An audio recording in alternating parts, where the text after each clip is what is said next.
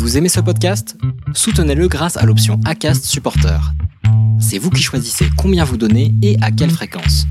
Cliquez simplement sur le lien dans la description du podcast pour le soutenir dès à présent.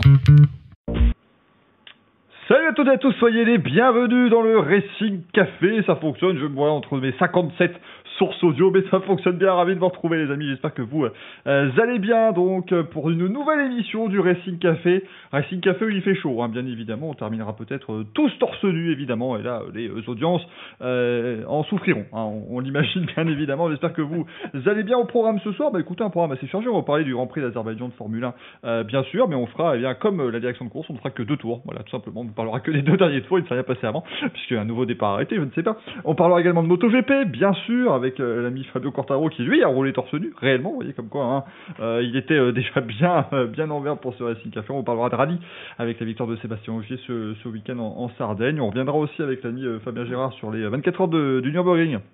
J'ai failli dire le Daytona, pourquoi pas, mais c'est un petit peu plus tôt. Ce serait un petit peu tard de vous faire le, le débrief maintenant, les amis. Autour de moi, comme d'habitude, on retrouve l'ami Manu. Comment ça va? Écoute, ça va bien. Salut à toi et salut à tous. Et effectivement, beaucoup, beaucoup de choses à, à dire. En plus, tu as essayé de structurer l'émission, donc il va falloir qu'on soit euh, concis et efficace. Non, mais rassurez-vous, il est 20h36 quand on débute, il sera 23h47 quand on terminera. Y a pas de, ça, ne changera pas d'habitude, enfin, faut pas s'inquiéter. Euh, on retrouve également l'ami Axel qui viendra notamment nous parler de moto. Comment ça va? Eh ben écoutez, euh, bonsoir à tous, ça va très bien. Euh, il y a beaucoup de choses à dire. Oui, c'est vrai que ça fait bizarre de voir des limites de temps alors que ça a été un week-end haut en couleur avec beaucoup de choses à dire. Donc euh, on va devoir dérouler ça rapidement et on, va passer une bonne soirée. Mais à un moment donné, vous avez en face de vous le roi du timing. S'il y a bien un moment, un week-end dans lequel il ne faut pas nous limiter, bah c'est ce celui-là que je vous mets en place des limites, évidemment. C'est à un moment donné, je suis là pour ça. C'est quand même beaucoup plus drôle. Et enfin, écoutez, euh, oui, et parmi nous, l'ami Greg, comment, euh, comment va-t-il? Alors, l'ami Axel, je suis d'accord. L'ami Manu, un peu moins, parce que avouons-le, hors caméra, c'est un sacré enfoiré. Hein. Euh, bon. Pas censé le dire. Mais en tout cas, je salue tout le monde. Si ce n'était qu'hors caméra, évidemment, euh, ce serait, ce serait sympathique. Mais... Le mec j'ai pas besoin d'être habillé, il fait bien assez chaud. Hein. le mec qui s'insulte, c'est assez extraordinaire. Et puis alors, attention, vous ne le voyez pas encore, mais euh, il est là, il est présent, l'ami euh, l'ami Gaël. On vous l'a pas encore mis à l'image parce que à quoi ressemblera-t-il? Ressemblera-t-il à sa photo de profil d'il y a euh, quelques jours, à celle de, euh, de Valtteri Bottas? On ne sait pas, donc on vous laisse un petit peu le suspense. Comment il va en tout cas? Euh, bonsoir à tous. Depuis mon sauna, ben, écoutez, tout est bien là, en, barbouille avec euh, Valtteri. Ah, bah ouais, on vient de le voir passer d'ailleurs. C'est dommage, vous ne l'avez pas l'image, mais nous on vient de le voir passer. Je suis pas présentable pour l'instant. Je me sèche et j'arrive. Et je peux vous dire qu'il a l'air de se peu églaoui, l'ami Valtteri Bottas. Du coup, on ah, va... Ben là, le, le couillomètre est à zéro. Voilà. Oh On a pris quoi? Ouais, 5 minutes, c'est bien, c'est un bon début. commence sur les chapeaux d'eau. Ah là, au moins. Et d'ailleurs, les amis, nous euh, introduirons une nouvelle séquence dans le Racing Café. On tente des choses, voilà, on vous vend des trucs, mais évidemment, il faudra rester jusqu'au bout pour le savoir. Eh, toujours, toujours. Hein. Le watch time, moi je suis là pour ça. Il hein. n'y a, que, y a que ça qui compte. Euh, les amis, on va débuter, si vous le voulez bien, et eh bien avec euh, la. Euh, qu'est-ce que j'ai fait moi de mes transitions? Avec voilà, les bonnes transitions, c'est quand même mieux. On va débuter avec la, la Formule 1 et j'espère que le jingle fonctionnera parce que le chat, faut que vous puissiez profiter de ça, euh, bien évidemment. C'est parti avec la F1. Pourquoi ça a mis en même temps le jingle des news Moi j'en ai marre. Hein. C'est insupportable. On le refait. Mais quel vraiment des, des tocards, hein, franchement. Voilà, c'est quand même mieux. Comme ça, bon Dieu. Euh, la Formule 1, donc ce Grand Prix d'Azerbaïdjan à Bakou, bah, qui a été euh, euh, finalement pas mal en, en, rebondissement, dirons-nous bien évidemment.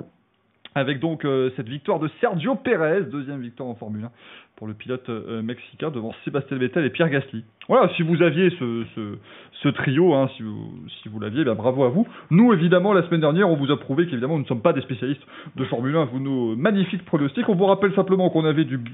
Euh, Bottas a mis, enfin Manu a mis Bottas en pôle parce que Bottas a mis Manu en pôle, ça aurait été limite plus crédible. Euh, en même temps, j'aurais, j'aurais pas fait mieux que lui. Euh. Oui, Greg aussi, c'est bien. Bottas, il a fait un bon week-end en plus, Bottas. On pourra en dire deux mots si vous voulez.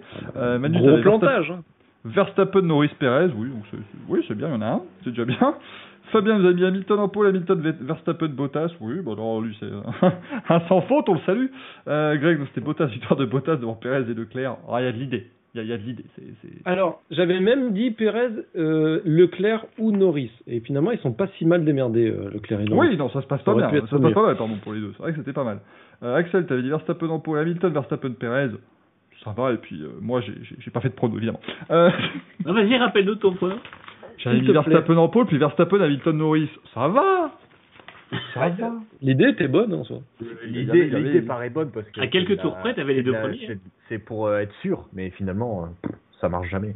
Mais c'est ça, c'est à un moment donné, voilà, on continue et euh, on continuera la semaine prochaine. Alors par contre, la semaine prochaine, ce sera euh, le prono du Grand Prix de France. Ah, vu qu'il n'y a jamais de dépassement, il y a peut-être moyen qu'on fasse un truc. Il y a, peut-être moyen qu'on réussisse quelque chose cette fois-ci. C'est, c'est l'épreuve de la saison où on peut faire un bon prono, les amis. Donc vraiment, il va Ouais, falloir. mais euh, c'est- franchement, c'est c'est un peu bâtard cette saison. Euh, tout le monde vend Mercedes comme, euh, en gros, c'était euh, c'était les circuits en ville, donc forcément ils se sont plantés. Et là, au Grand Prix de France, ça valait beaucoup mieux. Au final, on pensait un peu ça déjà de l'Azerbaïdjan, et au final, pas du tout. Donc, euh, eh oui, on sait pas en fait. Hein. enfin, on, on, on pensait pas ça.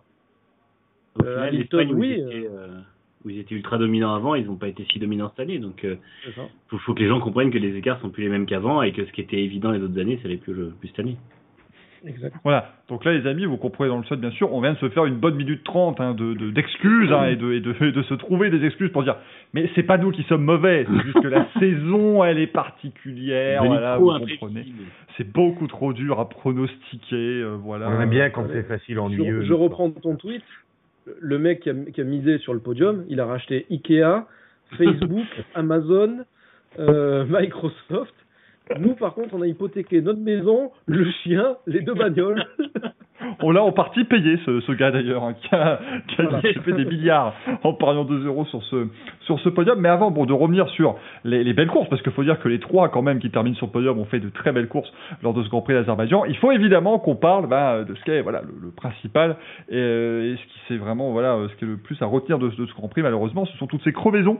Euh, donc les deux crevaisons pour, pour Lance Stroll et pour, pour Max Verstappen. Verstappen, quand même, qui perd une victoire là-dessus. Hein. On peut comprendre qu'il ait été extrêmement euh, euh, fâché. Alors, Pirelli l'a dit, en tout cas, eux, ils semblent partir sur des débris. Il n'y a toujours pas eu, voilà, de, euh, grands débriefs, encore une fois, mais en même temps, ça n'est arrivé qu'il y a quelques jours, donc il faut quand même laisser le temps d'analyser les pneus. Ils ont dit qu'ils avaient retrouvé une grosse coupure sur le pneu, sur un des pneus de Lewis Hamilton, donc ça pourrait orienter la piste des débris. Mais du coup, les amis, rassurez-vous, il y aura quand même du drama. On va quand même être là un petit peu pour ça, parce que d'un côté, si ce ne sont pas des débris, on peut évidemment légitimement dire que Pirelli n'a pas fait un bon travail puisqu'ils avaient promis aux équipes qu'ils pourraient faire entre 35 et 40 tours et au bout de 30 tours ça explose. Mais si du coup il y avait des débris, ça pose la question aussi de la direction de course qui laisserait donc des débris en piste. Ça ce serait la première chose et de toute façon la direction de course qui laisse des voitures aller très vite. Alors Manu, tu as maintenant 17 secondes. Je plaisante, pardon, mais vas-y. Euh, Explique-nous un petit peu tout ce qui s'est passé là, ce, ce week-end avec euh, bah, nos amis de la direction de course qui n'ont pas été tout à fait euh, réactifs. C'est le moins qu'on puisse dire. Ah, C'est le moins qu'on puisse dire, ouais. En fait, c'est, euh, il y a eu plusieurs incidents. Le premier, c'est l'incident avec Stroll, où ils ont mis 36 secondes à faire sor- sortir la voiture de sécurité, ce, que tout le monde a jugé beaucoup trop euh, important comme temps. Euh, mais en fait, c'était le moins pire, puisque quand il y a eu l'accident de Verstappen, ils ont mis euh, 18 secondes à déployer le drapeau jaune en piste, enfin vraiment le drapeau jaune en tant que sur les volants des voitures, et 21 secondes pour mettre le double drapeau jaune donc, du ralentissement. Euh, ce qui veut dire qu'en fait, entre le moment où Verstappen se crache et le moment où le drapeau jaune est annoncé au pilote, il y a Perez, Hamilton, Vettel, Gasly, Leclerc et Tsunoda qui sont passés à fond. Et Norris est à la hauteur de Verstappen au moment où ça, arrive. Il a fallu 1 minute 27 pour euh, déployer la safety car. Ce qui est complètement fou puisque en fait Perez a quasiment eu le temps de revenir en bas de la ligne droite euh, avant la ligne droite des stands. Donc c'était complètement complètement dingue. C'était beaucoup trop long. Euh, ensuite, il y a eu le fait que euh, quand il y a eu cet accident-là, justement, il y a eu le double drapeau jaune et euh, euh, comment Tsunoda n'a pas assez, ou c'était quand il y a eu Stroll, Tsunoda n'a pas assez ralenti, McLaren euh, s'est plaint à Mazi à la radio et Mazi a dit de toute façon tout le monde roule trop vite, donc je devrais toujours pénaliser si j'en pénalise un. Mais sauf que du coup, bah, si tout le monde roule trop vite, tu pénalises tout le monde. Au bout d'un moment, faut pas non plus euh, chercher 30 36 solutions si tout le monde est en tort, tu pénalises tout le monde, ça fait ridicule, mais au moins euh, ça montre que euh, ça montre que bah, la, la direction de course en fait prend les mesures.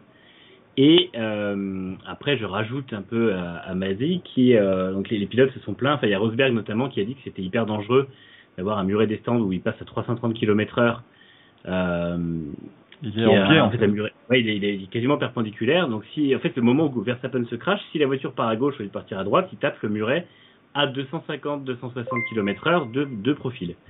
Euh, et quand euh, Rosberg dit ça et quand d'autres euh, disent qu'il y a un, souci de sécurité, la seule réponse de Masi, c'est c'est homologué comme tout le reste du circuit. Donc, on a envie de lui demander en fait à quel moment, enfin, en quoi c'est homologué et pourquoi, pourquoi certains virages de la saison sont sont faits différemment et pourquoi celui-là, il y, a, ce mur-là qui est en plein milieu et finalement personne se s'en inquiète. Euh, il n'y a pas besoin d'être directeur de course pour voir que ce mur-là est vraiment très dangereux. Euh, on se rappelle que Sainz, quand il avait tapé des Tech Pro à 250 km/h en Russie, il était allé euh, vraiment sous les Tech Pro, sous deux rangées de Tech Pro, et c'est exactement ce qu'il y a là. Donc voilà, mais Mazi en fait n'a pas de réponse technique à dire, si ce n'est que c'est homologué. Donc c'est les gros les gros points faibles de la sécurité ce, ce week-end. Et encore une fois, Mazi continue à enchaîner les conneries. Je crois que Michael Maisy a dû dire à oui mais ça va. Indianapolis ils ont un ils ont un mur en plein milieu de la ligne droite des stands et tout va bien. Voilà, personne s'en est jamais plaint. Euh, mais effectivement Ah, c'est ça. Manu, Manu c'est pas la première en fait de Michael Maisy. C'est un petit peu compliqué du coup pour nous euh, Ouais. d'être sympathique du coup. Bah c'est ça en fait. euh, c'est Mick de Blabla F1 aussi qui, est- qui a fait un tweet à, à ce sujet, justement au sujet du mur, et qui a dit oui, euh, par le passé, je, je m'excuse, j'ai été un peu cruel avec Michael Masi. Et puis après, il surenchérit, je trouvais ça extraordinaire, où il dit en fait, c'est un criminel, quoi, en gros, parce que regardez ce mur, c'est ridicule. Mais Alors moi, je Nico, suis- Nico Vlogsberg qui a, Nico Vlosberg. qui a relevé ça. Mais le, mur en fait, je suis pas non plus. euh, Moi, moi, en fait, ce qui, ce qui me, ce qui m'épate, c'est que tout le monde pointe ce mur. Personne ne pointe la chicane que les pilotes doivent prendre à fond pour entrer au stand. Ça, ça, ça ne choque personne, quoi. C'est, euh, c'est, c'est moi, c'est la Vettel chicane. qui l'a pris comme un diable, ce, cette chicane. Mais quelqu'un va la bouffer un jour cette chicane et ça va être, ça va être moins rigolo. Mais ça prendre fait comme après Bakou, on se demande comment c'est homologué parce que le dernier virage en aveugle avec les murs où il passe le, le, le virage de droite au moment où la ligne devient vraiment droite, ils sont à 300 km/h à cet endroit-là. Stroll se crache juste après, les drapeaux jaunes ne sont pas sortis, la, la safety car non plus. C'est euh, enfin honnêtement, heureusement que les pilotes ont des réflexes vraiment hyper euh, hyper développés. Eh, Manu, ils l'ont homologué comme ça le circuit de toute façon. Ils l'ont homologué, Ah mais ouais, voilà. mais là, c'est, euh, et puis c'est En très bien. à chaque fois, on pense à Abu Dhabi où ils disent oui, il n'y a pas assez de, il y a pas assez de, de- comment, de, de, Le dégagement de place, de dégagement pour pour pas mettre la chicane et tout ça. Mais en fait, il y a des trucs bien plus dangereux qu'un calendrier et, euh, et, euh, en fait, ils les cachent. Où ils, enfin, c'est comme Jeddah, on en avait parlé quand ils ont homologué le circuit de Jeddah, mais c'est un circuit qui va être hyper dangereux. Oui, Greg. Je rebondis sur ce que tu as dit par rapport à, aux pilotes qui n'ont pas ralenti. Euh, J'ai regardé le, le débrief donc, du Grand Prix de Palmer. Palmer, qui était un pilote que j'appréciais pas en tant que pilote, mais qui fait des débriefs toujours excellents et qui, contrairement à nous, a mis son cul dans une F1. Donc il sait de quoi il parle. Euh, et donc je vais vous mettre un peu ce qu'il a mis. Euh, voilà. Donc il a montré des graphes de télémétrie et il a montré quand euh, il y a eu le drapeau jaune que les pilotes n'ont pas ralenti ou du moins certains ont ralenti, d'autres beaucoup moins. Si on voit la ligne bleue que je montre, la ligne, enfin que je montre que Palmer montrait et que du coup je suis en train de, de reproduire, la ligne bleue c'est la vitesse de Norris. Donc McLaren a râlé parce qu'ils ont vu que Norris avait ralenti. Par contre, si, tu, si vous regardez la ligne rouge et la ligne rose en haut, ce sont les vitesses de Tsunoda et de Gasly. Donc on a Tsunoda qui a atteint la belle vitesse de 310,5 km/h à cet endroit-là. Euh, non, ça c'est Gasly qui a atteint 310,5 parce qu'il avait un petit problème moteur. Et, et, et Tsunoda, c'est 321,2, alors que l'ami euh, Norris était à 261,8. Alors ça, on peut se dire, bon, euh, à la limite, euh, il est passé un peu moins fort, il avait moins d'aspi, mais il faut regarder donc le graphe d'après, qui est celui-ci, où on voit le pourcentage, enfin la position de la pédale d'accélérateur. Et on voit que celles de Gasly et de Tsunoda sont confondues, elles sont tout en haut, elles sont plates, elles sont à 98%, je suppose que ce sont des pourcents, alors que celle de, vous voyez, la, celle qui est en bleu de Norris est fluctuante et vraiment en bas. On voit aussi celle qui est en rouge foncé, il me semble, de mémoire, que d'ailleurs on le voit là avec la vitesse, c'est Sainz. Mhm. Donc euh, oui, il y a certains pilotes qui ont ralenti, d'autres plus que, que, d'autres, mais on a Gasly et Tsunoda qui sont passés comme des beaux diables. Et euh, oui, alors quelque part, en voyant ça, on se dit, c'est normal que McLaren ait râlé, mais dans un autre sens, c'est normal que Maïsine n'ait pas dit bon ben on va on va taper tout le monde parce que sinon si vous regardez le milieu de la courbe, euh, c'est bon, il n'y a plus personne qui est à l'arrivée. Tout le monde est pénalisé. Ouais, mais Ouais, à un mais- moment, est-ce qu'il ne faudrait pas ça. justement ces moments euh, ridicules entre guillemets euh, pour mettre euh, aussi les pilotes face à leurs responsabilités Parce que un Ouais. double drapeau jaune, je rappelle que dans le euh, quand- qu'en tout cas quand il est agité, parce que comme tu as dit Manu, ça a aussi pris du temps. Hein, faut pas non plus uniquement mettre la faute sur les pilotes, mais un double drapeau jaune, ça veut dire préparez-vous à vous arrêter au cas où quand même. C'est c'est que l'incident est important et qu'il faut potentiellement s'arrêter. Bah, en fait, le précédent que ça crée qui m'inquiète, c'est que du coup, les pilotes vont se dire, bah, de toute façon, euh, le double drapeau jaune, si on est assez nombreux à pas euh, ralentir dessous, à pas beaucoup ralentir, euh, ils feront rien parce qu'ils veulent pas coller des pénalités, euh, concrètement des punitions collectives, quoi. Sauf que euh, c'est pas pas un sport où tu peux te permettre de laisser le truc au hasard en disant oui bah de toute façon on compte sur eux la prochaine fois ils le feront parce que peut-être que la prochaine fois ce sera dramatique et si c'est pas la prochaine fois peut-être que ce sera la suivante mais au final il y a assez de circuits dangereux dans le calendrier il y a assez de faire les voitures vont tellement vite que la situation se reproduira et le danger se reproduira donc euh, bah on n'aura pas toujours cette chance quoi C'était quoi l'histoire C'était pas Rosberg qui avait amélioré sous drapeau jaune et après ils avaient euh, fait les doubles drapeaux jaunes où il avait amélioré sous double drapeau jaune et ils avaient commencé à dire bon on lui met pas de pénalité, il aurait dû la mériter mais finalement euh, la prochaine Ouais, fois on va être plus hard. Il y a Parce eu pas mal final, choses comme ça. euh, Enfin, je dis ça de tête, je, je sais plus exactement, mais il y a déjà eu des précédents, au moins, au moins un en tout cas, vu qu'il y a celui-là. Donc, Euh, Axel, tu soit ils voulais, apprennent euh, jamais, Ouais, J'avais juste besoin d'un éclaircissement euh, pour être sûr d'avoir bien compris, parce que je suis un peu con. allume quand la lumière. Euh, quand euh, Tsunoda et Gasly ralentissent pas, il y avait déjà le drapeau jaune de déployé ou c'était dans l'attente parce que c'était très long? Oui. Non, non, il était déjà déployé, enfin, d'après ce que dit Palmer, parce que du coup, c'est. Ouais, il- ok, d'accord, ouais, parce que d'accord, moi je pensais que c'était dans le ce laps de temps où il passe quand même à 310 euh, en voyant. Le truc, c'est que. Norris passe après Tsunoda.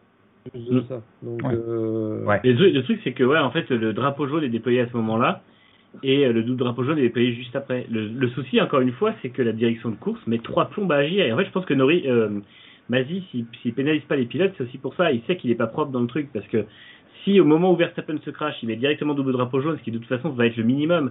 euh, en fait, il n'y a pas besoin de réfléchir. La voiture elle est en train de se cracher dans la ligne droite, il y a des débris partout. Il est évident qu'il y aura au minimum double drapeau jaune et que de toute façon probablement safety car. Donc euh, enfin même sûr. Et en fait, au final, je comprends pas pourquoi ils attendent et surtout pourquoi la safety car met quasiment un tour à être déployé. Et, euh, et du coup, il sait que s'il avait mis les drapeaux jaunes plus vite, il aurait pu pénaliser les pilotes, que certains auraient freiné et tout ça. Et au final, là, je pense qu'il se rend compte que c'est pas le cas et que c'est aussi de sa faute. Ouais, moi, ce que je comprends pas, en fait, c'est, vraiment ce, ce, temps d'attente. Parce que autant, si c'est un circuit, on va dire, normal, où tu as des grands dégagements, où il se fout au milieu des, des graviers, et que ça mette un peu de temps pour déployer le jaune, et que, par exemple, Verstappen, il est euh, à l'autre bout du monde, à, à, à, à 40 mètres de la piste, bon, je veux bien. Mais là, t'as un circuit urbain, t'as pas le droit à l'erreur. Donc pour moi, à partir du moment où ça te tape, ah, mais tu cherches pas, tu fous du drapeau jaune. Bah oui. Tu l'as je fait, comprends tu fait à l'américaine, tu je peux bloques te tout, dire- et c'est terminé. Je peux te dire que Paul Ricard, il le déploie, le jaune. Non mais c'est ce qui est assez incroyable vraiment quand on quand on regarde ça. euh, alors il y a, y a un drapeau jaune là je regarde quand même voilà quel- quelques secondes après accident il y a un drapeau jaune qui est agité pas forcément encore un double drapeau jaune mais c'est que vraiment parce que là on peut aussi quand même aider la, FIA. Je pense aussi que les indications à l'écran étaient un petit peu euh, à la ramasse ce week-end et qu'elles mettaient plus de temps que euh, les, les décisions parce que là, par exemple je, je, revois les, ah, je revois les images Manu je vois un drapeau jaune agité et ils mettent encore 5 ou 10 secondes avant de l'afficher sur l'écran. Oui, Euh, mais justement, en fait, il y a le drapeau jaune qui est agité en bord de piste, et après, le temps que les, les équipes aient l'info, au moment où Pérez reçoit le, le message à la radio, on lui dit safety car déployé, il est dans la descente après le virage 15. Ah oui, la Et, safety car euh, est venue super tard. Ça, par Oui, contre, et en fait, euh, mais le double drapeau jaune, quand il est déployé, Pérez est déjà au bout de la ligne droite de la deuxième zone de DRS, je crois. ah, et je te promets, parce que justement, je me suis pas basé sur ce qui est en piste, parce Mhm. qu'effectivement, le drapeau jaune est déployé. Pour le coup, les commissaires en bord de piste sont hyper réactifs, et le drapeau jaune sort au moment où Perez ou Hamilton passent devant. Par contre, euh, les indications données à la radio par les ingénieurs, qui eux reçoivent tout de suite les infos de la direction de course, c'est ça le, en fait, c'est ça qui compte, et c'est ça à ce moment-là que les pilotes sont prévenus, parce que ils vont agiter sur le côté. Euh, après, une fois qu'ils ont passé la zone, c'est plus le problème, sauf que quand Perez et Hamilton passent la zone, derrière, il y a encore 15 bagnoles qui doivent passer, quoi. Alors, Et, par euh, contre, il y, a- il y a quand même une chose, euh, on est d'accord, c'est qu'à un moment donné, il y a une voiture qui s'est explosée en ligne droite, surtout que l'image de Stroll est impressionnante. Il a plus d'avant, enfin, il a, il a tapé, il a tapé quand même correctement. On le voit pas bouger. On Mais voit en pas plus, bouger ouais. tout de suite. Alors Ouais, il a non, non, mais alors après aussi, les, ils ont toutes les radios. Enfin voilà, il a dit directement que ça allait, je pense à la radio Stroll. Donc euh, euh, ils avaient quand même les infos. Mais normalement, tu vois la voiture euh, qui s'est crachée, il y a plus d'avant. Enfin, tu, tu mets safety car, t'appuies sur le bouton. Je veux dire, alors il y a aussi cette histoire aussi bien sûr que de plus en plus on veut permettre aux pilotes de s'arrêter au stand. Euh, mais en plus sur le cas de Stroll, là où moi je trouve que c'est absolument honteux qu'il n'y ait pas eu ce, cette safety car vraiment immédiate, c'est que bah, de toute façon les stands étaient fermés puisqu'il s'est craché à l'entrée. Euh, Oui. Donc de toute façon personne ne se serait arrêté. C'est assez, euh, c'est- c'est assez particulier quoi. Je trouve que vraiment il y a il y, a, il y a- il y a un problème dans cette gestion et dans, dans la rapidité de décision. Autant en qualif, on met directement le drapeau rouge quand quelqu'un se plante, ça voilà, il n'y a pas de souci, ça ancré suffisamment, il n'y a pas de problème. Mais euh, pour, la, pour les deux incidents qu'on a eu vraiment pendant cette course, c'était particulier. Après, ce qui est, ce qui est étonnant, c'est que sur d'autres, enfin, je veux dire, genre il y, a- il y a le crash euh, Russell Bottas, bon, il y a plus de débris, mais bon, pas tant que ça au niveau de la piste. Euh, à Imola, le drapeau rouge est directement brandi. Là, encore une fois, dans les deux cas, je comprends pas que, enfin, même le fait qu'il n'y ait pas de drapeau rouge au moment où Stroll se crache, alors qu'il y a des débris partout en ligne droite, et franchement, euh, je pense que c'est pareil, on accuse beaucoup Pirelli, mais le fait qu'il y ait des coupures dans les pneus et qu'il y ait la crevaison de Verstappen, je pense que c'est consécutif à un mauvais nettoyage parce qu'ils n'ont pas eu le temps de la- de l'accident de, Stroll. hein. Et, pas les, et les personnes, Pirelli. pas le personnel. Comment, Greg? On a Bill du Big Deal qui veut intervenir. euh. Oui. Bon, bonsoir, ici la voix. Ah oui, oui. Euh, oui, juste pour euh, dire, parce que j'ai vu un petit message d'un commissaire de Monaco qui a Ouais. tweeté justement sur cette affaire et qui disait que pour la première fois quand on est euh, commissaire à Monaco, rappelons quand même que tous les commissaires sont des bénévoles, et qu'à Monaco, vous avez une formation de deux jours pour tous les gestes techniques. Et chaque fois que vous revenez la- l'année d'après, vous avez forcément une journée obligatoire de formation pour réapprendre tous les gestes techniques, pour euh, ben, peut-être nettoyer la piste, déblayer euh, quelques, quelques débris, euh, agiter les drapeaux, faire du bouche à bouche, voilà tout ça.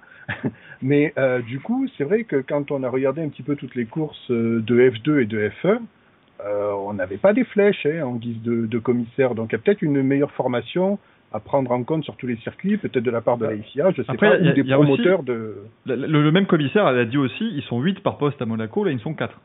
Donc tu Ouais, peux- ben oui, le- même le si t'as les meilleurs du monde, ils pourront pas faire le boulot du personne. Ça, euh. Le, faut, problème, faut- c'est le problème, c'est qu'ils sont quatre, mais ils sont quand même quatre autour de la bagnole à pas savoir comment la la, la, la Oui, ça par contre, c'est un souci. L'image de la voiture de Stroll qui est posée, il n'y a plus de débris à côté, et en fait, ils sont juste là à pas savoir comment la, mettre sur un sur une grue. Euh, c'est chaud, quoi. Ça, je veux dire, encore une fois, a en plus il y a drapeau jaune en même temps, pendant ce temps-là, ils sont pas en train de nettoyer la piste. Du coup, ils ont juste enlevé les gros débris, et je reste persuadé que euh, ça n'a pas aidé à ce que euh, derrière la piste soit propre. Et on se rappelle qu'en 2018, c'était ce qui s'était passé. Il y avait un accident entre les Red Bull. Ils ont nettoyé la piste à l'arrache, et euh, Bottas a crevé dessus ensuite. Ah non, non, non, c'était plus tard ça, euh, Manu. Non, non, c'était Bottas, c'est parce qu'il y a eu un contact au restart. Euh, si je dis pas de bêtises, et qui crève parce que Mhm. les Red Bull se percutent en bout de ligne droite, Bottas lui il se percute, il percute le débris Ah avant la ligne d'arrivée. Euh, mais, mais par contre, ils n'ont pas, ils auraient pu mettre un safety car pour nettoyer les débris, qui est en plein milieu de la piste. Oui. Greg. finir Oui, Greg. qui- les- Ah, vas-y, vas-y, Greg, termine et après on Ouais. passe à Greg. Juste terminé pour les commissaires, euh, donc ce sont des bénévoles, on l'a dit, mais surtout avec la période Covid, là c'est très compliqué de trouver des commissaires, et c'est pour ça que certaines courses ont du mal à se tenir aussi également. Donc euh, oh, je ne vais pas aller à dire qu'on est à des effectifs réduits parce que c'est quand même la FIA, mais l'air de rien sur d'autres championnats et d'autres courses qui doivent avoir lieu, quand elles sont soit reportées ou soit annulées, il y a aussi un souci de euh, sécurité parce qu'ils n'arrivent pas à trouver des commissaires de piste tout simplement. Alors, il y a autre chose que, que je peux dire, c'est-à-dire que à Bakou, c'est quand même le troisième circuit le plus long du plateau, après euh, Spa et Jeddah. Monaco a cette chance d'être euh, compact, donc il y a des grues un peu partout. Azerbaïdjan, euh, il faudrait qu'ils en mettent un certain nombre. Le problème, c'est que sur une si longue ligne droite, vu, je veux dire, la, le rayon d'action d'une grue, c'est- pas exceptionnel. En plus, euh, autre élément, le Grand Prix d'Azerbaïdjan, ou du moins d'Europe, enfin à Bakou, euh, il est récent. Donc les pauvres mecs, on peut pas trop leur taper dessus non plus. Ils n'ont pas la, la, le même expérience, la même expérience que les gars de Monaco. Les gars de Monaco, il y en a certains qui font ça depuis des années, qui sont rompus à l'exercice, Mais etc. pas tous. Pas, pas tous, certes, pas tous, mais ce que je veux dire, c'est qu'il y a quand même une base. Quand je vois Geoffrey, qui lui a été commissaire de piste à Monaco, il avait une expérience, il a fait ça année après année, je peux te dire que euh, faisait ça comme si c'était son job. Et en plus de ça, il, il m'avait raconté qu'il avait été approché par un des mecs de l'organisation du Grand Prix d'Azerbaïdjan pour le faire venir et pour former des mecs sur place. Donc je pense qu'il y a quand même une volonté. On s'est bien foutu de leur gueule quand ils avaient fait le truc, qu'ils étaient passés euh, sous une des arches, euh, la grue était euh, avait fracassé cette arche. Enfin bon, mais les, les, mecs mettent quand même les moyens, j'ai envie de dire. Donc je rappelle quand même à ceux qui nous écoutent qu'on n'est pas là pour cracher sur les, les, les, pauvres commissaires du Grand Prix d'Azerbaïdjan. Bien au contraire, je pense qu'on essaie de se poser des questions. On n'a pas les solutions. On n'est pas des mecs de la FIA. On n'est pas décisionnaires. On, on, discute entre nous et je je, je, pense que les, les, les mecs au, au, pouvoir vont arriver à quelque chose à terme. Mais euh, il y a quand même une certaine jeunesse qu'il faut pas pardonner selon moi. Ce qu'il faut pas excuser, par contre, c'est justement la FIA qui pourrait donner peut-être plus de moyens et dire regardez Monaco, ils font comme ça, ça se passe très très bien, essayez de faire en sorte que. Mais, regarde, euh... regarde en IndyCar aussi, en IndyCar ils ont les mêmes euh, les mêmes commissaires, enfin c'est pas les commissaires mais ils ont les mêmes les mêmes euh, interventions qui qui sur les interventions qui fera tout le championnat, ça se passerait bien. En fait, la FIA devrait, au bout d'un moment, se dire que le budget sécurité passe aussi par la formation et l'emploi à l'année. De, de gros gens. Quelque part, on avait dit, oui, il faut que ce soit des pompiers euh, professionnels qui viennent, mmh. etc. Heureusement qu'il y avait deux mecs qui avaient des, des coronesses plus grosses que le et qui ont eu la présence d'esprit d'aller arroser comme il faut. Parce qu'il y en a un moment, je sais plus, il arrose avec un, avec un truc qui est pas du tout fait pour ça. Euh, limite, tu l'aurais pissé sur le feu, c'était pareil. Ouais, ça, qui a déjà pissé sur du feu Posons-nous les vraies questions. Voilà, le chat réagissez s'il vous plaît, bien sûr. Pourriez-vous être commissaire Non, non, mais après voilà, le, le problème aussi, de, parce qu'évidemment beaucoup se sont dit, est-ce qu'il faudrait pas du coup des commissaires professionnels, des voilà une équipe? Mais bon, sur de la F1 en fait, c'est que en, en, IndyCar, comme tu dis Manu, c'est une équipe d'intervention, donc c'est pas pareil parce qu'ils font quand même sur tous les circuits, il y a quand même des commissaires bénévoles comme en Europe si tu veux faire une équipe de commissaires vraiment euh, sur la F1, c'est 200 personnes, quoi. C'est ça, en fait, le, le, le problème. C'est qu'il y a énormément de postes de commissaires, donc la, la, FIA a certainement les moyens de le faire, hein, ça je ne dis Et pas. Euh, en, en, fait, c'est peut-être pas mettre tous des professionnels, mais au moins qu'il y ait, je sais pas. Euh, un, un par poste peut-être. Ouais, au moins un ou deux par poste qui sont des permanents, et après tu en rajoutes quatre ou cinq qui sont des, des, des, des bénévoles. Parce qu'au final. J'en venais avec Monaco, je pense que pour chaque poste, tu as un ancien au moins. Ah oui, ouais, s'il y a ouais. un jeune, il peut le piloter, le driver, dire non, non, là tu fais une connerie, Coco, donc mmh. reviens là. Mais comme tu le dis, Greg, c'est un Grand Prix qui est beaucoup plus historique. C'est, c'est pas, il euh, n'y a pas de, de, critique, mais aller mmh. trouver des fans de Formule 1 en Azerbaïdjan qui ont envie de passer tout un week-end au frais de la, enfin, en payant eux-mêmes pour se mettre en bord de piste, il y en a pas tant que ça. C'est, c'est faut aussi, euh, c'est, c'est pas, c'est pas un sport qui est ultra euh, réputé non plus en Azerbaïdjan. C'est une nation qui, voilà, qui, qui débute dans ce point, donc c'est normal. Mais après fut une époque où on, amenait beaucoup justement les commissaires de Monaco, t'en as qui faisaient le tour du monde quasiment hein, sur, l'année parce qu'ils étaient appelés sur tous les grands prix. Aujourd'hui avec la, situation actuelle c'est beaucoup plus compliqué, euh, mais c'est vrai que quand tu vois qu'il y a deux fois moins de commissaires par poste, forcément ça fait que c'est plus compliqué. Euh, pour, pour gérer ce genre de euh, d'intervention. Mais en tout cas, il euh, y, a, y, a, des questions qui sont posées après ce, ce week-end. Ça, je pense que c'est c'est assez clair, bien évidemment. Mais il y a aussi des, des petits des petits bravos à décerner quand même parce que les amis Perez, Vettel, Gasly, bah, ils ont quand même fait des super courses. véritablement, le podium est absolument improbable, mais on peut dire que les trois, bah, finalement, quand tu vois ce qu'ils font de leur week-end, bah, ils le méritent en fait ce podium. Hein. C'est via des incidents de course certes, mais Sergio Perez qui en, en qualif, alors on peut dire évidemment le drapeau rouge l'empêche, mais encore une fois, comme je l'avais un peu évoqué le dimanche dans le débrief, bah, si les pilotes faisaient leur, enfin faisaient tout leur, toute leur tentative à fond, bah, du coup personne n'aurait été embêté par le, par le, drapeau rouge. Euh, mais il remonte très bien en course.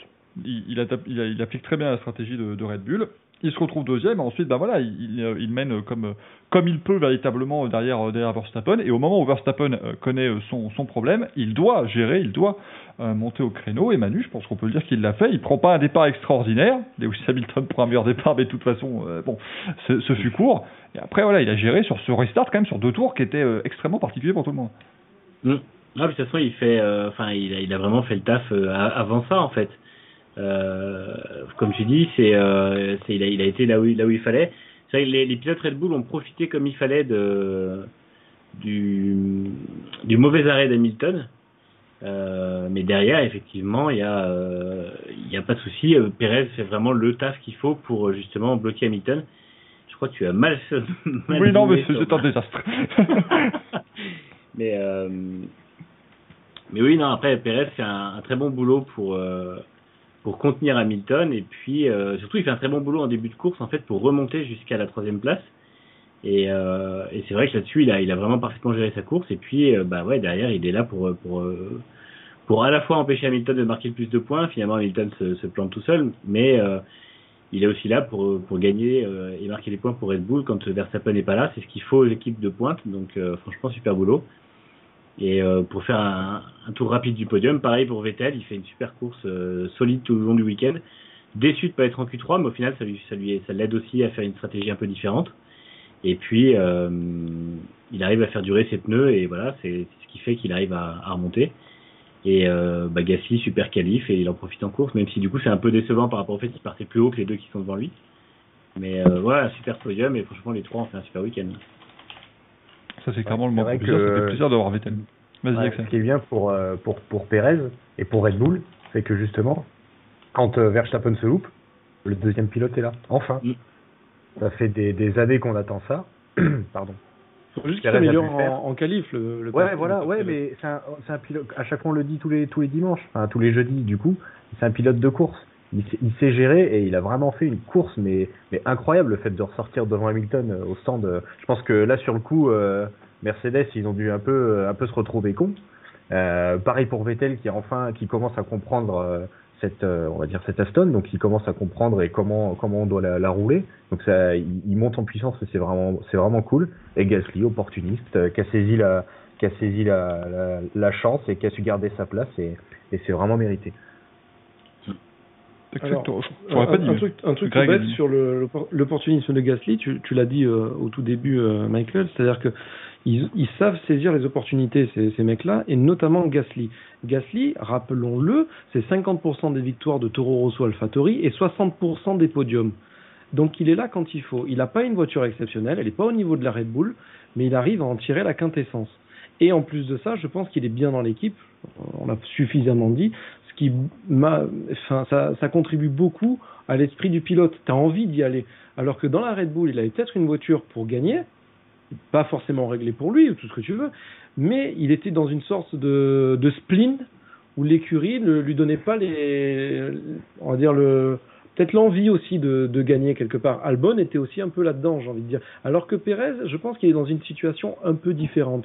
Il amène des sous, il est vu un peu comme une sorte de sauveur où il y a une, on va dire, il y a plus que, avait plus que Honda. Euh, Honda allait se barrer, on, Aston Martin arrête de donner des sous, même si on ne sait pas trop s'ils en ont vraiment donné. Et lui, il amène de l'argent pour une fois, alors que normalement, c'est Red Bull qui fait marcher ses pilotes et qui techniquement, bah, il finance ses propres pilotes, ils se financent eux-mêmes. Donc quelque part, il a un peu un levier Pérez sur ça en disant, écoutez les gars, si vous n'êtes pas contents, euh, allez vous faire voir. Albon avait déjà un peu ce levier euh, avec la famille de Red Bull thaïlandaise qui a quand même euh, une, des grosses parts dans Red Bull. L'autre élément que, sur lequel je veux revenir, c'est peut-être Hamilton. Hamilton, quand on voit ce qu'a fait euh, l'ami Bottas, il a fait une course exceptionnelle. Mmh. Moi, je trouve que ça fait plaisir de le voir se sortir un peu les doigts du cul. C'est pas méchant. Je veux dire, il a, c'est un, c'est un, excellent pilote. C'est peut-être le, le, meilleur pilote du plateau, euh, avec sûrement Verstappen, Leclerc, Gasly euh, est plutôt pas mal aussi. Euh, c'est pas pour faire le fanboy ou quoi que ce soit. Il a été exceptionnel. Il, il a sorti ce qu'il fallait quand il fallait. L'histoire du break magic, on va en parler. Le, le petit bouton qu'il a fait tirer tout droit, mais c'est de la maladresse. Alors, c'est de la maladresse et de la malchance qu'il n'a pas d'habitude. Il a le cul bordé de nouilles, ce garçon. On peut pas le nier. Pour être champion, non mais pour être champion, il faut être chanceux, il faut être bon, il faut avoir la bonne bagnole. Mais Pour le moment, il avait les trois. Voilà. Ouais. 2016, mmh. il, a, il a pété le moteur quand il fallait pas. Eh ben, il a perdu le championnat. Voilà. C'est des petits trucs comme ça qui font que pourquoi tu es champion. Il y a un peu de ça. Tu peux pas le nier. La chance, oui, c'est un petit, euh, c'est ah, une notion très aléatoire. C'est voilà, c'est un petit truc que tu peux pas définir. Mais je veux dire, quand on, euh, quand tu dis ouais, ben il y a 95% de fiabilité, c'est les statistiques, c'est de la chance. Voilà. Euh, donc Hamilton, il a fait un super super euh, week-end. Il a très mal commencé, il a réussi à retourner la situation et Mercedes, on s'est demandé où ils ont trouvé la, la puissance en ligne droite. Bordel. Même Honda, ils ont fait oh Hamil euh, Verstappen il tapait des meilleurs tours il était tout seul sans, accès, sans aspiration devant mm. exceptionnel je veux dire mm. euh, ces mecs là ils sont, ils sont sont extraordinaires. Et Gasly qui arrive à gagner alors qu'il a un problème enfin à gagner à être sur le podium alors qu'il a un, un, problème de moteur. Même Leclerc il a été il a été faramineux. Il a failli faire un podium. Alors et je vais juste rebondir. Voilà. Je vais juste rebondir le moteur Ferrari en ligne droite un peu moins cette année. Là, je, je voulais juste rebondir sur Hamilton. C'est vrai que là, il met fin à une série de, de, de 53 courses, euh, 54 courses dans les points. Donc effectivement, il y a, euh, il y a de la chance, il y a de la, en tout cas, de la réussite, puisque de la chance vraiment, c'est que c'est un peu comme à l'époque en NASCAR quand Jimmy Johnson arrivait à, ne pas être dans un seul crash, c'est que c'est des mecs, au bout d'un moment, ils sont toujours où il faut. Alors c'est aussi parce qu'ils sont souvent aux avant-postes. Et puis euh, c'est, euh, bah voilà, le petit, le, petit plus de réussite. Mais je trouve que pour aussi rebondir sur ce que tu disais, je trouve que Hamilton cette année est vraiment beaucoup plus impressionnant qu'il était euh, en 2018, 2019, 2020, où finalement il avait un peu la partie facile des fois où il arrivait à, à tuer la concurrence. Là, il n'arrive pas à la tuer et justement il est obligé d'aller la chercher et de la battre directement sur place. Et c'est beau parce que euh, bah, quand il fait des erreurs, il est obligé de les rattraper lui-même. Euh, comme on a vu à Imola, donc avec une super remontée, hein, parce qu'on dit à Imola, oui, il a de la chance, il finit deuxième, bah, il a de la chance qu'il y ait une safety car, mais derrière, il fait quand même les dépassements qu'il faut pour, euh, pour terminer deuxième. Euh, lui, il prouve d'ailleurs que la, la Mercedes est très bonne en, dans un peloton, c'est pas du tout le problème de la, la c'est pas du tout le problème de la, de, se, traîner et tout ça. Et après, il y a aussi le problème de, euh, aussi le fait qu'il arrive à euh, toujours trouver le dixième qu'il faut, le réglage qu'il faut. Là, on le voit, comme tu dis, ce week-end, où il était complètement nulle part vendredi. Samedi matin, il trouve ce qu'il fallait sur le, le tour, euh, le tour qualif. Et puis finalement, en réglage de course, il n'était pas au top. Mercedes a dit, on a trouvé trop tard ce qu'il fallait pour avoir de la performance, et on n'a pas réussi à régler la voiture pour la course. N'empêche que toute la Vous course, avez, il l'a fait vous avez noté aussi, euh, quand il était derrière Pérez, qu'il essayait de le rattraper, qu'il disait euh, Mais le train arrière de la Red Ouais. Bull, il est Oui. exceptionnel. Tu voyais Leclerc qui avait des, des intermédiaires dans des secteurs un peu sinueux qui étaient exceptionnels, mais les, les Red Bull, elles étaient. mais pff, Et Hamilton, il disait, il disait, je peux pas lutter, je peux pas lutter. Il est, il à un endroit, deux secondes plus tard, tu voyais, je crois que c'était fin, fin de ligne droite, tu te dis, Lewis, il va tenter quelque chose, il est sage, il le tente pas, il essaie de tenter un peu plus tard, tu voyais au deuxième virage, euh, Pérez, il avait déjà pris, euh, je enfin, je sais pas les chiffres, mais tu voyais qu'il était irrattrapable. De toute façon, ils avaient un aileron plus rigide à l'arrière, qui était donc qui donnait plus d'appui. Ils avaient beaucoup d'appui dans le secteur 2 et en fait Perez arrivait à larguer euh, à larguer Hamilton dans le secteur 2 et comme ça dans le secteur 3 il se faisait pas rattraper malgré le DRS malgré l'aspiration ce qui montre aussi que le, le, le moulin Honda va très très vite quoi. J'aime les ailerons en, en rigides. parlant de, en parlant par contre de Moulin Honda, moi je voulais juste rebondir, je voulais juste avoir votre avis là-dessus. C'est euh, est-ce que la fiabilité est en train de peut-être commencer à jouer des tours à Honda avec Perez un petit peu limite et Gasly aussi? Et, et du coup, on, je rebondis, double rebondissement. On aime bien rebondir ici sur fiabilité. Ocon qui abandonne, alors que Oui. euh, Oui. avec le restart, etc. Quand on voit le résultat d'Alonso, Ocon aurait pu faire une très belle perf aussi. Et il aurait, ça se trouve, je suis persuadé qu'il aurait pu jouer avec euh, le, le, le trio euh, Leclerc, Gasly et Norris. Alors, là, je vais intervenir sur un truc tout bête. J'ai vu un Italien qui a réagi très très bien sur le week-end Mercedes. Il a dit euh, Mercedes, c'est une fiabilité. Est-ce que, justement, dans les libres, ils mettent pas le, les, potards tout en bas, histoire de dire bon, on va pas péter le moteur Et quand ils ont vu qu'ils étaient en difficulté, ils ont dit bon, mais pour les qualifs et la, et la course, on est obligé d'y aller plein pot. Et quand tu regardes toutes les unités, les pièces d'unité de puissance qui ont été utilisées, notamment au niveau des échappements, parce que c'est nouveau cette année euh, chez Alpine, il y en a qui vont finir l'année avec des pénalités à la, à la McLaren Honda. hein. De toute façon après le vendredi c'est des moteurs à part quand même, ils ont des moteurs pour les essais qui sont euh, qui sont pas comptés dans les quotas. Oui. A priori. Mais euh, c'est par contre, en- en- effectivement, je pense que la, de toute façon, la fiabilité du Mercedes n'est pas approuvée. Et à l'inverse, Honda a, a développé un moteur plus rapidement que prévu. Ouais, mais ils avaient peut-être un peu la, la vie facile, si tu veux. Oui, aussi, mais toute ils pouvaient mettre le, ils pouvaient mettre le moteur à 80%, façon bah, bien sûr. euh, bah, ils étaient Bah, Hamilton, il cassait année, jamais, euh, hein, donc il roulait, quand il ils avaient, roulait 80, quand, quand ils avaient euh, 40 secondes d'avance sur tout le monde au bout de à la mi-course, c'est sûr qu'ils pouvaient baisser un peu le, le régime, hein, ça c'est évident.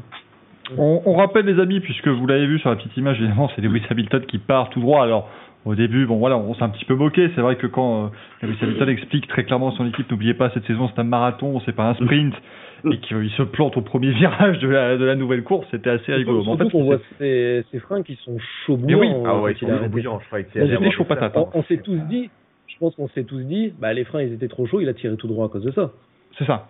Et en fait, donc en gros, il y a- l'explication. euh, il y a le Break Magic, donc c'est un bouton en fait, euh, c'est le, le bouton qui s'appelle donc le, le Break Magic, qui est en fait un bouton qui permet de euh, régler directement la, la- la- l'équilibrage des freins, de le mettre vraiment à l'avant pour pouvoir chauffer les gommes. Parce qu'en plus, Mercedes le sait, ils ont beaucoup de difficultés pour justement réussir à mettre leurs gommes en température, ce qui fait que si on a des grands prix qui se passeront avec des, des- des- des- avec moins de chaleur que prévu, ça va être un peu compliqué pour pour eux. Donc évidemment le truc c'est que voilà, il Lewis Hamilton a fait un petit peu tout ce qu'il a fallu justement pour mettre ses gommes en température pendant le tour de chauffe. On a vu que justement il les a bien mis en, chauffe, en chauffe également ses freins puisqu'ils étaient en train de, de fumer sur la grille.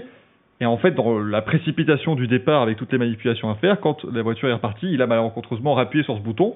Ce qui veut dire qu'il est quand même arrivé dans le premier virage avec quasiment 100% de répartition des freins sur l'avant, ça bloque. Dans ces cas-là, je vous le dis, vous appuyez à peine sur la pédale, ça bloque. Ça, ça ne marche pas.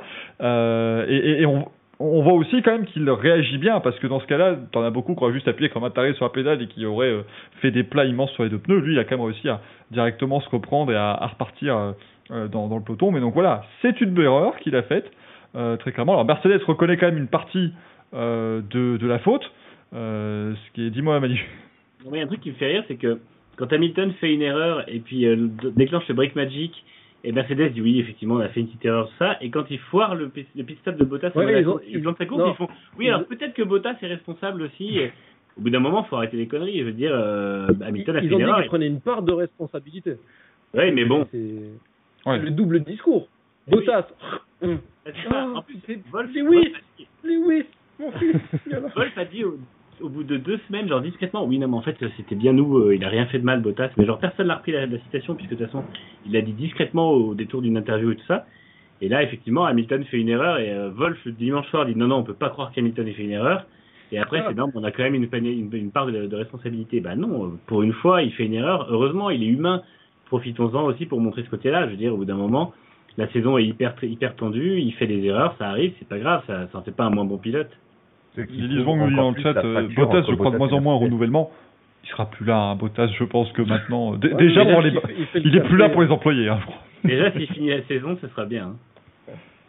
Ouais. Ce sera, ce particulier. hein. Des week-ends comme Bakou, je pense pas qu'il aura, le droit d'en faire 3 ou 4. On, on en parlera à la fin de l'émission dans, dans le dans le dans le coin des viewers. C'est pour ça qu'on n'a pas encore évoqué le Grand Prix de Valtteri Bottas parce qu'il y en a des choses à dire aussi hein, sur ce qu'il a euh, proposé comme euh, comme euh, comme Grand Prix. Alors oui, on m'avait dit dimanche pendant le petit débriefing, oui, euh, mais Hamilton avait le nouvel aileron, tout ça, oui, mais quand même, c'est quand même. C'est-à-dire qu'à un moment donné, euh, Bah, C'est-à-dire qu'en en Euh, qualif, il y a une seconde 2 d'écart, quoi. Donc, euh, nouvel aileron, 1 dixième, aspira- aspiration 4 à 5 dixièmes, c'était quand même 6 à 7 dixièmes d'écart, donc c'est pas assez trop, quoi. Salut Patrick Juvet qui vient d'arriver dans le chat d'ailleurs, euh, merveilleux. Hein.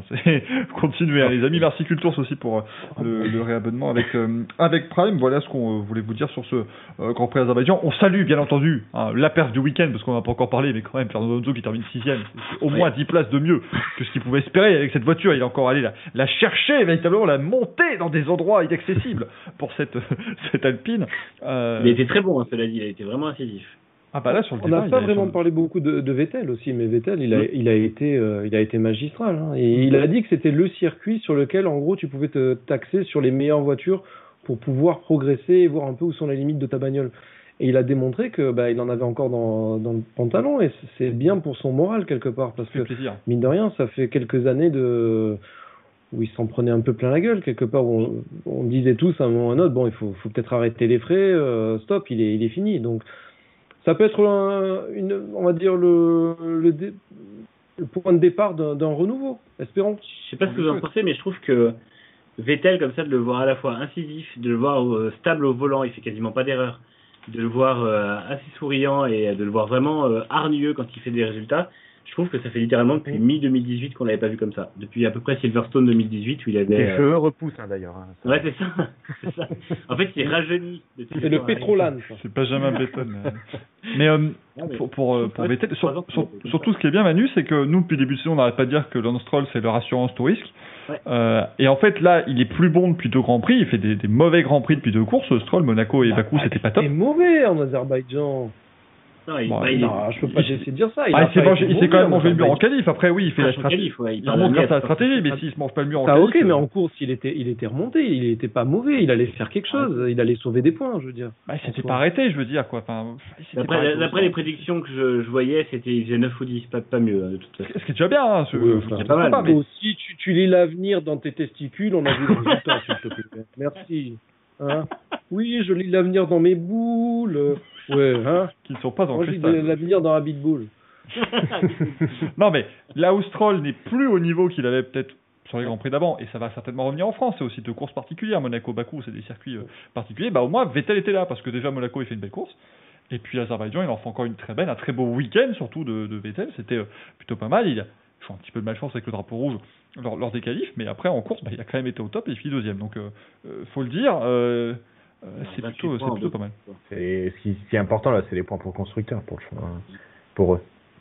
Bah, Eh oui, parce que Oui, C'est- effectivement ça, parce que du coup, on a aussi euh, AlphaTauri qui a fait un excellent week-end au niveau euh, comptable, euh, puisque Yuki Tsunoda fait aussi un, un bon week-end, même s'il a encore allé euh, gueuler sur son ingénieur, mais je pense que maintenant il y a une, il y a une prime de pénibilité hein, chez, euh, chez, chez AlphaTauri quand vous êtes à la radio Bah, avec... L'histoire qu'il a, il a bougé à Faenza, qui est, Ouais. Marco a un peu pété un câble et qu'il a dit bon bah tu vas avec toast, enfin tartine grillée, tu vas avec lui à Faenza, tu le matin tu vas faire du sport, t'arrêtes de bouffer comme un, comme un cochon, le midi tu vas faire le briefing avec les ingénieurs, alors que soi-disant en début d'année, ouais il passe vachement de temps avec les Oui. ouais, tu vois. Ils Mais pas du tout. Ils ont Oh, le mec il était fourré dans des travailleurs. fast-food. Sumo gras, on l'appelle. Sumo gras à Londres. Ah, mais c'est Non, vrai mais- Après, je pense qu'il va falloir qu'ils arrivent à maîtriser tout le caractère, parce que là, ils le font bosser, c'est bien, ça se voit. À la preuve, il est quand même très bon ce week-end en termes de rythme. Il se prend une petite rousse par Gasly, mais je pense qu'il faut pas sous-estimer le travail fait. est excellent. Ouais, Gasly est vraiment dans le top, en ce moment, dans le top 5, je pense. Mais euh, il est très très bon ce week-end, Tsunoda. Il est bien meilleur que ce qu'il a été depuis le début de saison. Alors c'est vrai qu'à la radio, il pète un boulon tout de suite, quoi. Il y a, il y a pas, il y a aucun filtre. Mais après, c'est pas le premier, hein, donc euh, voilà, après, du Ce qui moment... fait plaisir là, sur cette saison, c'est qu'on peut enfin, enfin, on peut voir réellement le coup de volant des pilotes, parce que le, le plateau est tellement serré, les voitures sont tellement bonnes, de voir, euh, de voir Gasly pouvoir faire une telle perf, euh, ça permet de voir vraiment la valeur des gars et les vrais coups de volant qu'ils ont, que de se fier toujours à la voiture. C'est ça? Funo Sardoche. on Ici la voix. Ah, oh là, la voix a quelque chose à nous dire, oui. euh, Oui, non, c'était pour dire j'avais lancé un défi insulte entre Tsunoda et Mazepin, donc euh, on compte les points. On compte les points. Je pense que Tsunoda va finir vainqueur. Non, mais c'est Ah oui. je- Ah oui. pour, euh, La, la Oui. fin lunaire entre Maspin et Schumacher, Extraordinaire. soi-disant. Alors, coup de com. Attention, jingle coup de com. non, c'était une mauvaise compréhension Alors. les pilotes. Ils voulaient pas faire ça. Et ben justement, j'ai des preuves pour dire qu'il voulait pas faire ça. Non, en vrai, je pense qu'ils avaient. Ah Ah Il supporte Maspin Oui, non mais il faut bien le défendre quand il fait pas de conneries. Non, en fait, il a, il a expliqué qu'il il pensait Donc, que on voit par... depuis le début de la saison que tu as augmenté le nombre de miniatures. Donc, je suppose que tu reçois de l'argent directement de Russie. Hein Ils sont toutes commandées sur un site russe en fait. Euh, non, non, mais en vrai, euh, en vrai pour le coup, je pense que c'était fait. alors, encore une fois, il a pas à se décaler, c'est le dernier tour, tant pis s'il perd. Mais euh, le décalage se fait à droite parce qu'il pense que Schumacher va passer à gauche. Et on voit en fait, tu, il ouais, regarde, tu vois sur la vidéo, tu vois Il qu'il regarde fait à droite, un petit détour du regard. il- là. il passe à droite et en fait, une fois qu'il commence à tourner à droite, il regarde à gauche pour voir si Schumacher est là. Et là, il le voit pas et du coup, il refait son coup de volant. Mais, euh, Mais imagine, il le voit pas et il se dit, il est pas encore là, je vais lui laisser plus de place et il continue d'aller à droite. Le fou dans le mur, il y a Schumacher, il fait 4 loopings. Bon, tu quelque ça- chose. alors, euh, au vu de la caméra, j'ai un peu forcé le trait, mais ce que je veux dire, c'est que quand même, quand tu vois la réaction de Schumacher, c'est Mm. que l'ambiance est pas bonne, ah non, de base. C'est compliqué. Ça de serait toute une erreur. Il lui dirait oh ou un truc comme ça. Mais là, c'était vraiment violent. Chou- Choumi, il a failli sortir. Il a failli faire comme papa Choumi et lui faire une Villeneuve, tu vois. Tu vois, dire, une démonile. Hein, bon, on se le dise. Non, mais ça, je pense que l'ambiance est pas terrible. Après, euh, le, le plus triste pour Mazepin, c'est qu'il perd sa place pour euh, 7 centièmes, je crois. Bah oui, ça se Ça voit avait pas vra- grand chose. ça avait vraiment rien. quoi. C'est un peu bête effectivement. Euh, du coup, on parlait des, championnats. Évidemment, Max Verstappen reste en tête parce que ça, c'est quand même la bonne pioche pour Red Bull, c'est que finalement, bah, ils ont rien perdu. Ils ont même pris beaucoup au championnat constructeur, mais euh, du coup, c'est toujours Verstappen en tête avec 4 points d'avance maintenant sur euh, sur Lewis Hamilton. Sergio Perez est troisième devant Lando Norris. Charles Leclerc est cinquième du championnat. Pilote Mercedes numéro 2 et 6 voilà, c'est factuel, hein, rien, de plus, bien évidemment. Et justement, au niveau du championnat constructeur, c'est là où ça devient super intéressant. Donc Red Bull est en tête avec 174 points, Mercedes en a 148. On n'est qu'au sixième Grand Prix, mais c'est un écart qui commence peut-être à, se créer. Ferrari est troisième avec 94 points, McLaren est quatrième avec 92. Donc autant dire que la troisième place va vraiment se jouer là les difficultés de Daniel Ricciardo peuvent peut-être un jour peser dans la balance pour, pour l'écurie Walking et c'est pour ça que l'Australien doit, s'y remettre évidemment. Euh, Alpha Tori est maintenant cinquième avec son excellent, euh, avec son excellent week-end. Euh, cinquième place avec 39 points. Aston Martin est sixième avec 37 points avec le, très bon week-end de Sébastien Vettel. Alpine est septième avec 25 points, donc attention à ne pas se laisser euh, justement décrocher pour euh, l'écurie française, pas par des mauvaises perfs, mais par exemple par justement, comme tu disais Axel, la fiabilité qui fait que euh, Esteban Ocon a abandonné très tôt dans, ce Grand Prix. Alfa Romeo est huitième avec 2 points, ça, ça reste toujours bien, et A c'est devant Williams, puisque les deux sont à 0 points, mais A ça fait un meilleur résultat. Cette saison. Donc là aussi, c'est évidemment toujours assez anecdotique, mais quand vous savez qu'on met un petit peu plus d'argent à la 9 qu'à la 10 place, euh, ça peut être euh, pas mal. Ou alors, ils jouent le côté fourbe et ils se disent non mais de toute façon le dixième a plus de temps pour développer sa voiture dans la, dans la soufflerie donc ils vont faire exprès de finir 10 et, et ce serait ce serait hein, honnêtement ça me paraît très peu probable les amis. On, a l'impression avec AC Williams de revivre un peu l'époque avec Caterham et et Marussia et de voir un peu bah, qui va faire la 12e place, la 11e place, qui va aller euh, euh, débloquer un peu les, les compteurs et euh, en tout cas les placer en, en 9e position. Voilà les amis ce qu'on pouvait dire en tout cas sur ce Grand Prix d'Azerbaïdjan, que tu m'as foi quand même fort sympathique, même si le début c'était long à se mettre en route, mais par contre, une fois que on a eu les, les premiers incidents, c'était un Grand Prix eh bien, assez habituel du côté de, de l'Azerbaïdjan. On va partir eh bien, maintenant du côté de la, la, Catalogne. On va vous parler un petit peu, les amis. oui, Greg, tu voulais rajouter je disais, il y a eu un début qui était pas mal. Après, il y a eu des stratégies qui sont posées. Là, on s'est vraiment endormi. Et après, euh, ça a été euh, piqué latéral, euh, la totale. L'écart était serré quand même. Euh, enfin, moi, je trouvais pas qu'on s'était endormi. Je veux dire, il y avait, il y avait des luttes. enfin, les trois premiers après les arrêts étaient en 5 secondes, quoi. Donc, j'ai trouvé que c'était quand même assez intéressant. C'est serré, mais bon, ça va. Pas besoin de le rappeler. Non, mais c'était serré, mais j'avais pas l'impression que ça pouvait vraiment se jouer, quoi. Je sentais qu'une fois que quand tu vois que Hamilton était coincé derrière Perez, je me disais voilà le top 3 était joué, il n'y avait pas trop de. Bah, à la dégradation quand même. Oui, bah on savait, on savait pas que ça se dégradait les pneus à ce moment-là. C'est quand, voilà, en tout cas. C'est quand Stroll a fait boum qu'on a su, mais sinon on ne pouvait pas, on ne pouvait pas le savoir à ce, à ce moment-là. On va passer euh, à la moto, les amis, si vous voulez bien un petit peu de euh, Grand Prix Moto GP. C'est parti, jingle qui marchera peut-être ou peut-être pas, hein, euh, croyons-y, et on retrouvera l'ami Louis tout à l'heure, bien évidemment. Exceptionnel Quel Grand Prix ah ouais, chaque Lafitte qui hurle, hein, c'est toujours des, des bons moments. Et on retrouve donc du coup l'ami euh, l'ami Gaël que l'on retrouve ici, voilà. Habillé, habillé, tout habillé. oui, oui, oui, il a fait un effort. Nous, évidemment, nous ne vous dirons pas ce que nous avons vu euh, euh, hors antenne, c'était incroyable, bien évidemment. Mais du coup, eh bien, le Grand Prix de Catalogne, MotoGP qui s'est déroulé sur le circuit de, de Barcelone avec la victoire eh bien, de Miguel Oliveira.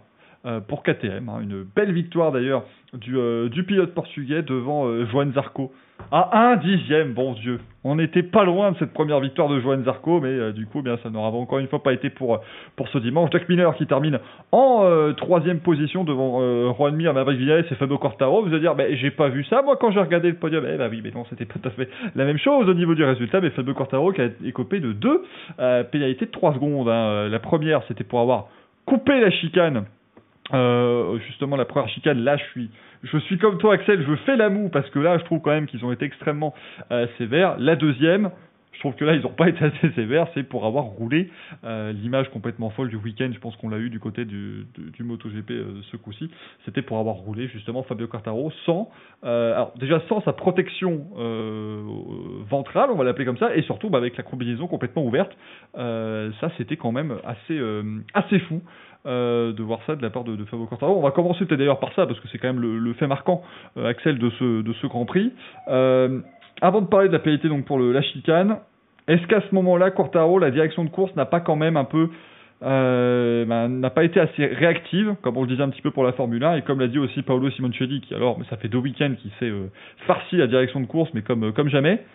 Est-ce qu'à ce moment-là, il fallait pas lui dire simplement, bah écoute, t'as plus de protection, euh, c'est fini, même si c'est pas de sa faute, puisque c'est sa combinaison qui s'est ouverte. À un moment donné, on peut, moi je trouve qu'on pouvait pas le laisser rouler comme ça. Je sais pas ton, ton avis là-dessus, Axel. Non, pour moi, on peut pas le pour sa sécurité, pas comme certains pilotes ont dit pour leur sécurité à eux, surtout pour sa sécurité, on pouvait pas le laisser, euh, on pouvait pas le laisser rouler de, de cette façon. Pour moi, oui, les pilotes, c'est les pilotes, on va dire, qui tombent rarement. On le dit, moi, je roule en motocross, on le dit en motocross. Enfin, les pilotes professionnels sont très, ont très peu d'équipement sur eux parce que ils tombent pas, parce qu'ils ne- ils, ils- roulent pour ne pas tomber. Bon, en MotoGP, tu peux très vite perdre l'avant. Le mec, il sait ce qu'il fait, normalement, il tombe pas. Donc euh, le seul problème, c'est que moi, enfin moi, je peux dire oui, on peut le laisser s'il tombe pas. Le problème, c'est qu'il peut tomber. Et imaginez s'il tombe dans le dernier virage, lancé à pleine balle et qu'il va dans les graviers, la combi ouverte. Et j'ai même pas envie de voir les images. hein. C'est là, la Dorna, il coupe tout et on veut absolument rien voir parce que le, le tomber, perdre l'avant dans ce virage avec la combi ouverte. Mais c'est pour moi, c'est c'est ce qui s'est passé au Mugello. C'est c'est terminé. Ça peut être hyper dangereux.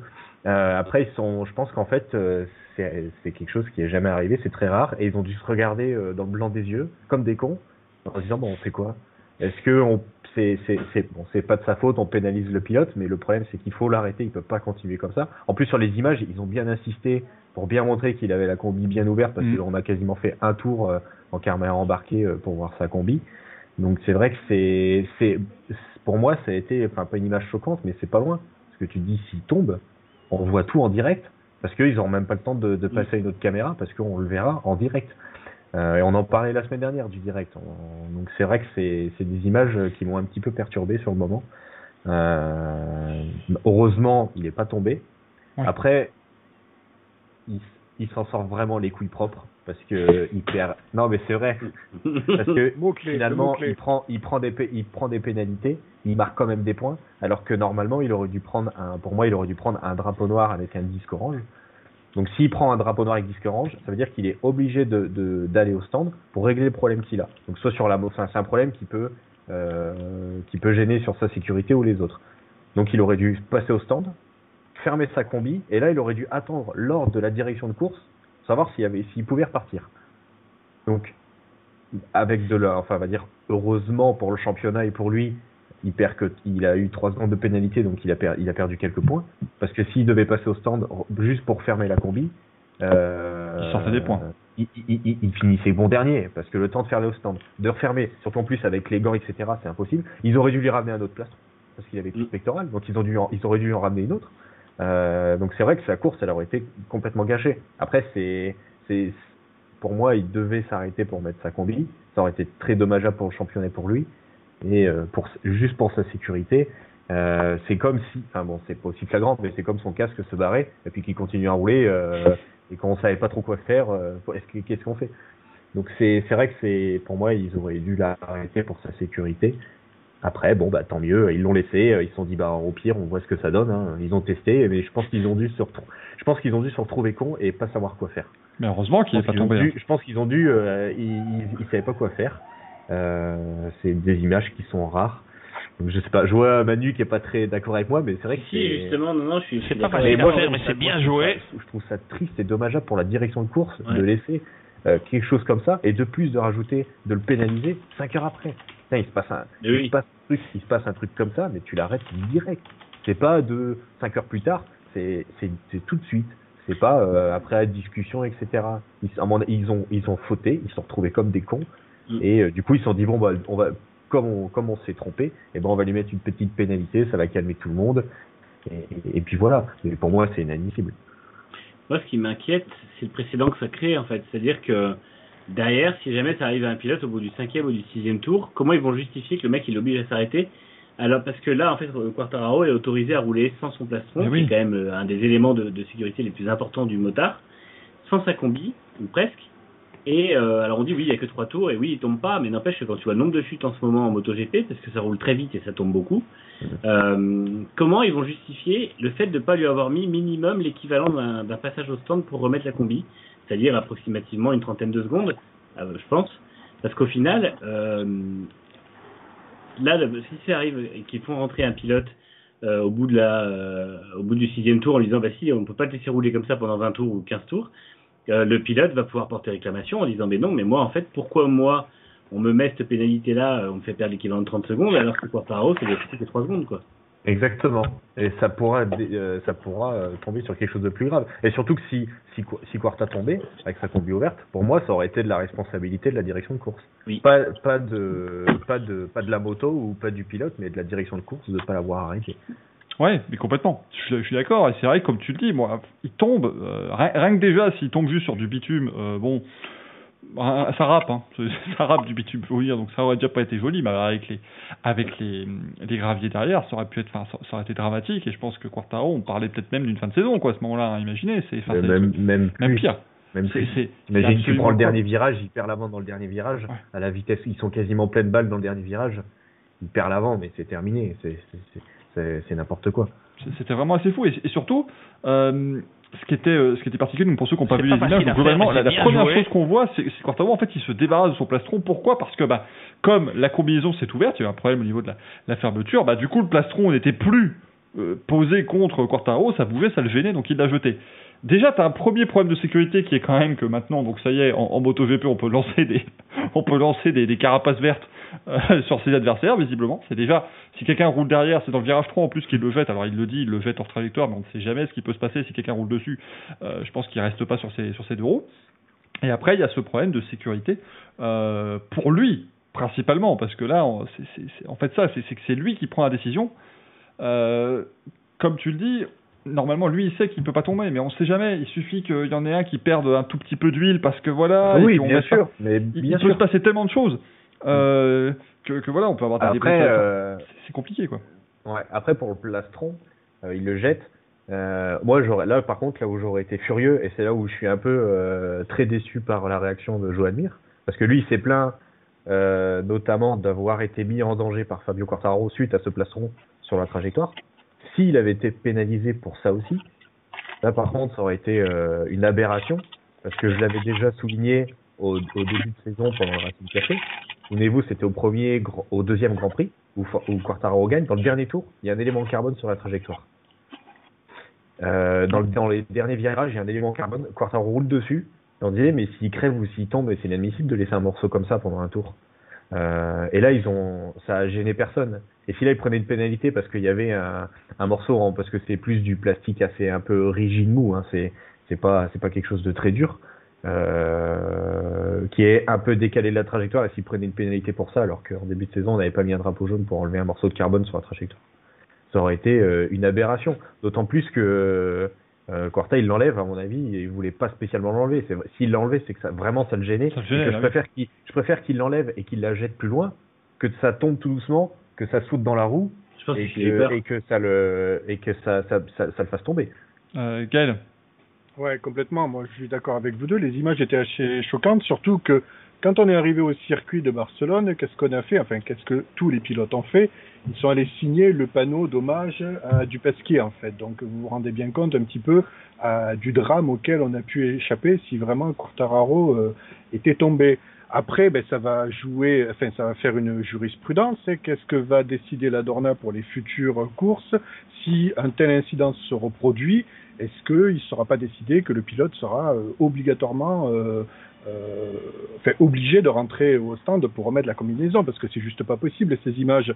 Euh, J'ai l'impression peut-être un peu qu'on est en train d'essayer de jouer un peu avec euh, l'incertitude du championnat où effectivement 5 heures pour mettre cette pénalité de 3 secondes supplémentaires pour la combinaison, c'est-à-dire que moi j'étais persuadé que c'était la première pénalité qui allait tomber et pas du tout en fait. Mm. Donc on a un peu l'impression que à la Dorna on est content un peu que voilà Quartararo mène un petit peu le championnat, derrière c'est un peu indécis, Euh, donc voilà, enfin, je sais pas, j'ai cette impression-là qu'on joue un peu trop sur l'internement, contrairement à la sécurité. Quoi. Exactement. Il joue plus le drama que, que, que la sécurité des pilotes et la compétition.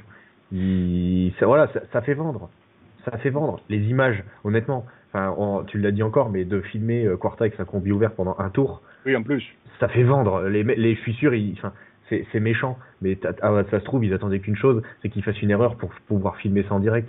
Ça, je trouve ça ah, honteux, c'est honteux avec ce qui s'est passé au Mugello. vraiment limite, vraiment faut, limite. faut arrêter, mais- faut arrêter, tu filmes autre chose. Tu t'essayes de cacher un peu, enfin, tu caches le truc, tu le montres rapidement en disant, ah, il a la combi ouverte, et tu mets des autres angles de vue, mais tu mets Et pas surtout- son torse à fond. euh.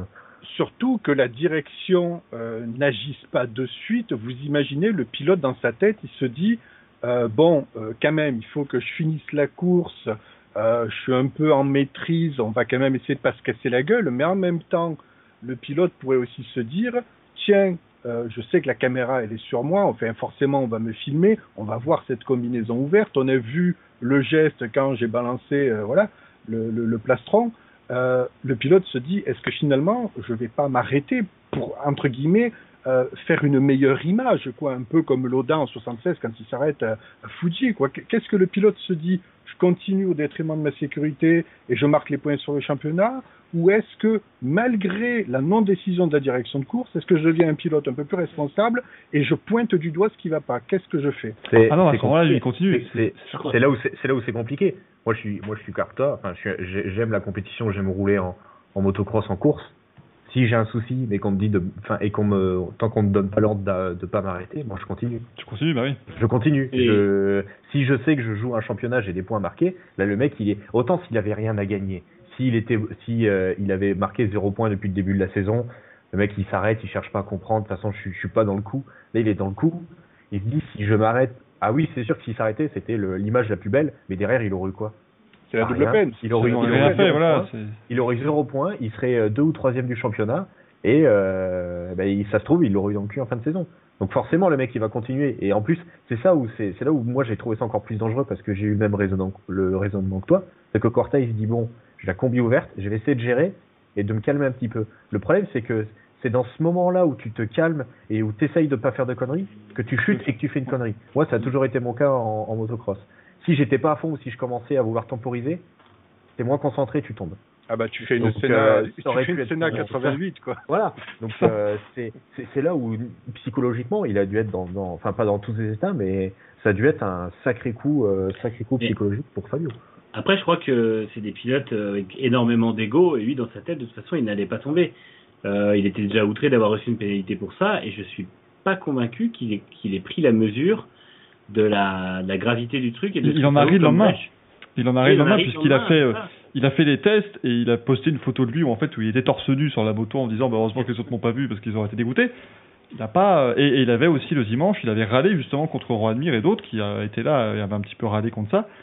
C'est vrai qu'il a pas l'air bon après il est jeune aussi un Fabio bien sûr mais euh, Ouais, il est oui. il- un peu- Oui. encore une fois, c'est- le plus haut niveau. Ils ont des égos qui sont. euh, à aucun moment, les pilotes pensent que ça peut leur arriver à eux, pensent qu'ils se mettent en danger ou qu'ils mettent en danger qui que ce soit d'autre, parce que euh, euh, ceux, qui prennent la conscience de ça, c'est ceux qui ont euh, peut-être un peu plus, 35, 40 ans, mais encore une fois, ces mecs-là, on rappelle qu'ils envoient, il y en a un qui qui décède de, de- quelques heures avant ou qui a un gros accident quelques heures avant, ils vont quand même monter sur la moto et ils vont quand même tout donner et aller chercher le dixième quand il le faut et la place qu'il faut, etc. Je pense que on n'est pas on n'est pas pareil eux et nous. Et, euh, et je pense qu'à aucun moment Quartararo n'a pensé à sa sécurité. Parce que Quarta- Quartararo a passé trois tours à juste avoir peur qu'une pénalité lui tombe dessus. Euh, Bien sûr.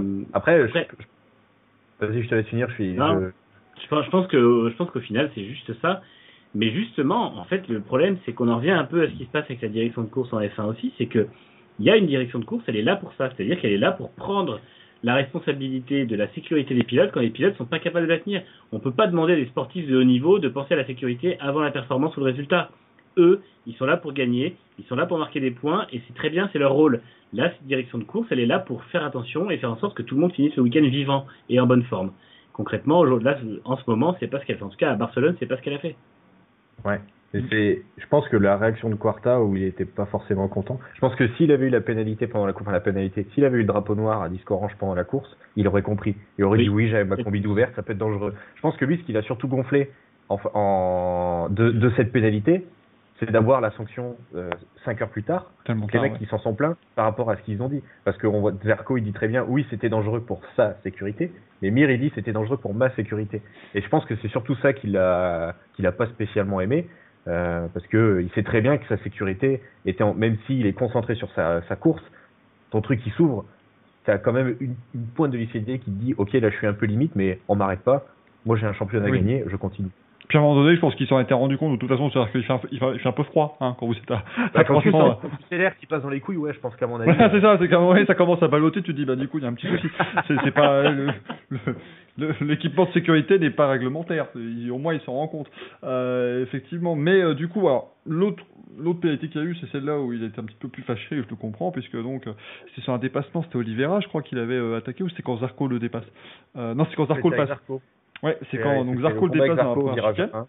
Et du coup, Quartaro va au large, puisqu'il a été obligé un peu d'élargir, et il prend la trajectoire, un petit peu le long lap, c'était pas Sviaravla, si je dis pas de bêtises, mais hein, l'espèce de long lap qu'ils avaient rajouté dans cette chicane, il prend à l'extérieur, contrairement à ce qu'on avait vu au Grand Prix de Formule 1. On avait un pilote qui lui n'était pas allé justement, euh, c'était euh, Hamilton d'ailleurs au départ qui n'était pas allé euh, faire tout ce qu'il fallait. Il fait tout ce qu'il faut, Quartaro, il revient en piste, et on dit ah mais oui, mais en fait il a relâché de, il a perdu 0,7, euh, il a perdu 0,7 secondes et pas une seconde pleine, donc pénalité de 3 secondes. Là, Axel, on parlait du côté très euh, factuel et très euh, 4 euh, cm hors de la piste, enfin 4 mm en dehors de la piste, c'est une pénalité tout ça. Là, c'est poussé à son paroxysme dans le côté complètement, complètement fou.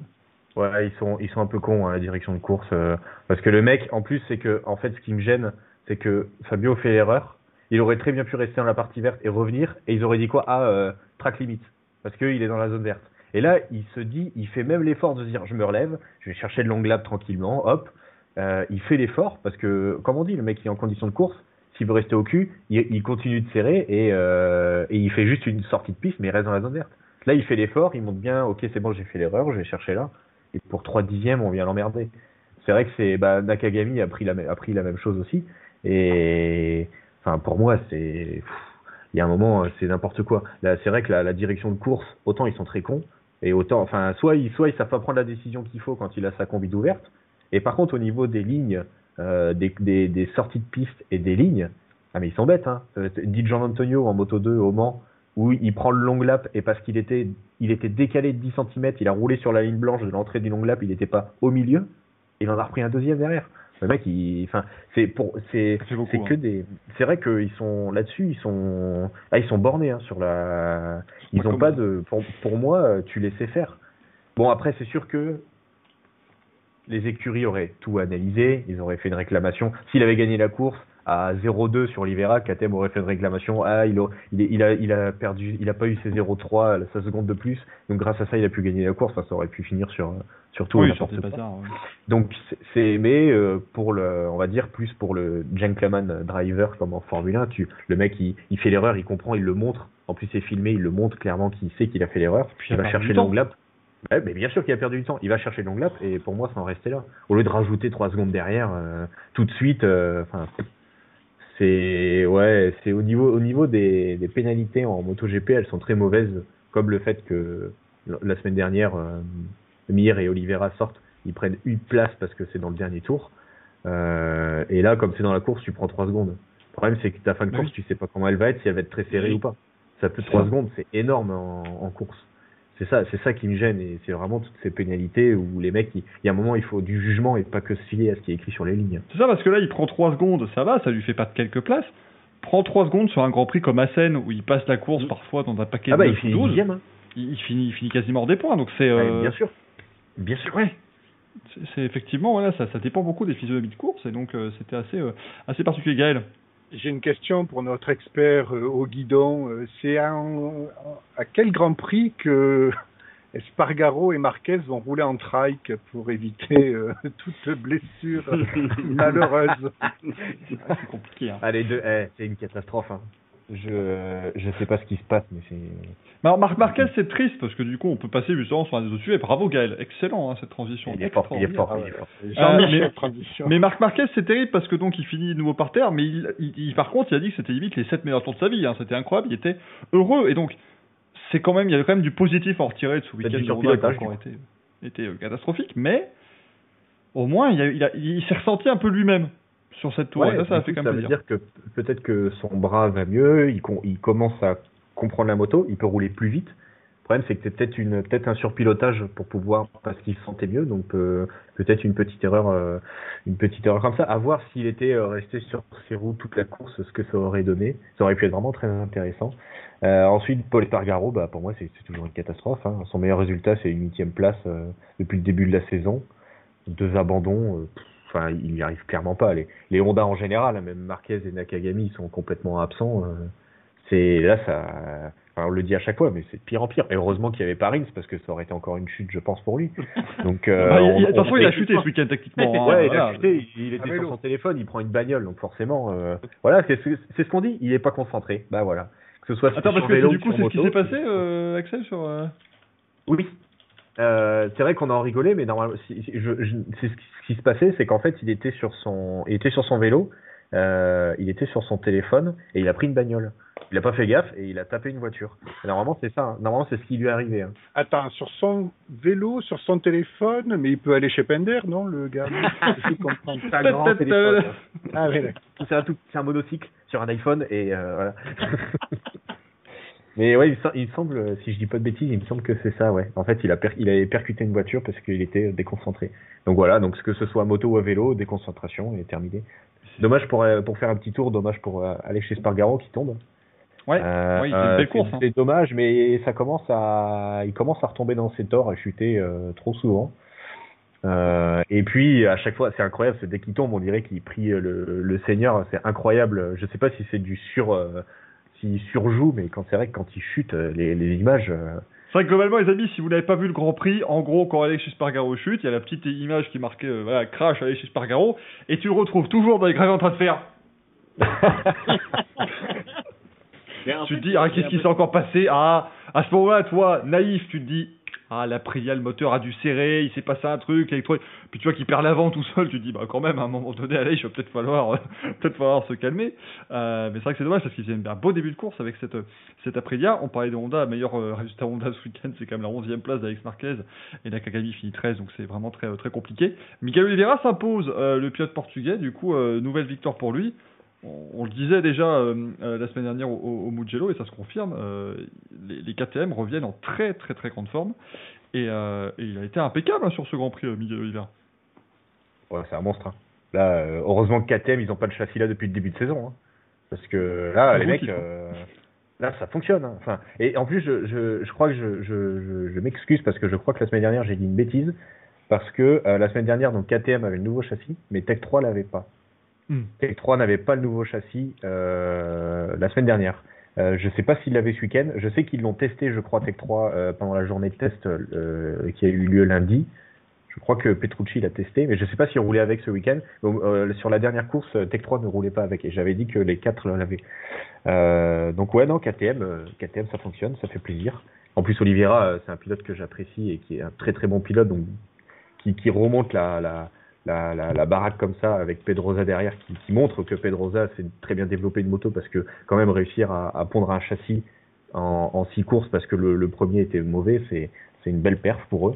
Euh, pour revenir sur Zarco, bah, on va finir par l'appeler Poulidor, hein, parce que six Grand Prix, quatre deuxième place, c'est incroyable. Mais après, le, le truc, c'est que ça fait comme, bah, comme le Mans, c'est que ça, ça, ça part un petit peu mal, ça met du temps à s'y mettre. C'est un diesel, hein, Zarco. hein. Par contre, une fois que c'est parti, euh, il remonte comme un boulet de canon.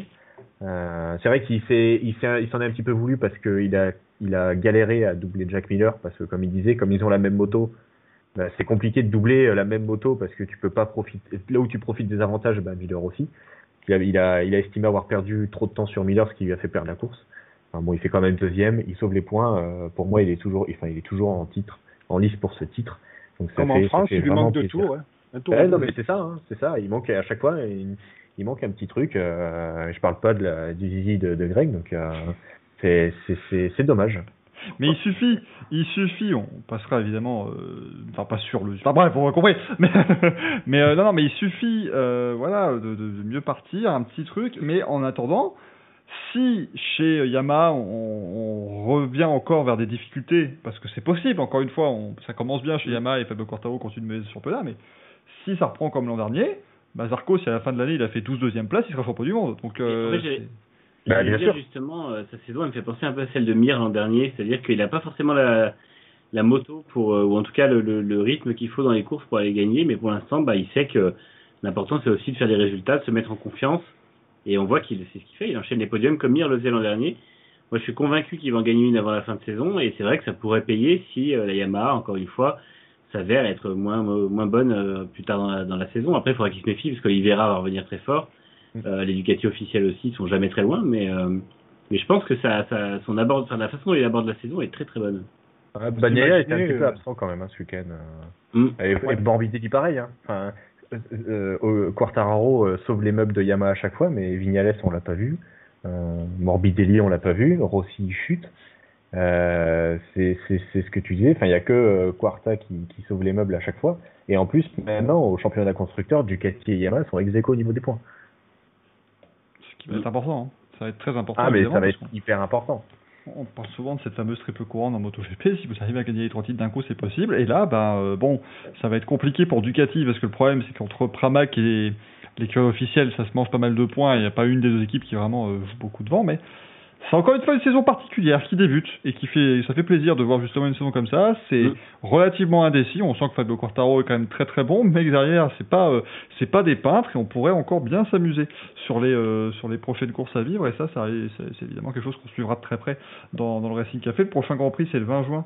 Euh, c'est le Grand Prix d'Allemagne. Alors attention, ça peut être un Grand Prix historique parce que euh, Marc Marquez, si je dis pas de bêtises, il est invaincu là-bas depuis pouf, 2010. Euh, si on Euh, compte le Moto 2. dire, je, crois que c'est ouais, c'est 9 ans, non? Euh, il me semble, hein, en tout cas, je En crois qu'il 2013 en MotoGP, ouais. Ah bah, il est arrivé en c'est 2013 neuf en. MotoGP, il a tout gagné de tout toute façon. Ça, c'est c'est pas compliqué. Et il était encore invaincu avec le, le Moto 2 et le, et le 125 avant, si je dis pas de bêtises. Euh, donc là, bah, potentiellement, on pourrait avoir, euh, pour la première fois depuis euh, 2012, un vainqueur qui ne s'appellerait pas Marc Marquez lors du Grand Prix MotoGP d'Allemagne. Euh, oui, euh, Manu. Non, c'était dans le chat, il y a euh, Jojo qui demande euh, sont, quel est le carburant en moto euh, qui est utilisé. Donc, euh, oui, de toute façon, c'est de l'essence, hein, c'est un dérivé plus essence, mais c'est. euh, après, je sais pas si euh, quel type d'essence c'est, si c'est vraiment quelque chose de très compétition ou. euh, Ouais, c'est très compétition. hein. ouais. C'est, bah, ils, par exemple, ils font, euh, en gros, chaque écurie, enfin, ils, ils utilisent pas tous la même essence. Mm. Euh, c'est pas un truc très de, en MotoGP, c'est pas une essence euh, la même pour tous. Je crois que chacun peut faire ça un peu sa propre, sa propre essence au niveau de l'arrivée de d'air. euh, Ils sont des druides et tout. etc. Après, non, c'est pas, c'est pas, c'est pas l'essence où tu vas faire ton plein Leclerc, ça c'est sûr. Euh, c'est vraiment de l'essence de compétition et je pense que chacun peut, chacun peut faire venir son, son, son fournisseur parce que justement c'est ce qui était dit à l'antenne de Kiaval ce week-end pour KTM. KTM euh, a ramené une nouvelle essence pour KTM Red Bull, sauf que Tech 3 n'en bénéficie pas. Eux, ils, ils sont sponsorisés par Elf, et normalement c'est Elf qui donne l'essence à Tech 3 et KTM ont, ont quelqu'un d'autre. Voilà, donc ça, effectivement, ouais, ça dépend, hein, comme, comme en Formule 1, ça dépend un petit peu de qui euh, fournit. On euh, reparlera bien sûr moto après le Grand Prix euh, d'Allemagne, on en parlera avant. On en parle tout le temps de la moto parce que c'est quand même vachement chouette, évidemment. Et puis, eh, c'est quand même un championnat mené par deux pilotes français. C'est pas tous les ans que ça arrive dans des championnats de, sport mécanique. Ça fait un bail quand même, donc on, en profite, on ne boude pas notre plaisir, bien sûr. Et ça fait de super audience d'ailleurs sur le groupe Canal. Euh, ils ont encore été excellents ce week-end avec la moto et puis la, la Formule 1 dans la foulée. Ça a encore fait de, euh, de sacrées audiences, bien évidemment. Donc oui, Gaël. Non, juste pour rebondir sur le Grand Prix d'Allemagne, je crois que le Sachsenring a prolongé jusqu'en 2024, si je dis pas de bêtises. Ah bah, Marc Marquez, il a, il a levé, il a fait youpi. il était très content. En plus, Euh, il a son contrat jusqu'en 2024. Voilà. Ah ben voilà. Mais Voilà, il, s'aligne, hein, de toute façon, il s'aligne, hein, c'est c'est garanti. C'est vraiment. euh, parce que ça, on, on explique aussi pourquoi, c'est simplement que euh, Marc Marquez, alors ça, euh, ça, Axel, on, on en fera une émission un jour complète, parce que Marc Marquez est imbattable sur les circuits qui tournent à gauche. Pour des raisons qui sont incroyables, certainement, mais voilà, c'était que ça tourne à gauche, plus rapide que tout. Donc, euh, ou alors, c'est-à-dire, je sais pas, je l'ai jamais vu marcher, ça se trouve, il marche comme ça, toujours, il est, il toujours incliné à gauche, euh, naturellement, donc forcément, ça va plus vite, je ne sais pas. Mais en tout cas, euh, c'est c'est assez, c'est assez flagrant. Euh, Austin, pareil d'ailleurs, hein. Bonjour à vous. Euh, le circuit d'Austin au Texas, les circuits comme ça qui sont dans le sens inverse des aiguilles d'une montre, eh ben, il est toujours excellent. Marquez en NASCAR, du coup, exactement. Il devrait être excellent euh, en, en NASCAR sur les, euh, sur les ovales d'Ami Marc Marquez. Voilà donc ce qu'on peut vous dire sur euh, la moto. Écoutez, on est quasiment dans les temps, hein. on est on est pas loin. C'est juste qu'on a commencé en retard comme d'habitude parce qu'on commence toujours hors taxe. Moi, je vous mets des temps hors taxe, mais sinon tout va bien.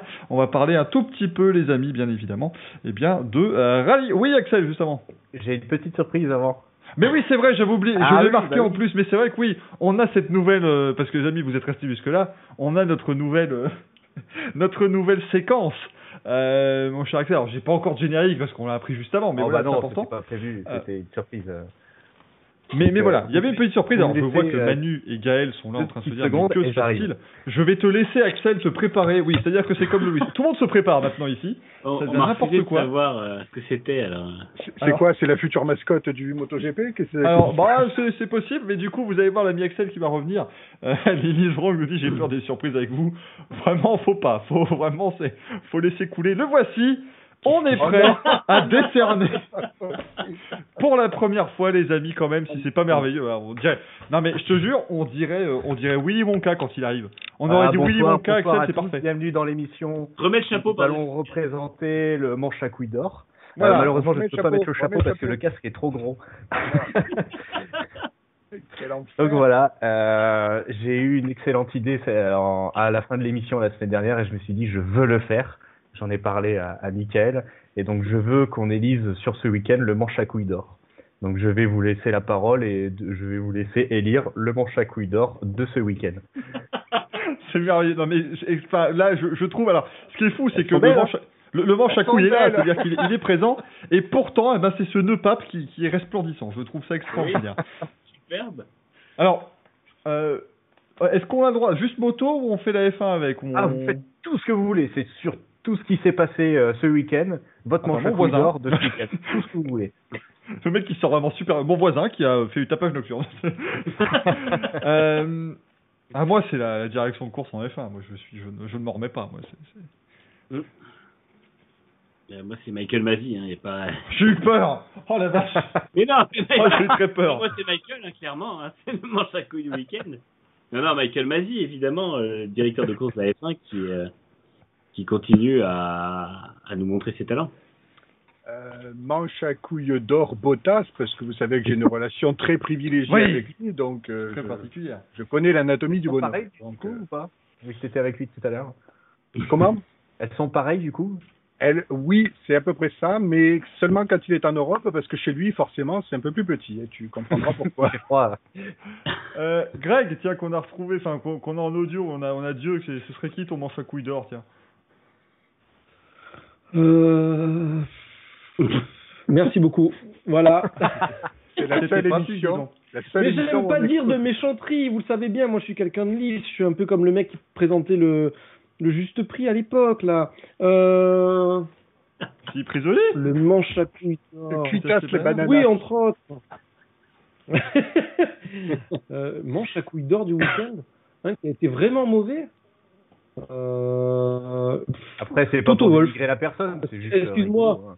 Mais, mais excuse-moi, mais quand tu dis non, non, mais mon pilote ne fait pas d'erreur, puis après je, tu dis non, mais l'erreur, quand même, elle est un peu de notre faute. Et comme tu l'as dit si bien, Bottas, mais quel connard, il s'est garé en travers. Non, mais au bout d'un moment, faut arrêter le favoritisme, je veux dire, merde. Voilà, donc c'est mon manche à couilles d'or, c'est Toto. Et un beau manche à couilles. hein. Toto Coq. Magnifique.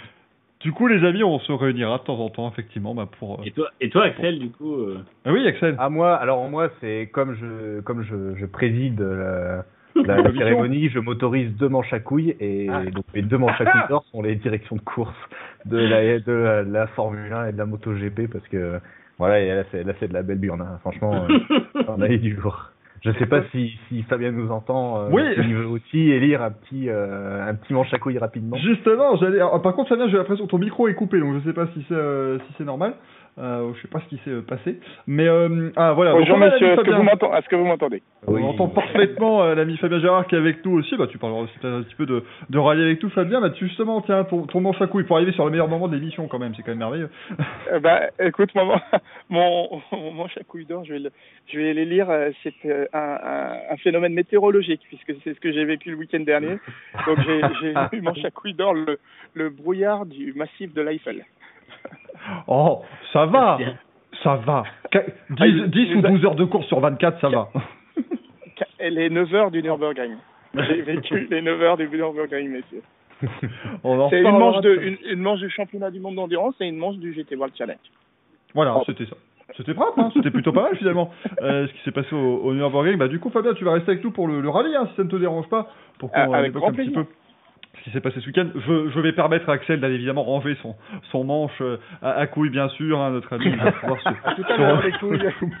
Et là, et là, j'ai une pensée émue quand même aux gens, euh, qui, pour les gens qui nous écoutent en podcast et qui disent, mais qui- ah, il va ranger son, je comprends pas, je suis perdu, moi, je- ça devient, ça, ça devient n'importe quoi. Le, avoue, avoue que tu fais ça pour doubler les chiffres et que les gens qui écoutent en podcast sont obligés de regarder la vidéo après. Exact, évidemment, mais à un moment donné, euh, business is business. On fait ce qu'on peut. Euh, bien évidemment, on va mettre le petit jingle, les amis. On va parler euh, du coup, eh bien, euh, double versé. Maintenant, c'est parti. On sait, François, on t'aime, François, on sait que t'as pas tapé, t'as perdu une roue. Euh, mais du coup, eh bien, euh, ce week-end, c'était le, rallye de Sardaigne, euh, le rallye d'Italie du, du WRC, et une nouvelle victoire de Sébastien Ogier, du coup, le champion du monde, eh bien, qui a été encore une fois excellent. Ce week-end, bien évidemment, lors de ce, rallye de Sardaigne, il termine devant Elvin Evans, qui fait décidément une très mauvaise saison, bien évidemment. Qu'est-ce que c'est que cette deuxième place d'Elvin Evans? Deuxième place pour donc la deuxième totale. Et puis Thierry Neuville, qui termine troisième, ce qui fait qu'au moins André Adamo n'a pas, voilà, n'a pas fait une crise de nerfs totale, même si quand même il y avait un petit peu de quoi euh, sur ce sur ce week-end euh, bien évidemment. Alors Gaël ça c'est très pratique parce que si on suit les gens si on suit un petit peu les gens du Racing Café sur Twitter on sait que Gaël a passé son week-end devant le rallye et la F1 et, euh, et à peu près tout ce qui roulait ce week-end de toute façon. Je, je, je te Oui, dis globalement. Mon ami Gaël. Mais du coup bah Ogier il ouvrait la route hein, puisqu'il est en tête du, du championnat. Mm. il s'impose quand même en Sardaigne ce qui est pas facile sur cette euh, surface euh, difficile. Est-ce que le championnat tournerait-il pas un petit peu au duel entre euh, justement Sébastien Ogier et Evans? Parce que derrière ça commence à, être loin au championnat Eh ben ouais, complètement. C'est vrai que c'était. Alors le rallye de Sardaigne déjà, c'est un rallye qui est très cassant. hein. Donc euh, s'il y a quelque chose qui est encore plus incertain que les cinq derniers tours de Bakou, c'est euh, le rallye de Sardaigne. Euh, on restait quand même sur deux victoires consécutives de Dani Sordo quand même au, au rallye de Sardaigne. Donc pour ça que. Hyundai l'avait Hyundai l'avait appelé en renfort. Euh, Ogier ouvrait la route effectivement, donc forcément ça l'a pénalisé sur la première journée un petit peu. Forcément, quand on balaye la route pour les autres, on peut pas forcément signer tous les temps scratch. Euh, Tanak, ça n'est bien sorti parce que franchement, Tanak, il a fait une superbe première journée puisque il sort leader euh, de la journée 1 du vendredi. Euh, M-Sport, par contre, euh, eh ben, ça a été le cauchemar puisque Suninen un tonneau dès la première spéciale. Voilà, donc il nous a fait un Monaco bis, un Monte Carlo bis.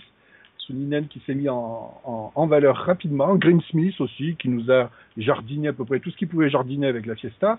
Donc euh, avec les M-Sport, c'était terminé. On s'est orienté vers un duel Hyundai-Toyota. Et puis là, euh, Tanak a décidé de pimenter le rallye la deuxième journée, à la mi-journée sur la spéciale 12. Eh ben, il s'est pris une grosse pierre qui lui a arraché euh, la suspension arrière gauche. Et franchement, c'est c'est pas c'est pas de bol quoi, parce que il fait un super taf quoi. Tanak, il a rien à se reprocher, sachant que quand même, et là on reparle un petit peu de cette espèce de chance des champions, un peu comme on a l'habitude de dire pour euh, Hamilton des fois. Ogier tape la même pierre.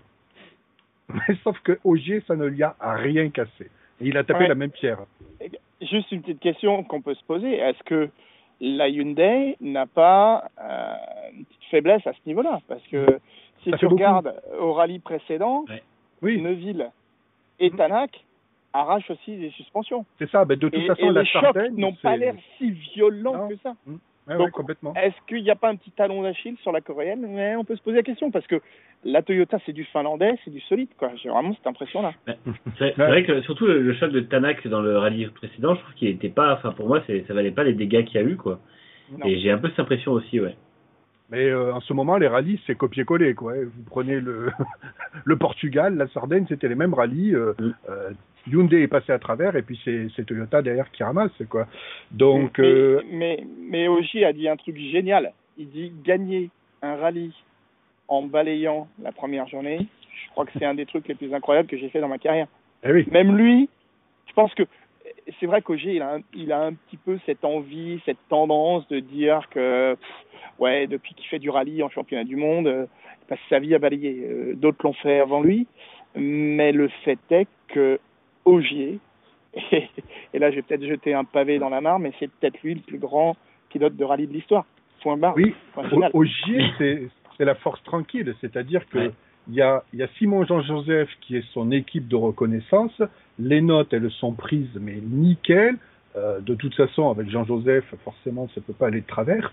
Et à la différence de, par exemple, Sordo, qui était deuxième et qui revenait sur Ogier euh, dans la deuxième journée, eh ben, Sordo se prend une ornière et il part en tonneau. Alors que potentiellement, ça pouvait peut-être aller chercher la victoire. Et quand tu te prends une ornière, ben, je suis désolé, c'est une mauvaise lecture des notes. Quoi. Tu peux pas prendre une ornière tout seul comme ça. Quoi. Personne d'autre ne l'a fait, il y a que lui qui l'a fait. Donc, euh, ouais, voilà, c'est encore une fois, c'est des, mauvaises prises de notes, quoi. C'est arrivé à Neuville, euh, c'est arrivé à Sordo, c'est arrivé à Tanac. Euh, pourquoi les notes de Ogier sont impeccables? À un moment donné, il faut se poser la question, quoi. Exactement. Vas-y, Manu. Non, ouais, c'est ça. De toute façon, euh, je pense que Ogier, il a, il a tout ce qu'il faut pour, euh, pour que ça roule vraiment très bien. Et c'est vrai qu'il arrive en fait à pas faire d'erreur. Il sait qu'un rallye se joue sur trois jours et pas sur, euh, sur une spéciale ou deux ou sur une journée. Le, vendredi, quand il balaye, il sait qu'il va prendre, bah, il prend le tarif habituel 45-50 secondes dans, la vue par les leaders. Et euh, il, il, il se en fait, la différence avec les autres, c'est qu'il se décompose pas quand il est à 50 secondes du leader en pensant qu'il a perdu et qu'il doit aller chercher des dixièmes en plus ou quoi. Il sait que le rallye est cassant, il sait que le rallye est, euh, est long et il sait que ça se jouera le dimanche midi. Et en fait, il est hyper intelligent. C'est ça que les autres n'ont pas forcément, ou pas autant que lui pour moi. C'est qu'au-delà du coup de volant qu'il a, de jamais mettre une roue de travers quasiment, d'avoir des notes super bien faites, d'avoir vraiment une équipe super bien ficelée, tout ça, il a cette intelligence de course que les autres n'ont pas à ce point-là. Et je trouve que euh, bah là, sur des, des week-ends comme ça, où finalement, euh, celui que je trouve qui a la, la, la meilleure intelligence de course avec lui, c'est Evans, qui fait à peu près la même chose, mais avec le, bah, je dirais un petit peu moins de talent peut-être, parce que mine de rien, Ogier reste euh, Moi, la vitesse un monstre. Ah ouais. Et- Et, euh, et- je pense que c'est là- c'est là que ça se joue. En plus, pour, euh, pour aller encore un peu plus loin, euh, sur, pour confirmer le talent de G, c'est un des rares pilotes actuels qui gagnait avec trois marques différentes. Mm. Et Ouais. quelle que soit la voiture, euh, dès sa première année dans cette voiture, il est capable d'aller chercher une, une couronne mondiale. Et d'ailleurs, tu Et vas-y, vas-y Manu. non mais si tu regardes le, le, le titre qu'il a fait, le seul constructeur avec lequel il n'a pas de titre sur la, sur Citroën. la, Citroën, et personne ne remet en cause le fait que ça puisse venir de d'Ogier. Tout le monde Ah, dit, pas. Citroën n'a pas fait la voiture, et c'est vrai. Je veux dire, avec M Sport, ils ont gagné avec un budget qui était au ras des pâquerettes, une voiture qui était développée avec moins de budget, et il arrive là-dedans et il fait un miracle. Quand on, enfin moi je me rappelle toujours de la vidéo où euh, Wilson annonce à ses pilotes, à ses euh, employés que c'est Ogier qui va euh, qui va piloter pour eux. Il a il a le sourire d'un gamin, il a des, des étoiles dans les yeux, et en fait je pense qu'il savait très bien le coup qu'il venait de faire, et euh, ce que Citroën n'a jamais su réaliser, n'a jamais su comprendre. En fait, ils avaient un programme avec le meilleur du plateau et ils n'ont jamais su comprendre que c'était à eux de se remettre en question. Donc euh, là-dessus, c'est clair qu'Ogier, il est, il est intouchable dès que, quelle que soit la voiture, en fait. Mm. Et quand on disait, euh, quand on disait que Ogier avait des très bonnes notes, on peut comparer par exemple à Neuville qui a fait des erreurs. Euh, à un moment donné, il y a une épingle serrée euh, qui débouche sur une clôture avec un portail. Euh, Neuville a brossé le portail, mais et surtout quand il arrive sur l'épingle, c'est une épingle serrée à gauche. En trajectoire, il est total à gauche. Euh, Je sais pas à quel moment tu veux tirer un câble, tu te mets à l'intérieur de l'épingle. C'est juste pas possible. Donc je crois que sur, ce- sur cette prise de note là, il était à l'ouest total. Je... Bah, ça, après, il y a toujours évidemment le nouveau, le nouveau copiage, hein, Thierry Neuville, ça, ça, ça continue évidemment. Euh, ça fait maintenant 5 rallyes qu'ils font ensemble, mais ça reste une entente qui est pas aussi bonne, peut-être aussi que ce qu'il avait avec Nicolas Gilsou à l'époque. Euh, écoute, Euh. franchement, quand tu l'écoutes, ces notes, euh, t'as de plus en plus l'impression qu'il a Gilles Sou avec lui dans l'auto. Il a Mm. vraiment, euh, en, en, en cinq rallyes, monté euh, son niveau euh, d'accompagnement de Neuville. La preuve, je veux dire, à part une fois, ils n'ont pas été sur le podium. Donc, euh, il, il y a une bonne entente. Je pense que, sincèrement, effectivement, chez Hyundai, on a alors attention, je je je veux pas du tout euh, critiquer le management de d'Andrea Adamo, mais on j'ai un peu l'impression que c'est le, le, le royaume de la terreur chez chez Hyundai en fait. Un peu ce Oui. que faisait un, un peu ce que faisait Makinen et la peur de faire une erreur t'amène à faire des erreurs. Alors que là chez Toy avec euh, Latvala qui se rend compte que les pilotes qui dirigent sont peut-être meilleurs de ce qu'il aura jamais été dans sa dans sa carrière il leur fait confiance, il les laisse bosser. Euh, éventuellement, euh, un mec comme euh, comme j'ai oublié son nom, Katsuta, il va aller lui donner un petit peu des conseils pour lui dire vas-y mon, mon gars, envoie, t'es un- tu, tu peux encore augmenter. Mais je suis sûr qu'un mec comme Ogier et Evans, il leur fout la paix. Il se dit les gars, vous savez, Andrea Adamo, c'est une autre école. C'est, il encaisse les coups pour ses pilotes aussi, ça il le fait très bien et, et c'est un grand manager pour ça mais je pense que ouais les, les pilotes ont un petit peu euh, un petit truc dans la gorge au niveau du, de, de l'estomac lorsqu'ils prennent le départ des spéciales parce qu'ils se disent putain on va décevoir Andrea pas pas simplement dire euh, Andrea nous fait peur et Andrea nous menace. Non, c'est pas ça. C'est que comme Andrea Adamo, c'est un mec qui bosse énormément, qui met vraiment, qui met la barre très haute pour lui. Il attend la même chose de ses hommes et peut-être que son niveau d'attente est trop haut par rapport à ce que sont capables de faire ces garçons. Et au lieu de, lorsqu'ils sont en tête d'un rallye, prendre le temps d'analyser cette situation, de se dire on est en tête, on va peut-être essayer de se calmer, ça se calme jamais chez Hyundai.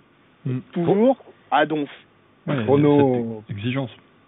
Pour nos amis du chat, si vous savez pas trop qui est Andrea Adamo, le, team manager de Hyundai, vous prenez Helmut Marco, Frank Tost, vous mettez dans un shaker, vous secouez, vous avez Andrea Adamo.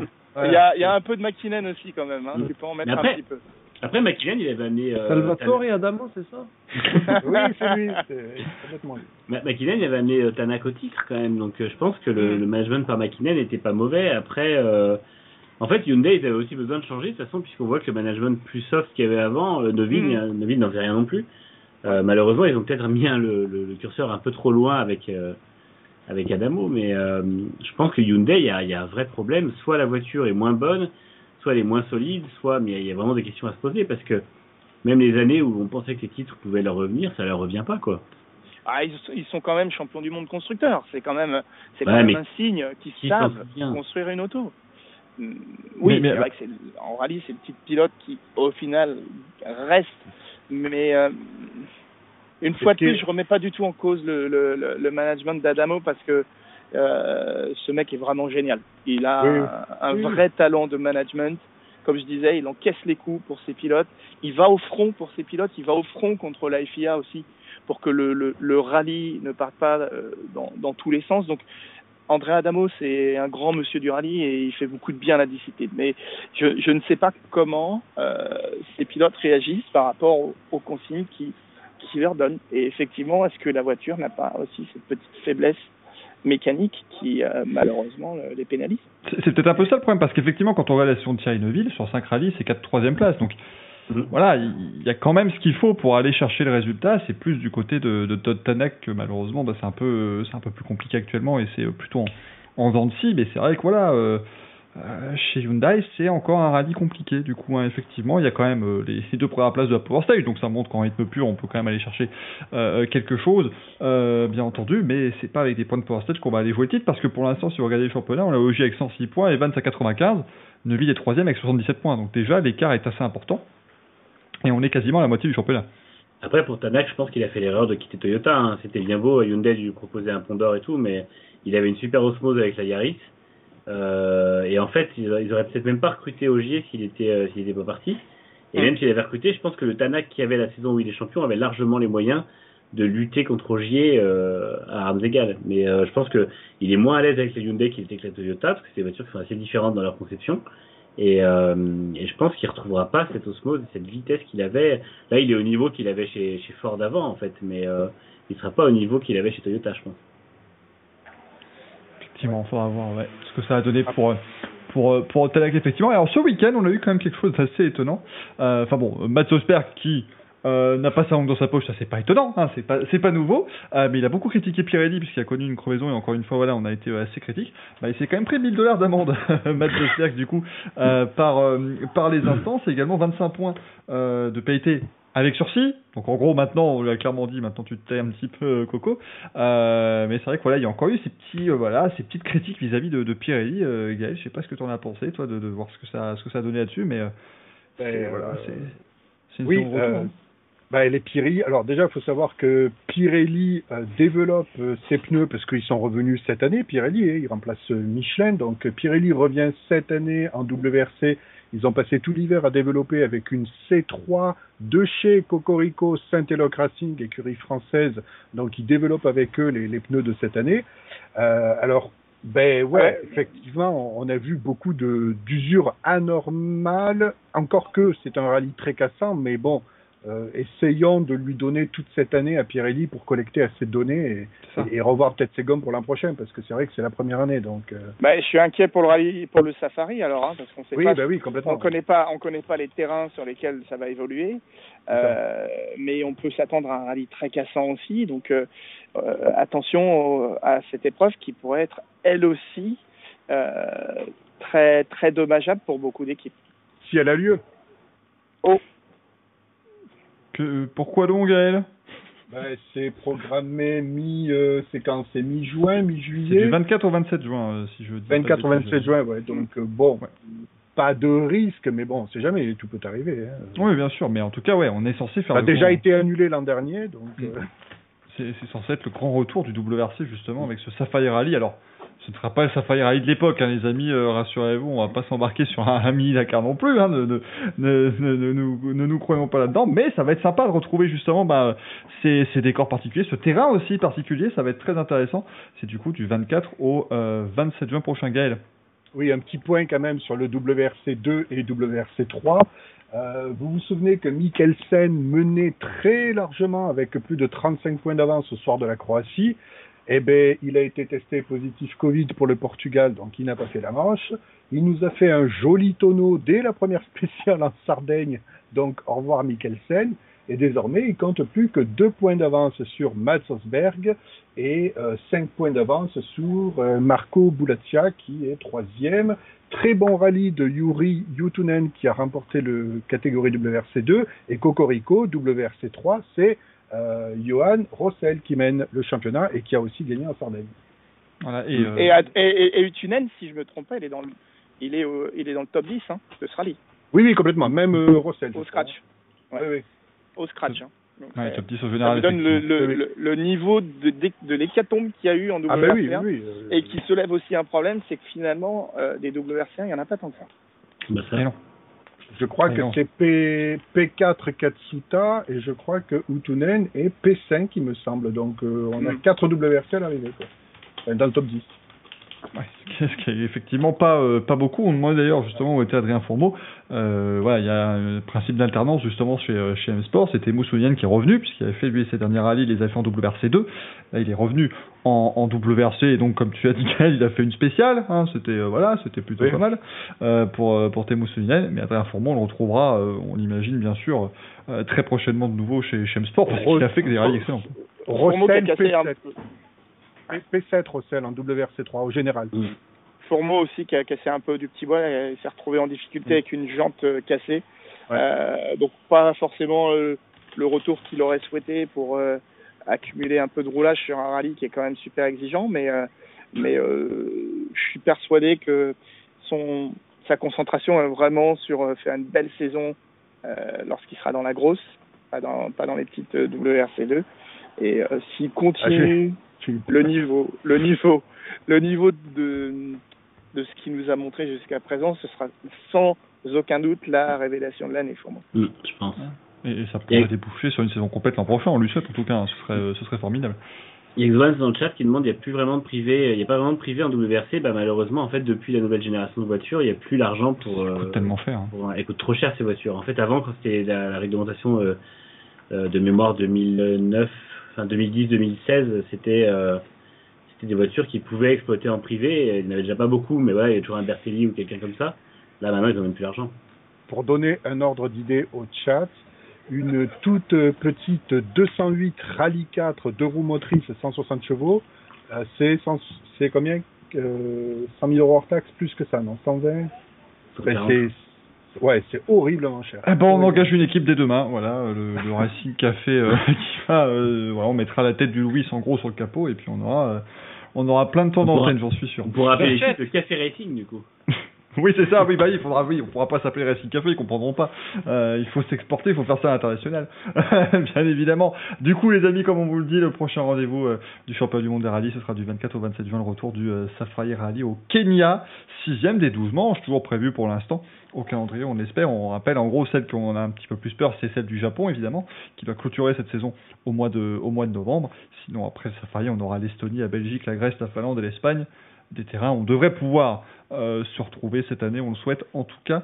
Euh, bien évidemment, on va passer aux news si vous voulez bien et on va avoir un petit peu le, reportage inside de notre ami euh, Fabien et de son week-end un petit peu pluvieux, mais pas grand-chose véritablement, vous verrez. Bru- brumeux, brumeux. Oh là là, oh là là là là là là Puisque ce week-end, du coup, euh, mon cher Fabien, tu étais euh, du côté du Nürburgring de la euh, North Five euh, pour les 24 heures et également, bien sûr, pour le coup d'envoi de la saison de, de FIA WTCR. Mais du coup, eh bien, les 24 heures du Nürburgring qui, qui bientôt ne devront plus s'appeler 24 heures parce que ça devient à chaque fois le, le petit running gag hein, en boucle toujours, mais donc un long drapeau rouge, effectivement, dans la nuit, du fait justement de la brume, des conditions qui étaient, qui étaient pas faciles. Comment c'était sur le, sur le terrain? Alors, euh, donc la, la, la semaine, euh, parce qu'il faut, c'est qu'au moment, hein, bien entendu, les, les 24 heures du Nürburgring, ça se passe sur une semaine euh, complète. Le début de la semaine était vraiment estival, euh, des conditions incroyables pour pour la Nordschleife. Hein. C'était c'était le cœur de l'été, mais ce qu'il faut savoir, c'est que l'été dure, dure trois jours au Nürburgring. Donc ils ont eu leurs trois jours d'été. Il y en a eu des pluies torrentielles. On a récupéré l'orage qui a euh, complètement dévasté euh, la, le circuit de Spa-Francorchamps. On s'en est pris un, un, petit bout, et rien que le petit bout, déjà, ça se met bien le trouble. C'était pendant la, la, la Q2, euh, donc euh, la, la, deuxième partie de la qualification de la Nordschleife euh, de, des 24 heures. Donc ça vous a donné une idée euh, de ce de ce que de, des difficultés de la difficulté de rouler sur ce circuit des 24 heures avec la pluie mais ils ont quand même lancé la qualif et ça c'est vraiment impressionnant euh, ça s'est un petit peu calmé par la suite le début de la course euh, toute la partie avant la course, euh, donc le WTCR par exemple, c'est disputé sur une piste sèche. Et au moment du départ de la course des 24 heures, bam, pareil, euh, un immense orage euh, qui arrivait au fur et à mesure. C'était assez intéressant et excitant sur la grille de départ parce que les équipes devaient faire le choix de pneus, quelle, gomme pneumatique choisir pour pour s'élancer. Donc il y avait un bel éventail euh, sur la, grille. Je me suis baladé. Euh, j'ai découvert que on pouvait faire du slick retaillé pour les courses en GT. J'avais jamais vu ça. Donc euh, du slick avec euh, bah, des découpes euh, faites par les équipes. Alors vraiment à leur à leur choix, j'imagine en accord avec bien entendu avec Michelin. on avait du pluie et puis il y en a qui sont partis en slick. Et ce qu'il faut savoir à la Nordschleife, euh, quand la course des 24 heures est lancée, si vous décidez de revenir au stand, vous n'êtes pas obligé de vous faire les 22 tours. Vous pouvez euh, sur le, vous prenez le circuit F1 et vous pouvez rentrer au stand ou partir sur la Nordschleife. Donc c'est-à-dire que finalement le, choix de prendre euh, des pneus euh, qui auraient peut-être pu vous donner un, bon coup, si c'était pas le bon choix, vous aviez la possibilité d'aller euh, l'échanger sans perdre trop de temps. Donc ça c'était le, côté assez intéressant. Et sinon, écoutez, la, course était vraiment, vraiment fabuleuse. Ça a été un régal jusqu'à jusqu'à 9 heures du soir. Jusqu'à 9 heures jusqu'à 9 heures du soir, jusqu'à 9h30 même, euh, où on pensait vraiment euh, qu'on allait pouvoir continuer. Mais en fait, la décision de faire tomber le drapeau rouge, en fait, c'est pas simplement le brouillard. C'est que, euh, vous le savez tous, en sport auto, il y a une température de pneus idéale pour les pneus et que lorsque euh, il n'y a pas de safety car non plus sur la Schleife, on utilise le même règlement qu'il existe par exemple dans les 24 heures séries. Donc euh, les 24 heures de Dubaï ou ce genre de choses, on fait du code 60. Tout le monde se met à 60 km heure, on roule sur une piste qui n'est pas forcément très chaude, la température des pneus tombe, et si et lorsque vous repartez euh, peut-être, je sais pas, 15 km plus loin parce que le circuit vous l'autorise, la visibilité vous l'autorise, vous repartez sur la Nordschleife en pneus froids. Et euh, avec des voitures qui ont des deltas de vitesse de différence énormes. Donc c'est-à-dire que il y a des difficultés euh, par rapport à ça, de bien contrôler sa voiture si on revient sur des voitures qui sont plus lentes que vous. Donc il y avait ce facteur-là qui est très important. Il y avait aussi deux autres facteurs majeurs. Le premier, c'est qu'un poste de commissaire, par exemple vous êtes au poste de commissaire 110, le poste commissaire 110 doit être en mesure de voir le poste commissaire 111. Et là, ce n'était plus possible sur une grande majorité des, des, des différents postes commissaires. Donc à partir de ce moment-là, c'était plus possible d'assurer la, la, sécurité du pilote. J'ai aussi Nico Muller qui me dit qu'il est arrivé euh, sur un poste commissaire euh, et il a vu un double drapeau jaune affiché que lorsqu'il n'avait dépassé ce poste commissaire, alors que c'est censé vous prévenir en amont. Et donc, et, et il me disait euh, que la sécurité des commissaires euh, intrinsèquement n'était plus assurée elle non plus parce qu'on on a vu quand ça tape au Nürburgring, les rails sont pas forcément très hauts et une voiture peut facilement aller on l'a déjà vu, hein, mais aller euh, choper un poste commissaire et, et, faire des blessés. Donc euh, la décision a été prise donc d'interrompre la course et c'était une très bonne décision au final. De certains vont dire ouais mais avant nous on était des bonhommes, on roulait et tout ça. Euh, il n'y avait pas des vitesses atteintes comme on les atteint aujourd'hui avec les GT3. C'est ce qu'il faut dire dans les années 70, 80. Ouais, on roulait, ça envoyait, mais on roulait pas avec des voitures comme ça. On va dire aussi, ouais, mais les voitures, elles sont plus safe aujourd'hui. Oui, mais on ne roulait pas à ces vitesses, une fois de plus. Il faut, euh, il faut être raisonnable. Et, et, et si une voiture de course, c'est faite pour rouler avec une température de pneu idéale, pareil, quand tu perds la température, tu perds la pression. Enfin, voilà, il y a plein de paramètres qui sont pris en compte et, et au final, euh, la majorité des pilotes à qui j'ai parlé m'ont tous dit c'était une bonne décision. Effectivement, alors il y a eu, euh, il y a eu, c'est vrai que c'est en fait paradoxal, c'est un peu les GT3 justement qui font euh, qu'on a eu besoin de ça parce que ce sont justement des machines si pointues et si rapides qu'il faut quand même prendre des décisions pour la sécurité. Moi, j'avais vu euh, Olivier Meutjens, qui est un pilote belge, qui lui était donc dans les catégories un petit peu inférieures parce que les 24 heures de Nürburgring, comme on le dit dans le chat, il y a de la Dacia Logan, il y a, il y a de l'Opel Mantra. Enfin voilà, c'est un peu, euh, on, fait un petit peu tout ce qu'on peut.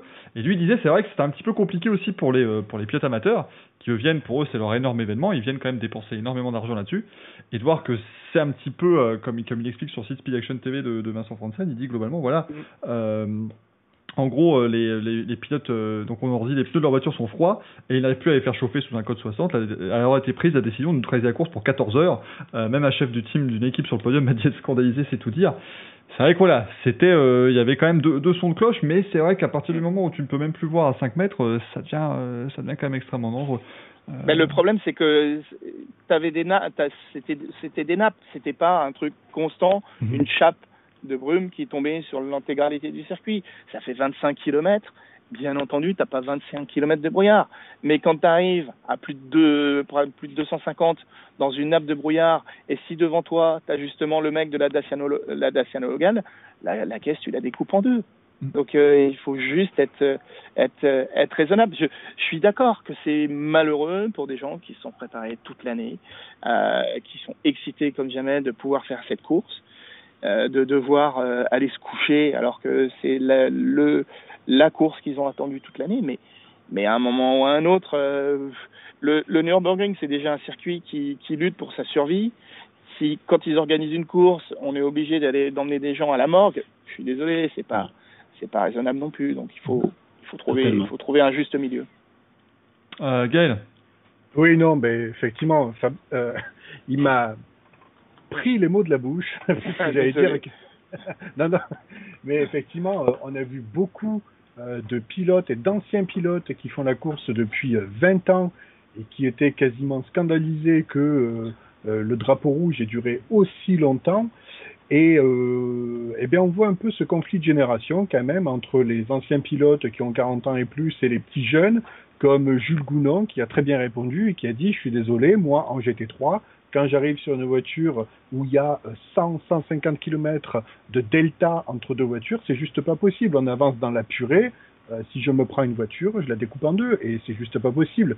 Et je suis un peu, entre guillemets, content qu'il euh, y ait des jeunes pilotes qui est quand même cette éducation-là de la sécurité qui est quand même primordiale sur un circuit qui est mais juste euh, c'est la préhistoire de, la sécurité. Et c'est justement ça que les vieux pilotes disent. Oui mais euh, si on met des drapeaux rouges on perd l'attrait de l'enfer vert. Ah ouais d'accord ok votre circuit il est dangereux mais justement euh, on a mis en place des protocoles de sécurité. On va essayer de les respecter à minima quoi. C'est pas les jeux du cirque quoi. C'est surtout que c'est c'est c'est les caisses dans tu dans laquelle tu roulais mon pépé euh, c'était pas la même vitesse qu'une GT3 c'est ça, oui, bah oui, c'est vraiment raison. C'est un peu le problème en fait du sport auto et en général aujourd'hui c'est que on critique les jeunes pilotes parce que oui ils sont euh, soi-disant pas courageux ils sont euh, aujourd'hui c'est aseptisé il y a pas de danger machin. Mais en fait euh, quand une F1 actuelle tourne 15 ou 10 ou 15 secondes plus vite qu'une F1 il y a 25-30 ans bah c'est normal qu'on leur mette un peu plus de sécurité parce que les vitesses n'étaient pas les mêmes. Oui, il y avait des gros cartons à l'époque et non, les voitures n'étaient pas aussi résistantes et c'est pareil dans les, autres, disciplines. Mais, euh, mais clairement, oui, enfin, c'est plus les mêmes risques qui sont pris aujourd'hui et, euh, et comme tu dis, a fortiori sur un circuit comme le, le Nürburgring où la sécurité reste encore très précaire même si pas, ça n'a rien à voir avec ce que c'était à l'époque. Surtout qu'on a vu, on a vu lors d'accidents, on a vu un pilote qui a doublé une ambulance et une dépanneuse. Je sais pas, il était à 2,50 ou je sais pas à quelle vitesse il était, mais il a littéralement doublé la dépanneuse Ouais. de l'ambulance sur le circuit. Avec Euh, deux roues dans l'herbe. Ah, Absolument dingue, ouais, complètement. Bah, si- sinon, Michael, je pense que tu vas y venir, mais on a eu une très belle course en dehors de ça. C'est-à-dire que quand ça roulait, c'était absolument magnifique. On a encore eu un, un Kevin Estre magistral, euh, Ah bah, c'est ça. associé à, à Michael Christensen. Hein. Matteo Caroli était un petit peu en deçà par rapport aux deux qui ont une expérience de dingue. Mais, euh, mais Kevin Estre, il nous a encore fait. Mais, Kevin un truc Estre, euh. On va finir par P11. l'appeler. euh, ouais, on va finir par l'appeler Monsieur Nürburgring. C'est ce- c'est celui qui nous habitue à mettre deux roues dans l'herbe pour doubler quand même, Kevin. Et à 50 minutes de l'arrivée, tu as l'Audi 29 euh, de Beretta qui est en perdition. Il va mettre les quatre roues dans l'herbe Mm. pour éviter la voiture. Euh, il n'avait pas le choix. Et, et, et derrière, euh, la, la, la, la, la, la BM numéro... Euh, C'était pas encore la Mercedes. Euh, non, la BM, la BM, oui c'est ça, la BM Roe, elle était à 20 secondes derrière. Donc c'était que dalle. C'était absolument que dalle. Et, et c'est là où finalement cette deuxième partie de course, lorsqu'ils ont relancé, elle était assez intéressante et, et compliquée parce que euh, il y a 20 voitures qui pouvaient gagner, euh, avec les voitures qui ont été refaites à neuf pendant la nuit. Euh, donc c'est-à-dire que c'est ce que je disais tout à l'heure en plaisantant, mais c'était une manche, une manche du, de endurance du GT World Challenge. T'as les meilleurs pilotes dans les meilleurs GT3 dans les dans les meilleures conditions possibles et, les conditions euh, lorsqu'ils ont relancé la piste la, la course à midi, euh, ils ont terminé tout en slick. Donc c'était un sprint de 3h30. C'était juste euh, fabuleux et je pense que pendant la nuit, on aurait certainement eu des surprises, mais mais c'est vrai que Mantet a montré une force d'un point de vue stratégique d'arrêt au stand, de comportement des pilotes. À la fin, il n'y avait plus que Christensen et, et, euh, et Estre qui, qui assuraient les relais, c'est eux qui ont terminé la course. Euh, mais, euh, mais quelle maîtrise, quoi. Quelle Mm. maîtrise.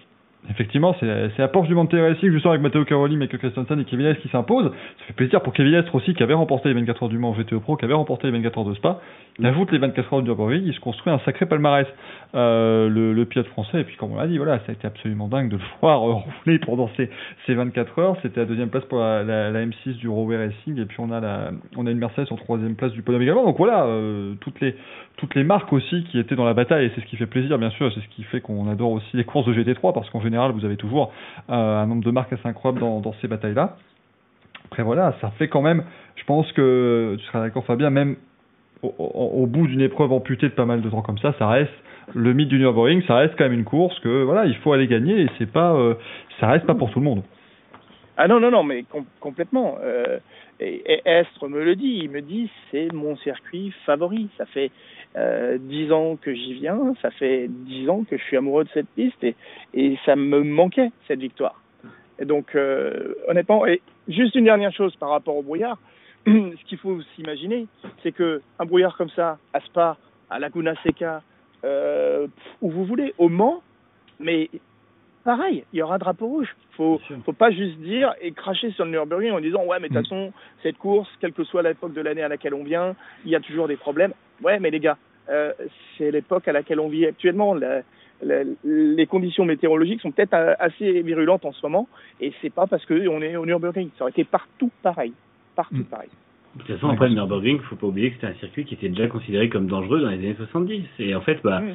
Vu comme il est fait, euh, oui, il y a des améliorations de l'infrastructure, mais en fait, le, on peut pas non plus faire des infrastructures parfaites avec des dégagements comme ailleurs et tout ça, il restera plus dangereux. Et je pense qu'il y aura peut-être un principe de précaution encore plus. euh, alors le brouillard, non, parce que de toute façon, sur tous les circuits, c'est quelque chose qui déclenche des drapeaux rouges. Mais quand tu vois la première averse que la, qui se prend, qui, est- qui est en course, où tu as une partie du circuit qui est totalement sèche et l'autre qui est complètement détrempée, effectivement, il y aura peut-être un principe de précaution plus important en disant euh, il faut faire attention parce que justement le circuit ne pardonne rien.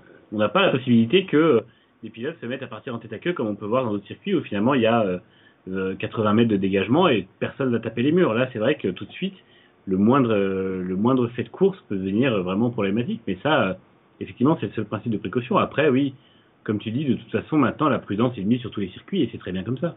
Qui est normal, bien sûr. Et puis on a vu quand même que ça a tapé très fort à de Ouais. nombreuses reprises déjà ce week-end. Euh, C'était pas la peine d'en rajouter avec euh, la purée de poids qu'il y avait euh, pendant, euh, pendant cette nuit, hein, justement, au, au NURB. Fabien, ce week-end, on avait également le, le coup d'envoi, justement, du FIA WTCR, le championnat, enfin la Coupe du Monde des voitures de, de tourisme, avec des victoires. On en rappelle qu'il n'y a plus que deux courses hein, cette année, on ne fait plus trois courses par, par meeting. Mais donc une victoire qui a fait plaisir à beaucoup de monde pour Thiago Montero dans la première manche.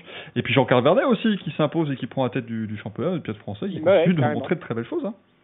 Ouais, non, non, franchement, euh, très impressionnant, très impressionnant déjà, très impressionné déjà par le plateau. Euh, franchement, euh, un championnat qui aligne six champions du monde encore en activité, il y en a plus beaucoup. Donc là, c'est quand même assez impressionnant.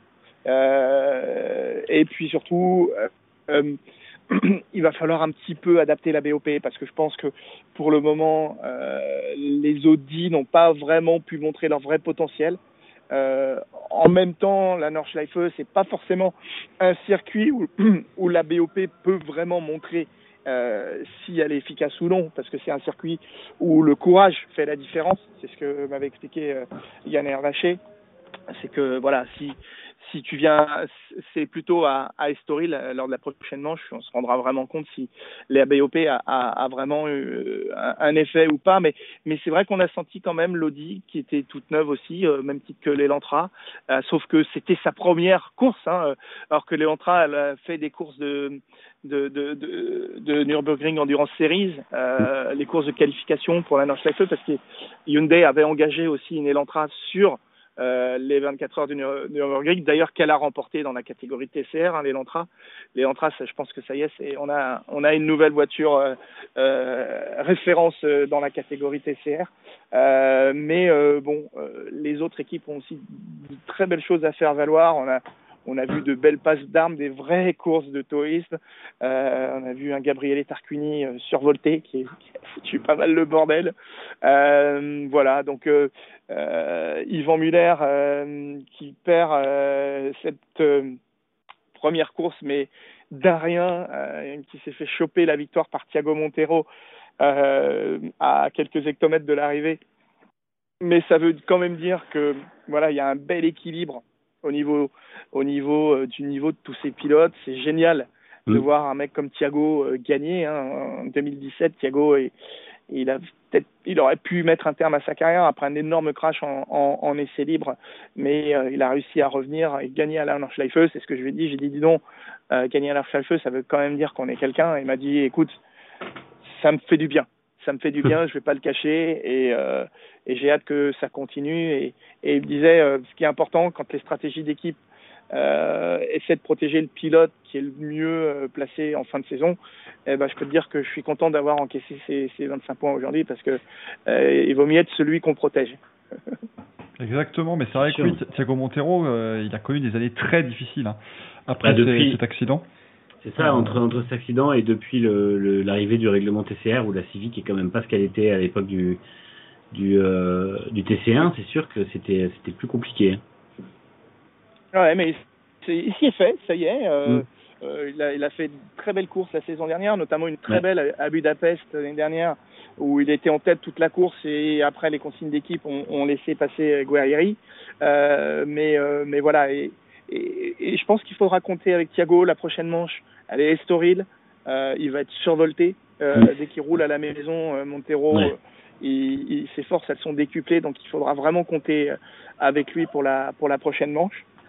Je pense sincèrement que on va avoir une très belle saison de, de WTCR. Si si vous vous connaissez pas trop cette discipline, hein, je parle à vous tous là qui nous regardez, euh, prenez le temps d'aller voir ces courses. Mm. Euh, ça ça fait vraiment euh, de très belles manches. Si vous étiez fan de Toka Touring Car, c'est le championnat qui a le plus cet état d'esprit. Donc euh, venez voir ces courses, ça vaut vraiment le coup. Ouais, c'est comme tu dis Fabien, c'est des vraies courses de tourisme en fait. C'est-à-dire Mm. que on l'a vu ce week-end, bah ça se met des voilà, ça se met des coups, c'est serré, c'est c'est l'essence même justement des, des voitures de tourisme. C'est un peu ce qu'on avait perdu avec les Class 1, avec euh, pardonnez-moi le, le TC1 à l'époque Ouais. du, du. Euh, voilà, on avait des courses qui étaient un peu moins euh, justement euh, dans la dans la bataille, mais euh, voilà, ça fait du bien de retrouver ce championnat. Le BTCC aussi qui continue en Angleterre bien sûr et, euh, et qui continue de, faire des, des très belles saisons aussi là-bas. ça fait plaisir de retrouver justement des belles courses euh, du voiture de tourisme. Et prochain rendez-vous, c'est le 26 et 26 juin, et 27 juin également. Du côté justement d'Estoril au Portugal, vrai qu'on aura euh, Thiago Montero qui va arriver chez lui, deuxième du championnat, euh, qui reste sur une, victoire euh, sur un North Il va, à mon avis, être, être très en verbe ce week-end. On lui souhaite en tout cas.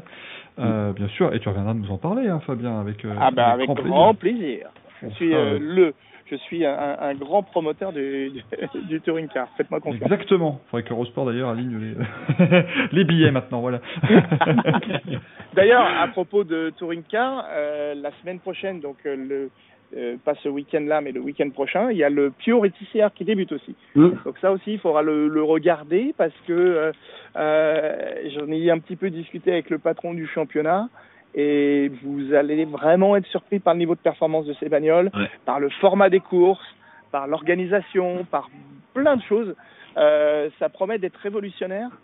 Il n'y aura pas beaucoup de voitures pour débuter, mais comme c'est le principe du rallycross avec seulement six voitures en piste à chaque fois, ils ont le nombre nécessaire, donc faut pas qu'il y, ait- qu'il y ait de grabuge et ce genre de choses. Mais c'est un mélange de time, de time attack, c'est un mélange de course en peloton, plus de nouveau du time attack. Là, à Vallelunga, ils rouleront sur deux tracés différents. Euh, ça va être intéressant. Faut, Ouais. faut lui donner sa chance. L'accélération des voitures, c'est juste monstrueux. Ah mais là, ça, ce sont des fusées. Les caisses, Ouais. ça, ça va faire euh, quand ils, elles auront euh, la, la full, le full power, c'est 650 chevaux Ouais. Sur les roues arrière. Ah non, mais ça, c'est vrai que Ça fait partie, ces, ces formats, euh, pour le zonnet électrique, c'est vrai que euh, TCR ou euh, même le rallycross électrique aussi, ça fait partie de ces formats qui sont parfaits justement, des courses sprint, des courses voilà, on va pouvoir montrer la, Mm. la perf pure de ces voitures-là, ça va être justement très euh, très sympa à suivre et ça commence effectivement euh, très prochainement le, le 18 au, au 20 juin du côté de Vallelunga en Italie. Ça va être à mon avis très euh, très sympa à suivre. Encore une discipline où Dixon, ah bah oui mais écoute, hein, euh, sport mécanique se porte bien, on va quand même pas s'en plaindre. Ça fait plaisir de voir ces, ces championnats se multiplier. Euh, et effectivement, Et- voilà, des... Il y a le championnat de trottinette électrique qui va commencer bientôt. Ah mais celui-là, non, non mais celui-là on continue, voilà, on travaille dessus, bien évidemment. Moi je me suis acheté des genouillères, voilà, je suis prêt, euh, j'ai de quoi faire, je vais acheter ma trottinette électrique et je vais participer évidemment.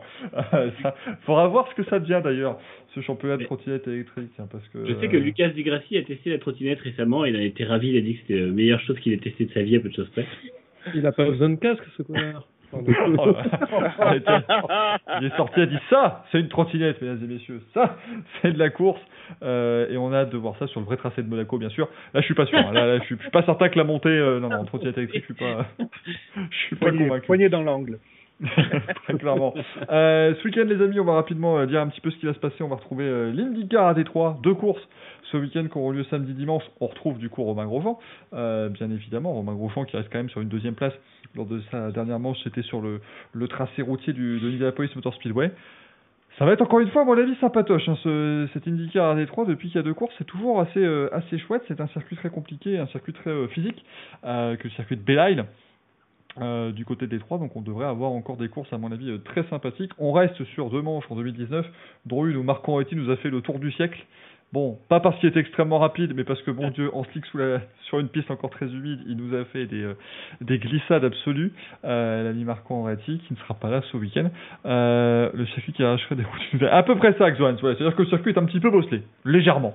Euh, rien, de, rien de bien grave. Mais c'est un circuit américain, bien évidemment, donc ce sera à suivre tout le week-end. Manu, on voit ça comment? À mon avis, ça, va être, ça va être bien. C'est toujours. Là, j'avoue qu'ils ont fait quand même un truc pas mal, pour une fois. Moi, je fais partie de ces personnes qui disent qu'on doit pas rouler la semaine après les 500 miles. Donc là, on a une semaine off.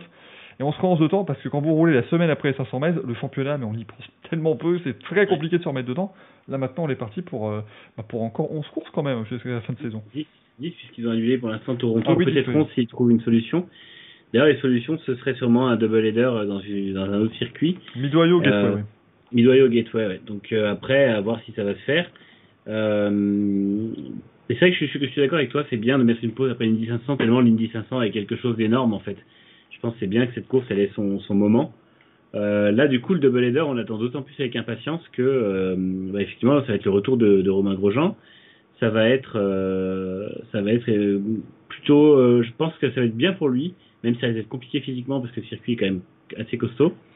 Et je pense que, bah, après, il va falloir compter sur probablement Dixon qui est jamais très loin sur circuit. Il va falloir compter sur Pagelot qui euh, a dit récemment que c'était euh, les circuits routiers cette année, enfin urbain, ça allait être, quelque chose de bien pour lui. Forcément, il y aura du New Garden devant, il y aura probablement Pato Howard qui sera pas très loin. On essayer de retrouver une, hiér- une hiérarchie peut-être un peu plus proche de, Saint Pete. Euh, après, la question, c'est de savoir comment, chacun va, faire ses, ses deux courses, parce que la première, il faut quand même un minimum économiser la mécanique. Il faut essayer de pas taper le soir, enfin pas taper pendant la course pour être bien le lendemain. Et en même temps, euh, le championnat est très serré et je pense que personne va vouloir perdre de points, donc euh, ça promet des courses assez intenses. Euh, et puis, comme comme tu dis, c'est un circuit compliqué et généralement les pilotes finissent le week-end avec des ampoules plein les mains et la fin de course le dimanche pour ceux qui auraient eu un petit peu négligé la préparation ou qui prennent un peu cher le samedi, ça reste très compliqué. Est-ce que tu es en train de me dire que Jimmy Johnson va, va vivre un cauchemar Ah, ça pourrait être compliqué. c'est pas ce Eh, que je dis, mais c'est vrai que c'est possible. je, je suis inquiet pour lui, hein, les enfants. euh, Dimanche, ça Euh, reste J- compliqué. ouais. Jimmy Johnson, ouais, ça va être, ça va être compliqué pour lui. Moi, ce que j'espère sur cette course, c'est que des garçons comme euh, Will Power, par exemple, débloquent enfin leur compteur, euh, parce que euh, on en parlait après Indy, on, on disait que ça sentait un petit peu quand même euh, la, la fin de carrière pour Will Power, mais moi, je suis persuadé que son patronyme a encore un sens et que euh, à Belle Isle en général, en plus, il est vraiment, il est à l'aise, euh, Will Power. Donc, je, je- je lui souhaite vraiment de, de décrocher quelque chose. Pareil pour pour Bourdet, il a besoin de rebondir Ouais. Euh, et il a fait des coups aussi sur des circuits, euh, sur ce circuit-là, euh, Bourdet. Hein, il, il est il est très bon, Seb, dans, dans sur ce genre de de circuit. Je pense que Simon, sa troisième place d'Indy, va aussi lui donner de, la confiance. Donc je- j'espère qu'effectivement, j'ai rien contre euh, tous ceux qui ont inscrit des points pour le moment, mais et, puis aussi attention à Dixon qui va être super euh, super affamé, je pense.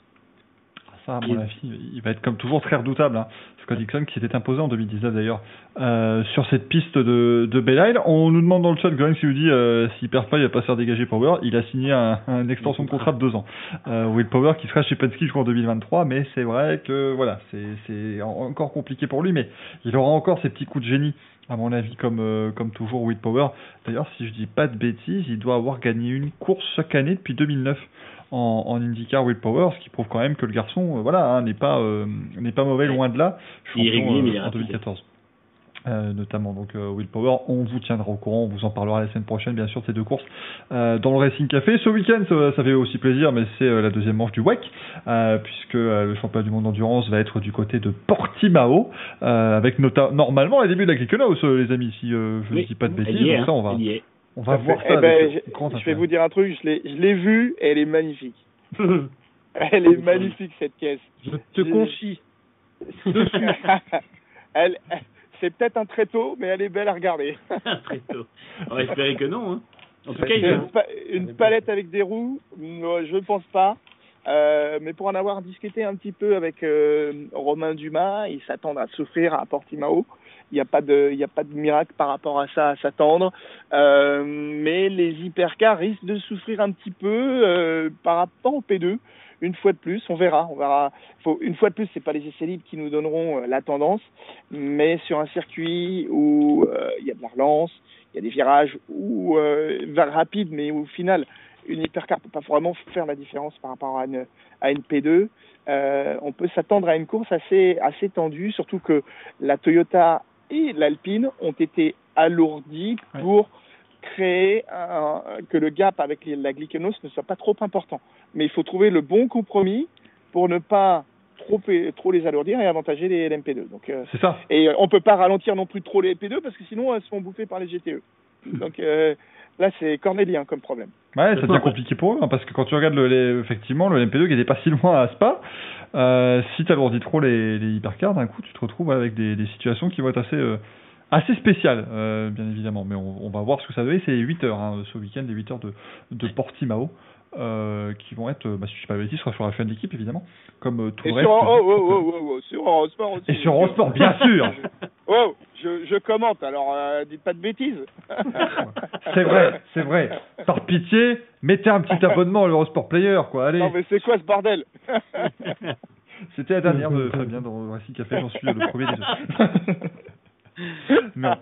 On suivra ça de près, on en parlera la semaine prochaine également de ces 8 heures de, de Portimao. Nous demandes euh, qu'est-ce qu'il y avait Parce que oui, on a effectivement eu la coulée de boue à Spa-Francorchamps la semaine dernière.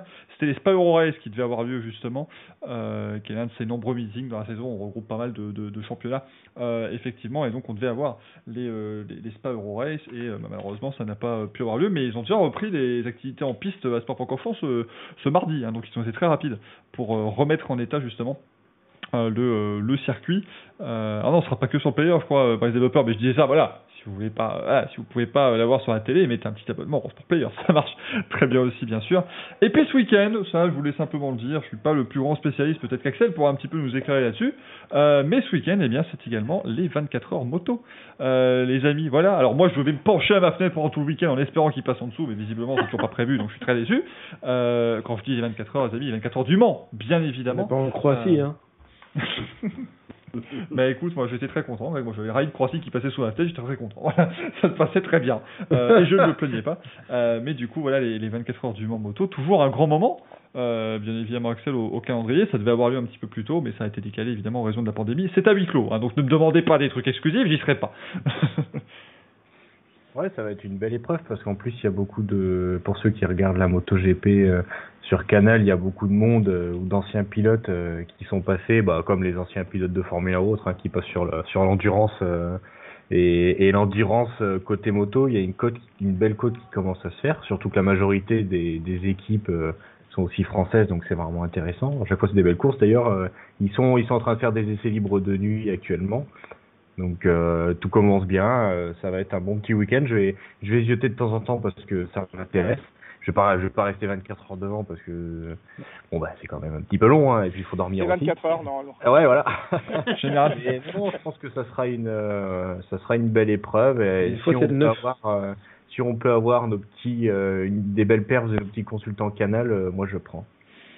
Ouais, Randy Lepunier qui sera là aussi. Pour l'instant, on a eu la première euh, séance qualifiée qui a eu lieu. C'est la, Suzuki numéro 1 qui est en, en pôle provisoire devant la Yamaha numéro 7 et la BMW numéro 37. Voilà, on voulait aussi bien sûr le, le signaler parce que c'est plutôt sympathique. Évidemment, euh, les 24 heures de moto. Et euh, là, si je dis. Alors, je sais plus sur quoi c'est diffusé parce que je sais que la chaîne d'équipe le faisait pas mal de fois.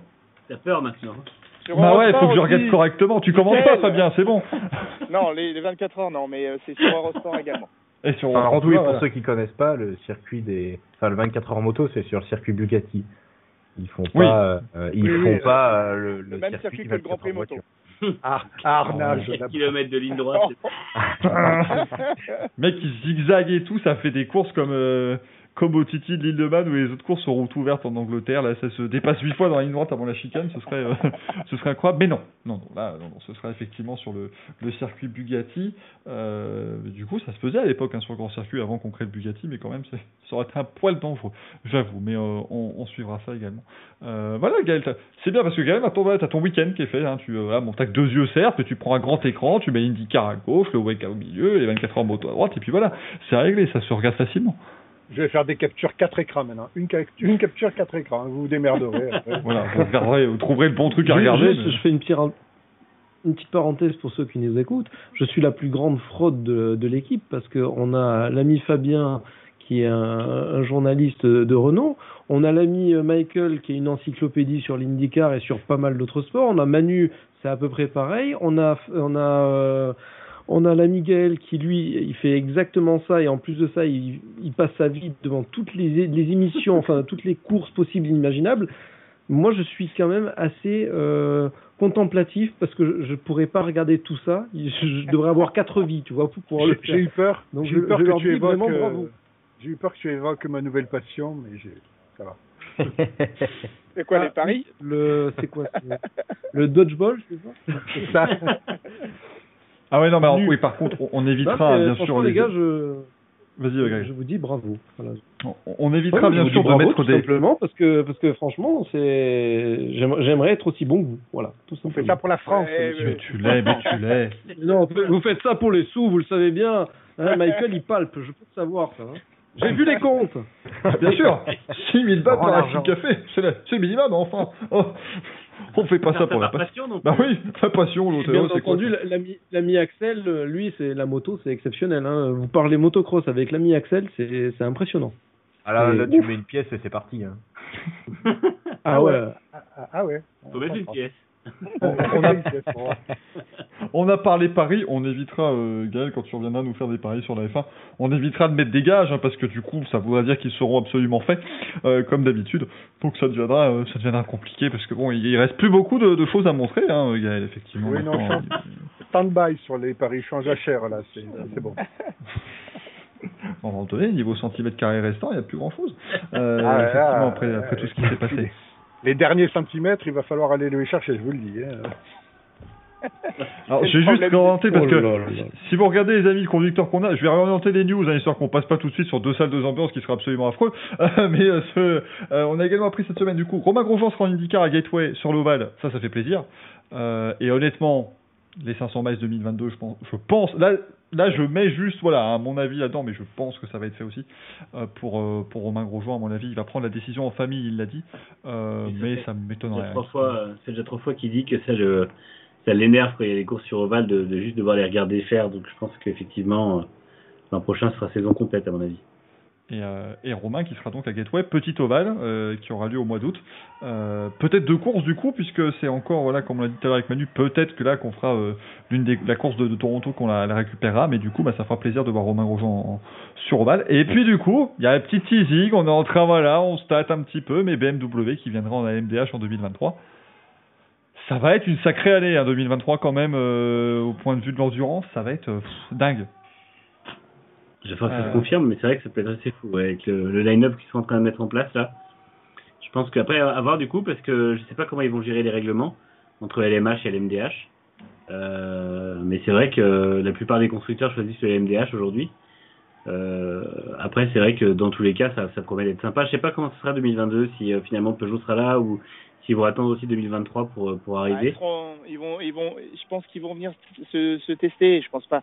Il y aura rien de, de, de, de comment dire, de, de honteux si s'ils sont pas encore au niveau qu'ils qu'ils le souhaitent. Mais, mais chez Peugeot, ils savent construire des caisses. Et je suis Ah pas oui, ça, euh, ce sera dans le coup, euh, quoi qu'il arrive, euh, il y aura, il y aura un truc. euh, là, la voiture, ça continue de bosser, ça continue d'avancer. Apparemment, euh, les rumeurs disent que la voiture est magnifique.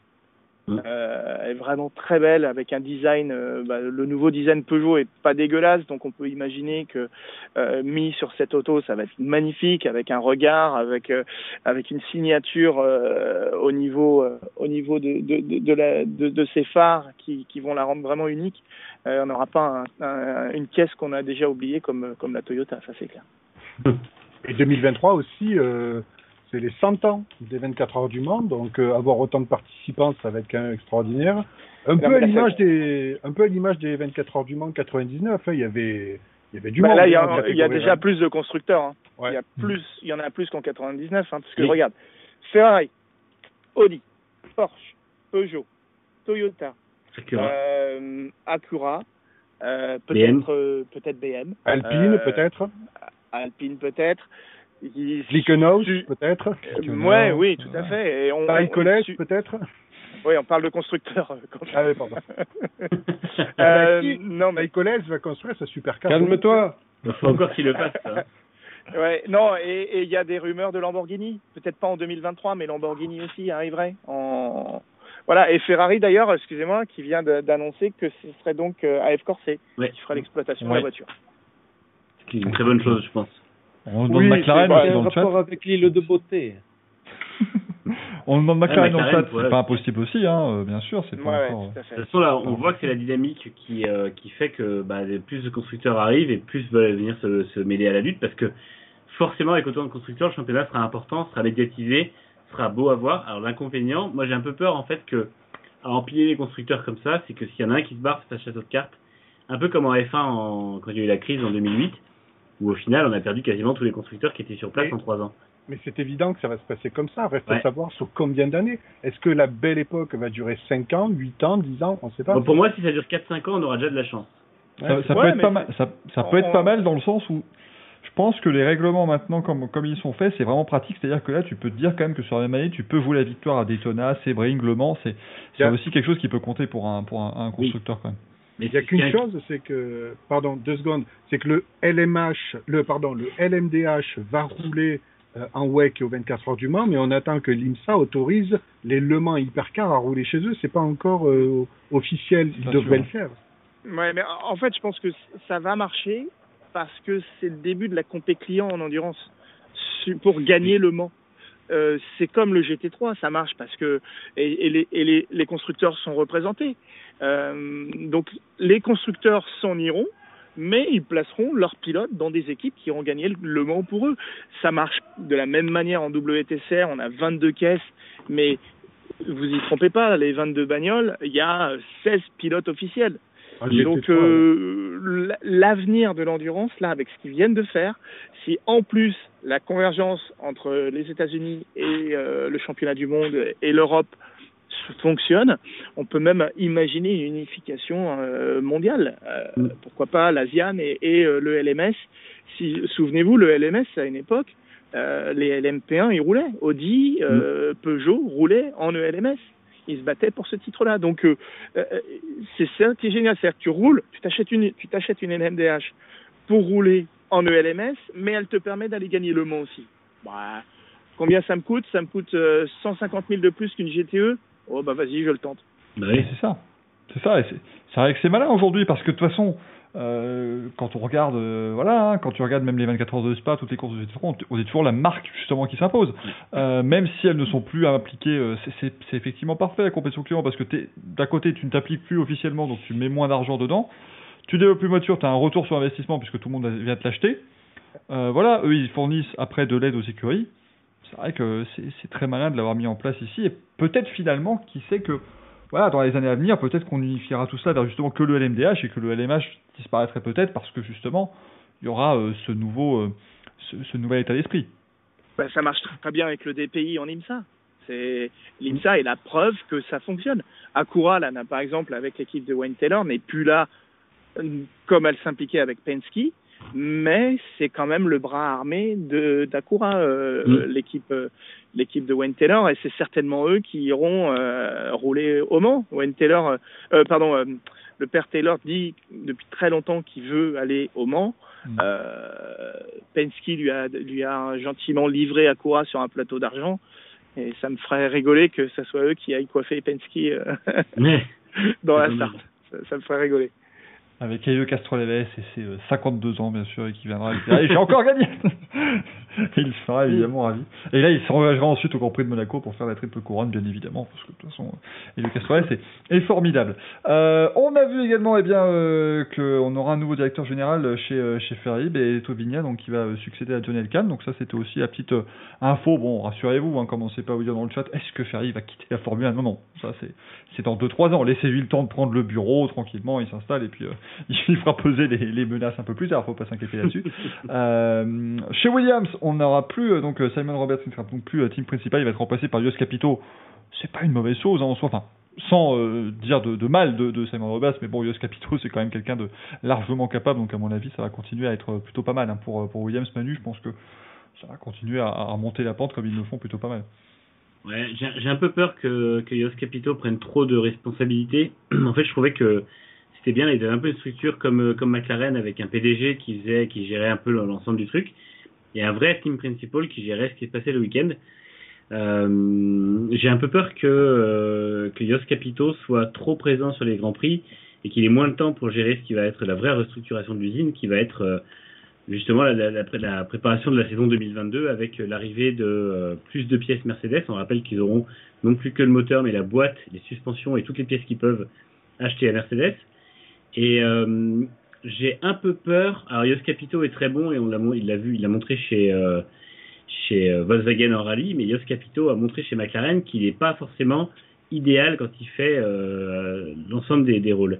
Et euh, je, je, je pensais que Simon Roberts, vu qu'il avait été d'abord en intérim puis confirmé dans son rôle, allait vraiment euh, avoir du temps et allait pouvoir continuer à mener l'équipe. Il semblait bien bien intégré, il semblait être globalement plutôt bien dans son dans son rôle. Et euh, j'ai un peu peur qu'il continue à pédaler un peu dans ce marasme dans lequel ils sont depuis maintenant euh, 4 ans, 3 ans, euh, où au final on voit que ça va pas. Il n'y a, y a pas de structure, il n'y a pas de...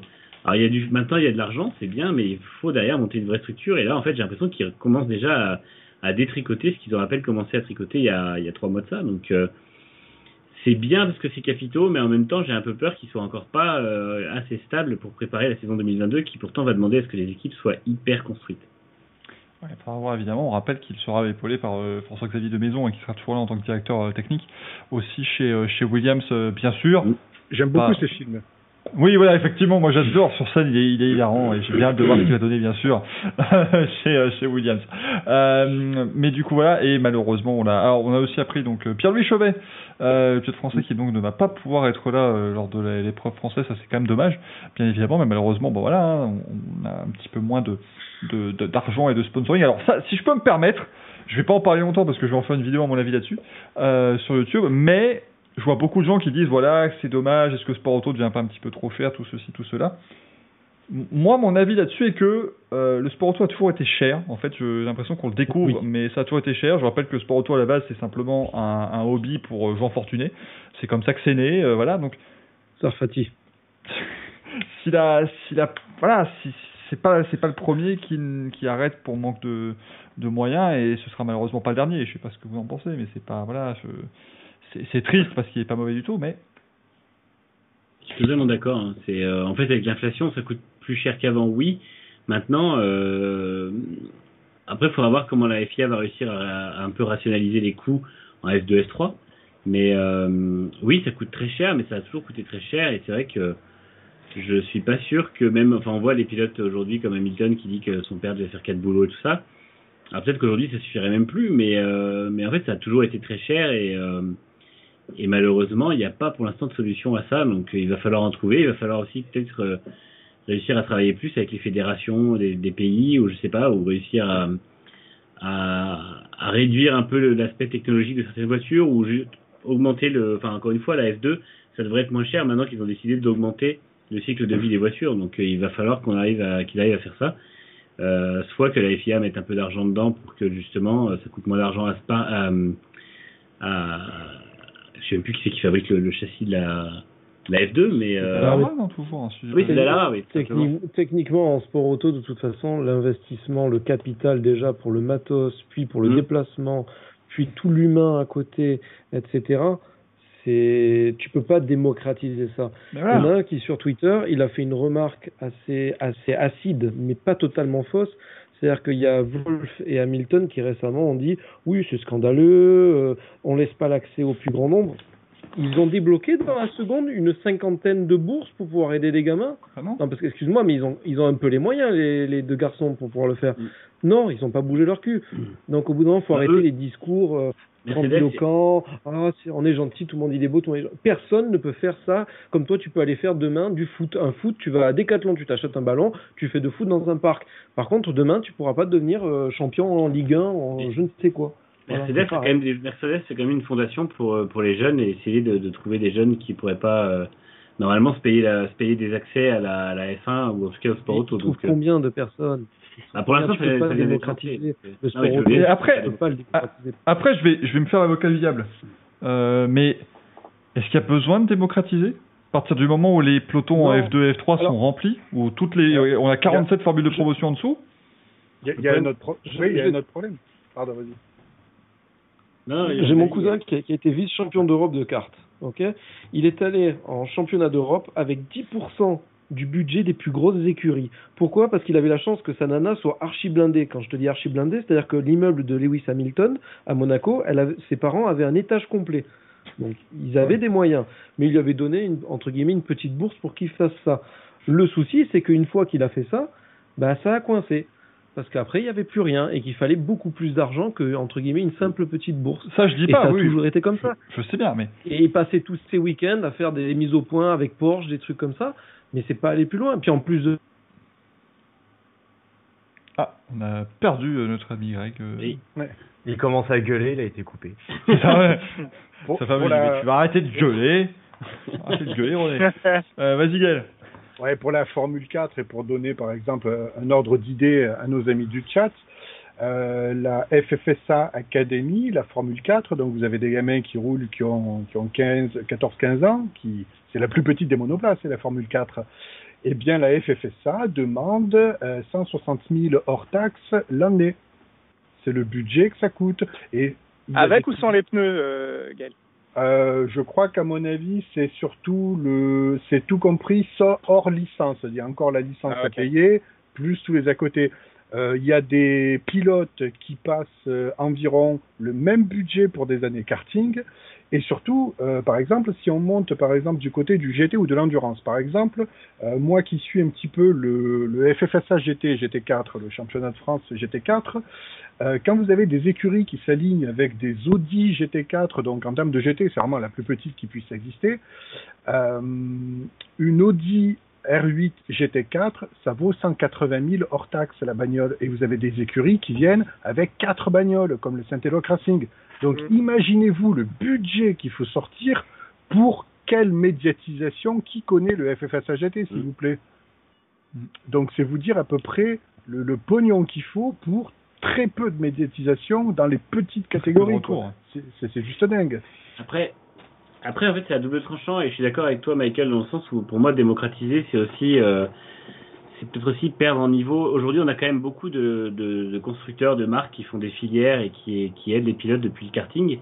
Euh, on voit Mercedes qui signe des pilotes de 13 ans, McLaren aussi, euh, Ferrari qui fait des, qui essaye vraiment de, d'amener des, des pilotes. Et au final, alors oui, ça fait beaucoup d'écrémage parce que du coup, il faut que les pilotes soient tout de suite bons. Par contre, ceux qui arrivent au plus haut niveau, ça reste vraiment les meilleurs, quoi. Enfin, après en F2, on a encore beaucoup de pilotes payants. Et au final, on a une, moi, je trouve qu'on a une moitié du plateau qui est vraiment très très bonne et l'autre qui est là plus pour malheureusement garnir les grilles. Et puis voilà, quand tu vois un Sean Gelael qui fait 3 ans ou 4 ans, bah oui, il paye à côté le fait que euh, on puisse avoir des pilotes qui soient là que pour leur talent. Mais je trouve que globalement, c'est euh, ça aide aussi le fonctionnement actuel.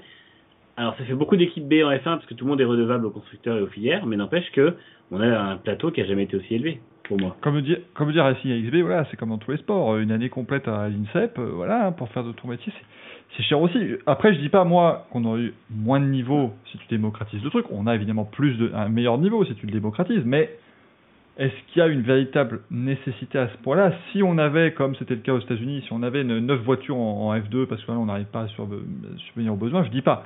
Là évidemment, il faudrait tirer la sonnette d'alarme. Partir du moment où tu arrives quand même à aligner euh, des, des plateaux complets, euh, voilà, c'est malheureusement euh, c'est dans tous les pans de la société comme ça, quoi. C'est pas. Après, c'est comme, euh, comme les 24 heures du Mans, par exemple. Tout le monde court après des euh, pilotes gentlemen qui payent pour les. Vous avez un pilote qui paye pour les, pour les deux autres, en fait. Mm. Et le gentleman, c'est celui qui va rouler le moins, quoi. Et quand je dis il paye, il paye. Il arrive avec 3 Bah, ou bien 4 sûr. millions, quoi, pour faire les 24 heures du Mans. Mais c'était le cas. Les deux autres sortent quasi rien, quoi. Ga- Gaël, c'était le cas en IndyCar aussi, où euh, Delcoin, Oui. pendant, euh, Delcoin, pendant 25 ans, qu'est-ce qu'il faisait? Ben, Il prenait une, une valise à roulettes, euh, et- comme, comme Gaston Mazzacan à une époque ou d'autres, pour pouvoir, dans l'autre voiture, mettre un bon pilote. C'était les littéralement les qu'il équipes faisait. de les équipes de trois pilotes en F3, c'est un peu ça aussi. T'as toujours une, euh, un, un apport de financier énorme de la part d'un des trois pilotes, et puis derrière, c'est euh, t'en as un autre qui est un peu meilleur et qui a un peu d'argent, et puis t'en as un qui est très bon et qui a pas d'argent du tout, quoi. Ah bah la censure Ah, ça y est, ça y est, c'est pas possible. Oh, euh, Mince, j'ai pas censuré assez longtemps. Les pas- oligarques ont encore frappé T'avais dit, Michael, pour cen- censurer, c'est l'IP qu'il faut couper, c'est pas. Quelqu'un veut ta peau, des. Illuminati. Beaucoup trop risqué cette affaire. Euh... Je viens de vous faire un magnifique triangle, euh, l'ami euh, Greg. Non, Bon, les un trou de balle. Quel enfer. Eh, mais messieurs, en ce qui me concerne, c'est pas que je j'aimerais pas rester avec vous plus longtemps, mais sachez que moi demain matin, j'ai un départ euh, du championnat de France d'enduro très matinal. Donc je pense que je vais vous dire bonne nuit. Sinon je vais m'endormir je vais m'endormir dans une spéciale et je vais tout rater. Ce qui serait terrible, mais La merci d'avoir été avec la nous. hein. vérité, c'est qu'il a le, le 23e salon des boîtes à cul de France, donc ah tu le sais, c'est à Chaumont ce week-end, venez avec moi. oui, j'étais invité. Invité. Bon, bah, très bien. Invité d'honneur d'ailleurs, hein, c'est. Ah, La oui, t'attend. parfaitement, parfaitement. Ah oui. Tu te fais remettre les clés de la ville, je crois d'ailleurs, cette semaine. Oui, et pas que bon, les- bah, en tout cas, c'était un, un plaisir d'être avec vous. Merci Fabien, à très bientôt. À la hein. pour. Avec plaisir, à la semaine prochaine. Avec plaisir. Ciao. Salut tout le monde. Salut. Et on- vous l'a dit les amis, c'est le Moulin Café maintenant. Enfin, c'est le Racing Moulin, de toute façon. Là, on y rentre, on y sort et on s'amuse. Euh, Moulin à café. évidemment. J'ai l'impression que ça- j'ai l'impression d'être au pont d'Avignon, moi. Euh, mais c'est merveilleux. Alors, si vous voulez, les amis, on va même remettre l'ami à Quell et il va revenir à sa place du milieu. Hein, sa merveilleuse À place le du. il va revenir à la belle petite place du milieu, voilà, et puis voilà, on fait, on fait, on adapte les choses Regarde, comme on je me peut. pousse un peu comme ça, tu peux le. Voilà, on fait un petit peu de place, tac, tac, tac, tranquillement, et voilà, il est magnifique. Ça marche très très bien cette affaire. Euh, Vous avez, vous avez pas peur que ça fasse un peu boucaquet quand même? Mais non, mais non, t'en fais pas, ça, c'est, il su- il suffit bien de- la célébration de l'IndyCar. Il suffit de bien se tenir, évidemment, et ça marchera très bien. Euh, les amis aussi, donc Théo Pourchère, malheureusement, qui s'est fracturé le poignet, enfin en tout cas le radius, si je dis pas de bêtises, euh, lors de l'accident en, en F2. Allez-y, le chat, vous pouvez y aller, hein, vos, vos deux minutes pour insulter Dan Tictum, hein, puisque visiblement c'était sport national en France. euh. Petite note, il est allé se faire réparer le poignet à l'IM2S à Monaco. Toutes les personnes de Monaco que je connais qui sont allées là-bas, ils ont eu des problèmes. Donc c'est pas sûr qu'on le voit au prochain Grand Prix. Ouais. Ils ont Voilà. essayé, mais ils ont eu des C'est ma problèmes. petite note. Il a encore envie de se faire poignet. Ils l'ont amené là-bas en disant Eh, ça venait d'ouvrir, c'était la pointe, vas-y, va là-bas. Euh, résultat des courses, elle est allée à l'hôpital à Monaco, parce que deux semaines plus tard, elle avait toujours mal. Ah ben madame, euh, ils vous ont mal fait le truc, on est obligé de vous recasser le poignet. Donc je te Et on va le faire maintenant avec cette batte de baseball. Voilà. En plus, ce qui est inquiétant, c'est ils ont qu'il de a- meilleurs docteurs. Ce qui est inquiétant, c'est qu'il a 4 semaines d'immobilisation, donc ça veut dire qu'il va probablement pas sortir le bras du, du plâtre pendant 4 semaines. Donc, il faut espérer Donc que ça ça aille veut bien. dire 4 semaines sans Pornhub aussi. Mais, mais, mais le sur le côté fait, garçon sur le côté il, il a plus, deux bras aussi au pire. sur le côté plus sport auto, les amis, euh, ça, on, on voit du coup la différence avec la F2 qui n'a pas de direction assistée. Euh, Parce que finalement, tout ce qu'ils font, c'est légèrement se frotter les roues, hein, si je dis pas de bêtises. Ouais, mais je pense qu'il a pris un retour de, je pense qu'il a pris un retour de volant. Ça, c'est euh, un tour dans- de volant qui va briser euh, Ouais. l'avant-bras. Par contre, euh, et la- la- le, le- le truc inquiétant, c'est que euh, le prochain manche c'est Silverstone et que si, enfin, ça va être compliqué d'y être parce que 4 semaines, ça amène à 10 jours avant, je crois, ou une semaine. Et Silverstone sans direction assistée, c'est pas pas facile. Il va falloir qu'il soit, euh, il va falloir qu'il mette euh, une semaine à se remettre en forme. J'ai des doutes sur le fait qu'il puisse être là. J'espère vraiment pour lui parce que euh, sa saison est très bonne pour l'instant, même s'il manque de chance et de réussite. Mais euh, j'ai un peu peur que Silverstone sans direction assistée, avec un poignet, euh, un bras encore euh, pas en forme, ce soit pas, euh, pas facile. Ouais. Au pire, il fera de la MotoGP. Ah oui, voilà, il va, il va, il va voir le docteur Mir et puis voilà, on lui refait. On, Docteur on Mir. refait, hein. Dans On rend ce tout neuf. Euh, bien évidemment. Ou alors il va retrouver le docteur Tramel en IndyCar. Enfin, lui, c'est plus euh, euh, au niveau des, pieds. Mais il y a un excellent article que je vous ai partagé sur Twitter les amis, un petit euh, truc comme ça que j'ai lu sur l'accident de Davy Hamilton il y a 20 ans. faut dire que voilà, Hamilton, il est allé faire un petit tour dans les grillages avec l'avant de la voiture et il est arrivé à l'hôpital. Et globalement, l'hôpital, tout le monde s'est dit allez, écoutez, on va amputer. Hein, voilà, merci, merci, au revoir. Et heureusement, les docteurs Indianapolis qui se sont dit non, on va retenter un coup. Alors, il y a l'explication de la. Il y a l'explication de, de, la- de, de l'opération là-dedans qui est assez euh, terrible, euh, avec le coup où ils s'étaient dit globalement ils avaient tous les os et puis ils se sont dit alors il y en a un sur le pied gauche le pied droit. Moi j'ai un talon, ah bah c'est le mien alors du coup celui-là voilà. Enfin c'était voilà, c'était vraiment ils ont joué à Docteur Maboul et euh, ils ont fait un puzzle, mais en tout cas il a repris le volant après euh, Davy Hamilton, il a roulé aux 500 mètres de la police depuis donc euh, comme quoi ils ont fait euh, ils ont fait du bon boulot. Et puis la dernière news qu'on voulait évidemment euh, annoncer, on a appris euh, dimanche le, le décès de, de Mansour Roger, qui était donc un des actionnaires de McLaren, hein, vraiment euh, bah, un des hommes aussi qui a euh, aidé à bâtir justement cette cette grande équipe. Euh, et il fallait évidemment le parler. Euh, Lando Norris a eu des très beaux mots d'ailleurs à la radio après euh, sa, euh, sa prestation. Mhm. Euh, du coup, quand il a, il a terminé le Grand Prix d'Azerbaïdjan, on pense évidemment à, à lui et à sa famille. Et euh, je crois que c'était à 68 ans d'ailleurs, si je dis pas. Ouais. Euh, si je dis pas, après je il, dis il régulièrement. était de 52. Euh, D'ailleurs, j'ai vu beaucoup de pilotes et de gens du paddock lui, lui rendre hommage. Pourtant, euh, je, je, je suis un, je suis pas tellement, tu sais, euh, les, les personnes, on va dire du passé. Je savais qu'il avait investi dans McLaren et tout ça, mais je pensais qu'il se limitait justement à un rôle d'actionnaire pur et simple. Mais pourtant, euh, non, on dirait que c'était bien plus que ça. Donc, Ah, il, euh, il était, il était présent sur tous les grands prix euh, dans les années 90 et un passionné, un 2000. vrai passionné. Ouais, c'était un vrai passionné et c'était quelqu'un qui avait, qui, qui avait vraiment une voix au sein de McLaren en fait. Il avait, euh, il avait vraiment son, mot, son mot à dire sur la gestion de l'équipe, sur, sur les choix des pilotes et tout ça. C'était, c'était un consultant presque au bout d'un moment. Et surtout, c'était vraiment une figure qui était là, qui était là tous les week-ends. On voyait à l'époque où, où Ron Dennis menait l'équipe, euh, il était dans les garages à chaque Grand Prix. Effectivement, donc voilà, on voulait euh, bien sûr en, euh, l'évoquer. On va passer les amis au cours des viewers. Je sais pas si ça se voit dans le chat que je suis, je suis au bord. de- Je vais faire deux points au Louis, hein, ça va être terrible, mais je suis, je suis claqué. mais pas parce que les échanges sont inintéressants, sachez-le. que- Ouais, dis-le si on t'emmerde. mais, mais je te le dis tous les jours, ça, Manu. Faut pas le. enfin, Ah oui. Tu le sais. euh, Attends. Ah, attention, Michael, être claqué en ce moment, ça coûte cher. Oh putain, non. hein. Oui. C'est vrai, c'est vrai, mais alors, je vais dire que c'est de la faute de l'un de vous quatre d'ailleurs, et puis euh, vous, vous irez en, en prison, bien évidemment, c'est honteux, euh, les amis, mais, mais euh, non, non, euh, bien sûr, euh, rassurez-vous, on va continuer avec le courrier des viewers maintenant, on va répondre à vos questions, et il y en a cette fois-ci, eh, eh, si c'est pas merveilleux Oh cette affaire, Euh, transition courrier des viewers. Oh, quelle madame Courrier des viewers. T'en fais pas. Greg, tu sais très bien que je ne te paye pas pour ces jingles. Tu n'es pas obligé de les faire à la bouffe, enfin. ne ne t'en fais pas. avec le cul alors. Pardon, excusez-moi.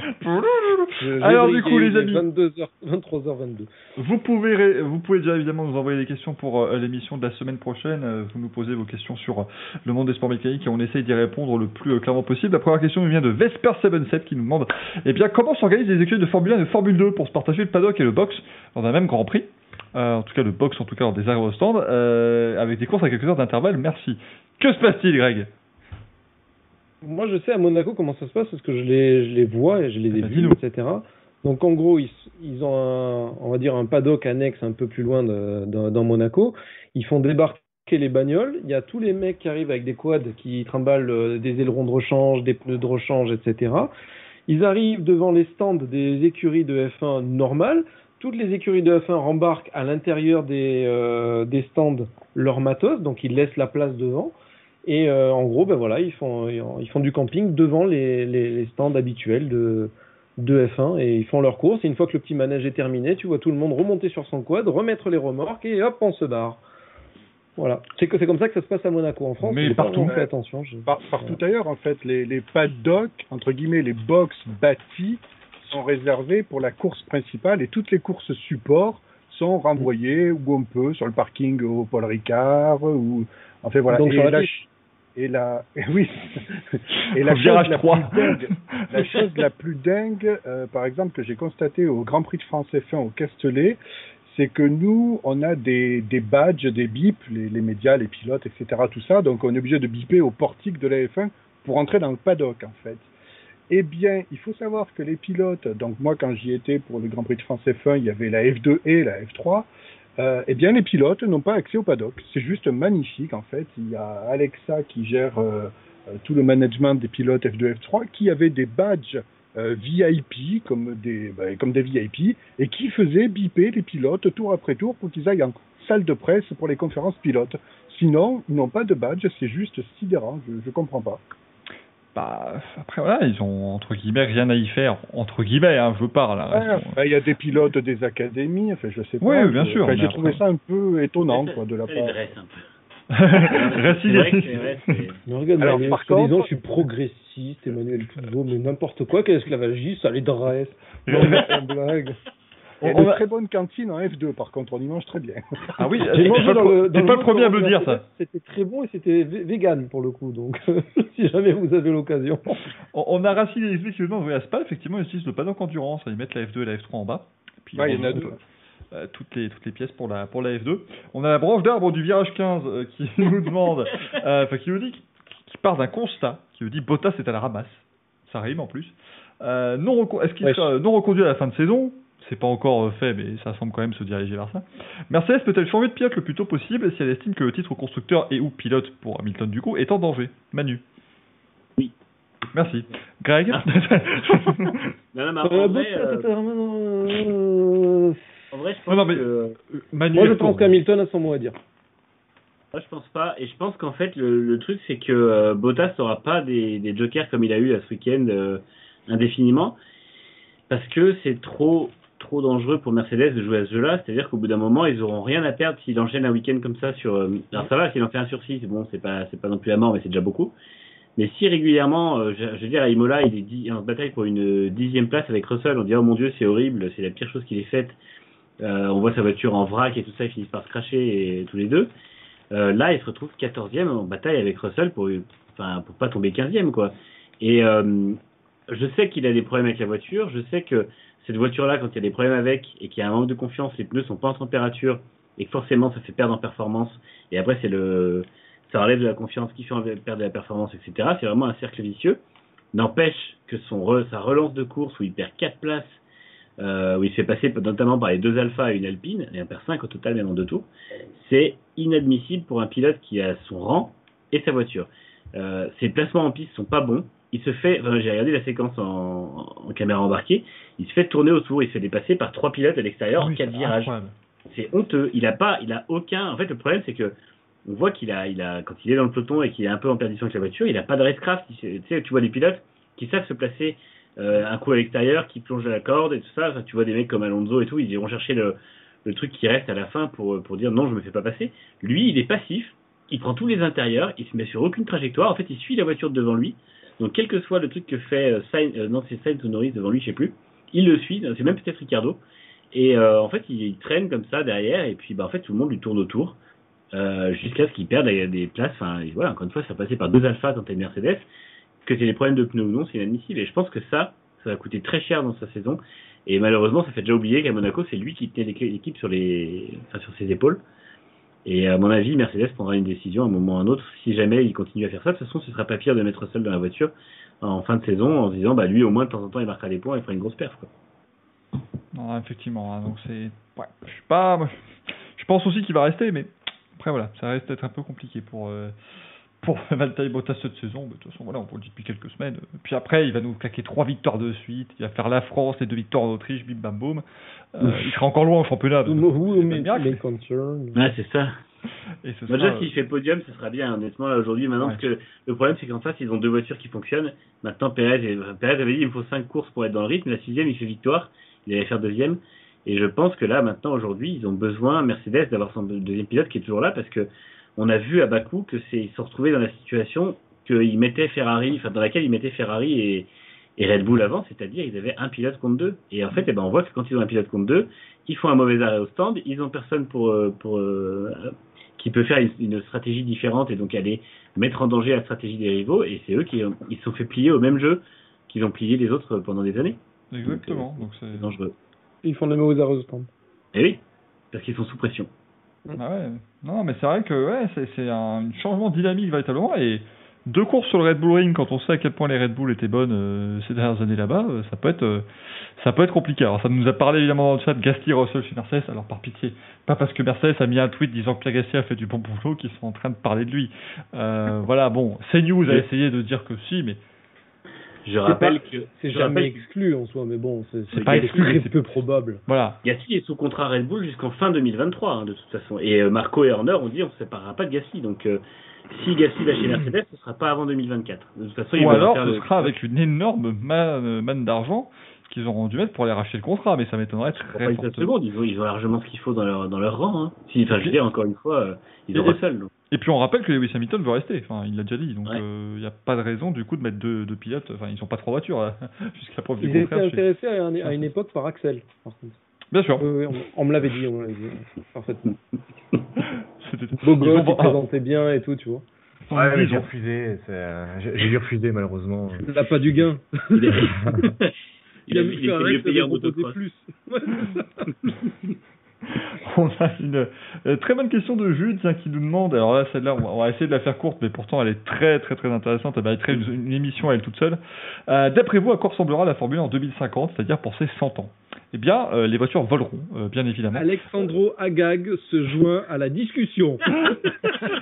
Les, les voitures voleront, les, pod- les, les trophées sur le podium seront donnés par un, un- un hologramme de Juan Manuel Fangio. Bien évidemment, j'y crois. c'est dur à dire, c'est dur à dire parce que, honnêtement, si en 2000, rien qu'en 2000, on vous demande à quoi ressemble la F1 de 2021, on n'aurait jamais dit ça. Je pense que beaucoup n'auraient pas dit ce qu'on a aujourd'hui. Rien que le moteur hybride, personne ne l'aurait dit euh, à l'époque.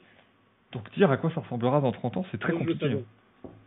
Je pense qu'il y aura 32 courses au calendrier avec euh, 3 manches par week-end. Il y aura des voitures. euh, Une un- sprint. Ah, c'est ça, mais il y aura des voitures avec. euh, bah, je pense que ça, après, je pense qu'il y aura une électrification forcément plus importante, ça c'est sûr, mais Mm. c'est vrai que c'est compliqué. 2050, ça fait très longtemps, enfin, dans très longtemps. Ouais. D'ici là, euh, d'ici là, on vendra plus de voitures thermiques. on- Enfin, c'est. Bah, quand tu vois la vitesse où la technologie évolue, euh, Ouais. tu peux très bien te dire que dans 30 ans, il n'y a plus de Formule 1, il n'y a que de la Formule I. Hein. Oh mon dieu. Plus, attends, il y, a déjà- il y aura déjà plus d'eau en 2050. Moi, j'aime l'eau. Ok? Dans 20 30 ans, il n'y aura plus. J'espère que non. Moi, j'ai Ça, je vous rappelle, hein. Il, il, il a dit, il l'a dit quand, le dans 20, 30 ans, il n'y en aura plus? Ça doit bien faire 15 ans hein, qu'il a dit ça, euh, Jean Convola. Moi, je le dis, euh, faites vos réserves d'eau. c'est très important. Et concernant les, les concernant Van Damme, il avait quand même prédit le Netflix il y a 20 ans quand même, hein, donc méfiez-vous de Van Damme. Non, c'est Pour le pas Netflix, d'ailleurs, en 2050, on sera à la saison 23 de Drive to, euh, 33 de Drive to Survive. Et je pense que ce sera assez dégueulasse en termes de programme. Mais ils vont. Mais, mais moi, je me pose la vraie. toujours en, en compétition Ah Raikkonen avec les rookies de l'année. Raikkonen sera encore chez Alpha, par contre. Oui, parce et nous a dit, je nous ai dit, Raiko sera encore, euh, sera encore là. Mais par contre, la, la vraie question, à la saison 33, il, il- enfin, euh, parce que bon, imaginons Carlos Sainz Junior n'a pas Carlos Sainz Junior Junior. Ils Junior, iront où en vacances ce Netflix? Je comprends pas. Moi, je, je- il faut. Par contre, dans 30 ans, Will Buxton, il aura encore 65 ans, donc je pense qu'il sera toujours là. Oh merde. Ah, il va te raconter de ces trucs encore une fois. Ça va être extraordinaire. Il va être là. Et vous savez, Raikkonen et Alonso, ils roulaient ensemble il y a 35 ans et ils ne sont- ils n'ont jamais pu se piffer. Ouais, c'est- du coup, ils- ils Déjà- truc. Ils en il est- 2020, la rivalité Sainz-Norris, c'était la pire de l'histoire. Et, et Hein, attendez, quoi. Ils l'ont- modélisé dans F1 2021 en plus. Bah, 2020, il était déjà. Mais il était déjà là, il était déjà Ah là, hein, oui, oui, il était déjà là. Ouais, Mais maintenant, il ils l'ont modélisé. Alors, je vais pouvoir barrer le nom de Will Buxton dans les. euh, mais ils l'ont modélisé dans sa manière insupportable oui, euh, de oui. présenter le week-end.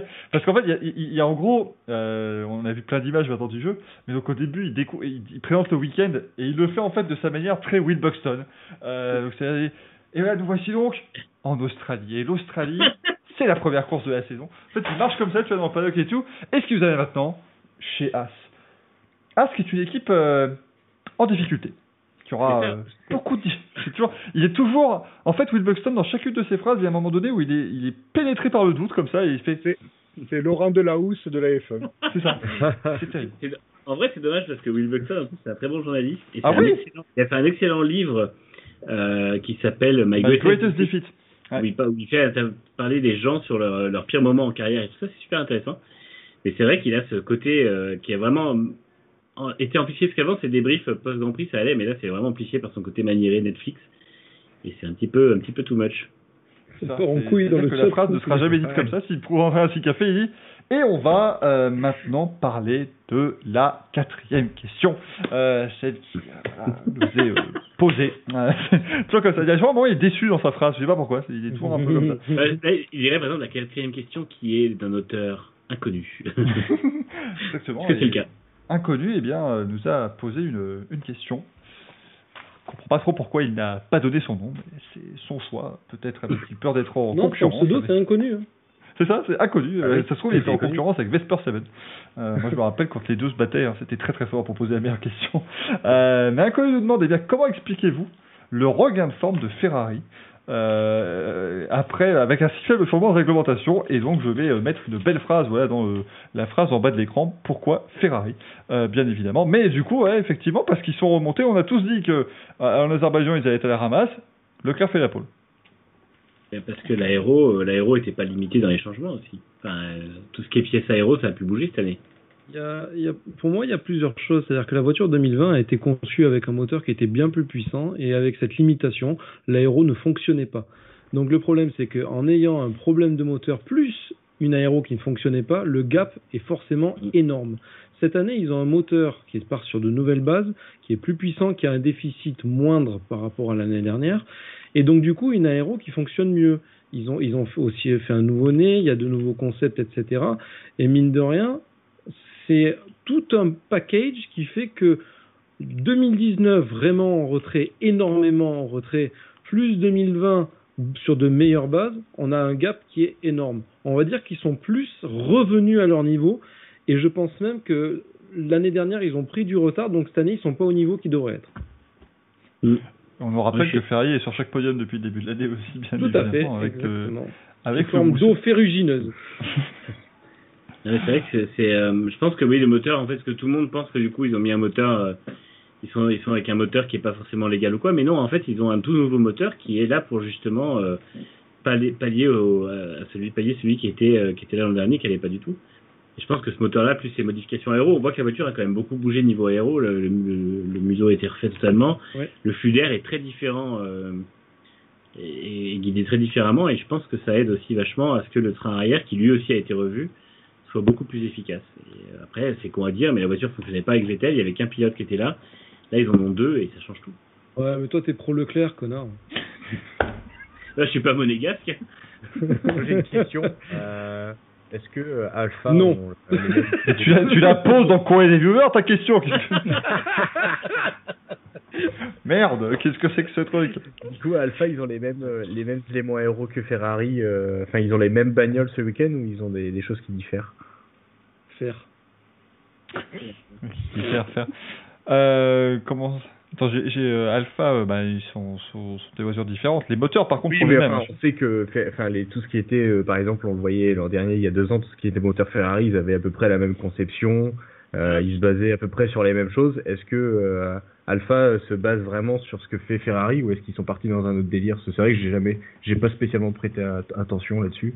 Alpha a une voiture très différente. C'est As qui a beaucoup plus une voiture très proche de Ferrari, mais justement, eux, ils en sont encore avec un modèle qui, est, qui exploite les, les philosophies 2020 et c'est pour ça que ça marche pas.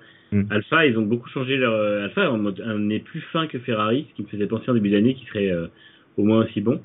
Mais euh, non, non, ils ont une, une, une conception totalement différente au niveau de, à la fois de la hauteur des pontons, à la fois de la du museau et aussi de la des entrées d'air notamment. Donc, euh, Est-ce que vous vous souvenez quand il y a, il y a Vasseur, il a interviewé, on lui fait euh, Oui, Frédéric, euh, Ferrari amène une nouvelle amélioration sur son moteur. Vous ne l'avez pas ce week-end, qu'est-ce que Ouais. vous en pensez?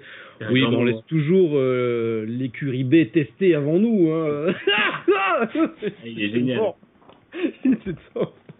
C'était la très très bonne réponse. En tout cas, j'espère que nos réponses vous ont plu, les amis, dans ce, dans ce courrier des viewers.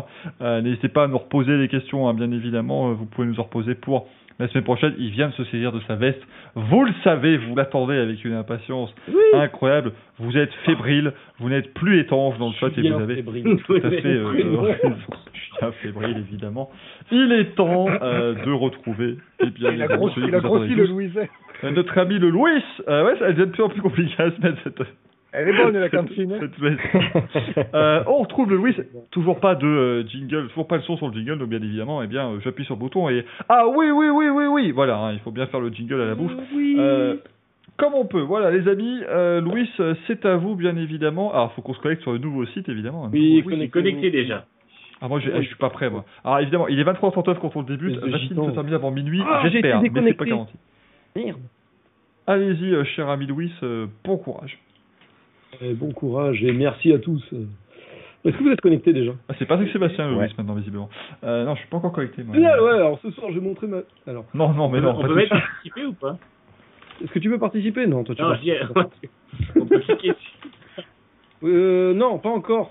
Oh, Oh là là Attends. là là là là. quel extrémiste. Alors, Je vais dire, en fait, Fabien veut juste pas faire le Louis sur le téléphone. C'est exactement ça, mon avis. Euh, genre, Je comprends. Fabien peut mais- le faire hein, s'il a envie. euh, ça, attends, ça marche pas, mes identifiants, là. Oui, oui, bien sûr. On est content. C'est la peur. Ah, la, la troisième tentative, fonctionne ça fonctionne. Oui. C'est bon On peut, ouais, c'est bon. On peut cliquer Allez Euh, Attends là Parti- Oui, cliquez, par- cliquez sur participer, mais répondez pas à la première question. D'accord. Ils me font peur, ces gens. J'ai pas encore fini de le développer, le module, s'il vous plaît, messieurs. Oh putain, on est, on est en version bêta. là. Ah oui, franchement, oui. Hop Voilà. Le regretté Mansour Odje possédait le groupe TAG. Que signifie cet acronyme Technologie d'avant-garde, turbo d'Antonio Giovinazzi, technique d'avant-garde ou transport de l'agglomération grenobloise Bah, ça veut dire les quatre. Les quatre, ça fonctionne, je comprends pas. Le mec qui fait chier tout le monde dès le début.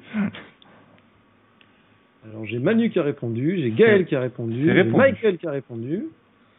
Ah, parce que tu peux voir en direct qui répond, mais c'est incroyable. Oui, j'ai accès à la base de données. Normalement, je vais faire un truc un peu plus sympa en, J- en, en Ajax, mais bon, pour le moment, on fait comme ça. Et hop, Ça euh, voilà. C'était technique d'avant-garde, bah. mon Manu. Merde. C'est gentiment planté. Avant, je- et je lui ai doré la biscotte il y a peu de temps en disant c'est quelqu'un d'extraordinaire, il a des connaissances superbes, je suis la plus grosse fraude, mais c'est lui la plus grosse fraude. Emmanuel Touzo, Touzo zéro, bouh. Surtout que c'est écrit en, c'est écrit en toutes lettres, technique d'avant-garde sur les, sur les Oui. bagnoles. Et euh, tag transport de l'agglomération grenobloise existe pour de bon. hein. Ah oui, j'imagine. Ça, c'est une offre qui déchire tout, même vos tickets, c'est merveilleux. Extraordinaire. Alors, hop, ce week-end, nous avons les 8 heures de Portimao en WEC fait en 7 points, en 7 points. En 7 mois, combien a coûté la construction de ce circuit? Trois briques Ah oui, c'est un, un circuit portugais. hein. 145 millions d'euros, 195 millions d'euros ou 245 millions d'euros. Euh, ah, c'est Jean-Pierre Foucault, quoi. Là, il est... Ouais, j'ai- éructé de joie. On a vraiment passé une euh, sacrée soirée. Sacré soirée. Euh, bon, bah, j'ai mis. euh, ouais, j'ai- Et je suis bête, j'ai posé une question sur le circuit de Portimao dans un Pedro. Euh, qui, qui reste là Tout le monde a répondu? La durée de la, de la construction que tu avais posée, Michael. Là, les amis, vous découvrez le Racing Café quand on est tous éclatés au sol. Et oh merde. voilà C'était 195 millions d'euros. Combien ça coûte attendez, attendez, attendez, attendez, je nous remets, euh, nous quatre, sur l'écran parce que, évidemment, je vois que je suis quand même le seul à avoir bien répondu, donc. euh, quand même, faut pas déconner. Un petit dab des familles. Quelle escroquerie. Ah, bah, Alors, prochaine question. Alors ça c'est Mercedes qui l'a posé aujourd'hui. Ils ont posé trois questions très très très sympathiques. Une des une qui m'avait marqué, c'était euh, sur le modèle réduit qu'ils ont en soufflerie. Euh, ils, ils parlaient de la taille du modèle réduit. Est-ce que c'était 50%, 60% et un autre pourcentage?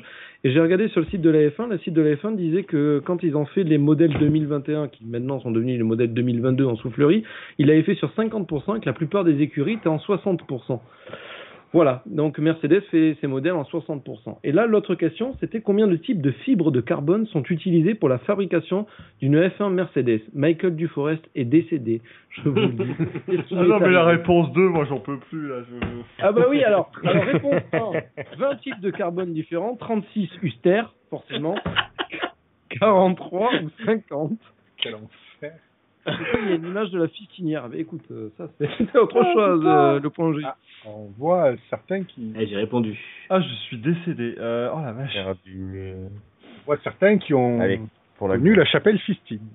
Oui. Et, la- et la- et le parc d'attraction. Alors, non, Ah, mais, alors c'était 50. Voilà, vous avez fait Ah, la bon. même erreur et je pense avec les, quasi les mêmes proportions que sur Twitter. Ah ouais, c'est 50 fibres de fibres de carbone différentes. Ça alors, ça je savais pas. Que j'avais. hein. Ah ben écoute, va sur Twitter, tu regardes la réponse. Vas-y. Non mais alors, j'ai bien précisé d'une F1 Mercedes. Parce que Ah. je pense que Williams, ils ont à peu près deux ou trois petits fibres de carbone, dont trois sur Wish. Voilà. Prochaine question. Quelle était la position de Vettel, et je vous parle pas de la position du Kamasutra, au deuxième départ arrêté du Grand Prix d'Azerbaïdjan 2021 Non, il n'était pas en missionnaire. One, two, three, vive l'Algérie. À vous de choisir. J'ai répondu. Enfin, je. Ouais, non, ça va, t'as mis 1, 1, 2, c'est bon, c'est parce que c'est c'est trop compliqué. Je, je suis perdu, moi. J'ai vu le Grand Prix, ça y est, j'ai effacé de ma mémoire. hein. Et hop, attention. Bien joué. Troisième. Bravo. Voilà. Les premiers points. Les premiers Prochaine question. La victoire de Checo Pérez était la 67e pour Red Bull, mais combien de pilotes ont gagné chez Red Bull? 5, 6, 7 ou 8 En comptant Pérez ou pas? En comptant Pérez, oui. Compte pas votre. Je te vois là. On a des, on a des réponses euh, dans le, dans le chat. Je sais pas si elles sont justes, mais bon. Ah si, on a quelqu'un de juste. Ça y est. Euh, putain, je suis sûr que c'est la, la question con, j'en oublie un. là. Ah ouais. Vous avez tous répondu? Attends, je je crois que j'ai fait une connerie. Je fais une connerie. Attention. Et hop, vous avez juste. Donc on a l'ami Vettel, euh, c'était la Chine en 2009. Weber, c'était le Nürburgring en 2009 aussi. On avait euh, Canada 2014 pour Ricardo. Euh, Verstappen, ben, c'était l'Espagne 2016. Et euh, l'Azerbaïdjan 2021 pour Checo Pérez. Qui est mon compatriote, bien entendu. Évidemment. euh, Évidemment. Prochaine question. MotoGP de Catalogne. Combien y a-t-il d'écrans géants sur le circuit pour que les spectateurs suivent la course? 13, 14, 15 ou 16 Ça, c'est une question à la con. ça. Oui, c'est une question à la con, mais c'est une question vérifiée et vérifiable. Donc c'était ça ta question sur le MotoGP? Oui Ce genre de question, ce genre de question, t'as raison, tu dis que c'était, tu le savais, et t'as tort, tu dis que c'est une question de merde, tu vois. C'est la question de Schrödinger. Non, c'est- C'est une excellente question. Quoi? Mais c'est faux, c'est faux, les chiffres mentent. Ce torse m'émoustille. J'ai la page qui s'est fermée par contre. Je sais Bientôt pas le si- Racing Café After Dark, hein, les C'est amis. fermé? C'est bon. Non, c'est bon, je dois être encore dessus. Non, tu fais un petit contrôle m'acheter et puis on, on revient. Hop Et voilà. On était sur 16. Manu a juste Je le savais Je le savais C'est vraiment une question à la con. Et on avait euh, Bryce Developer qui le savait aussi. Voilà, comme quoi. hein.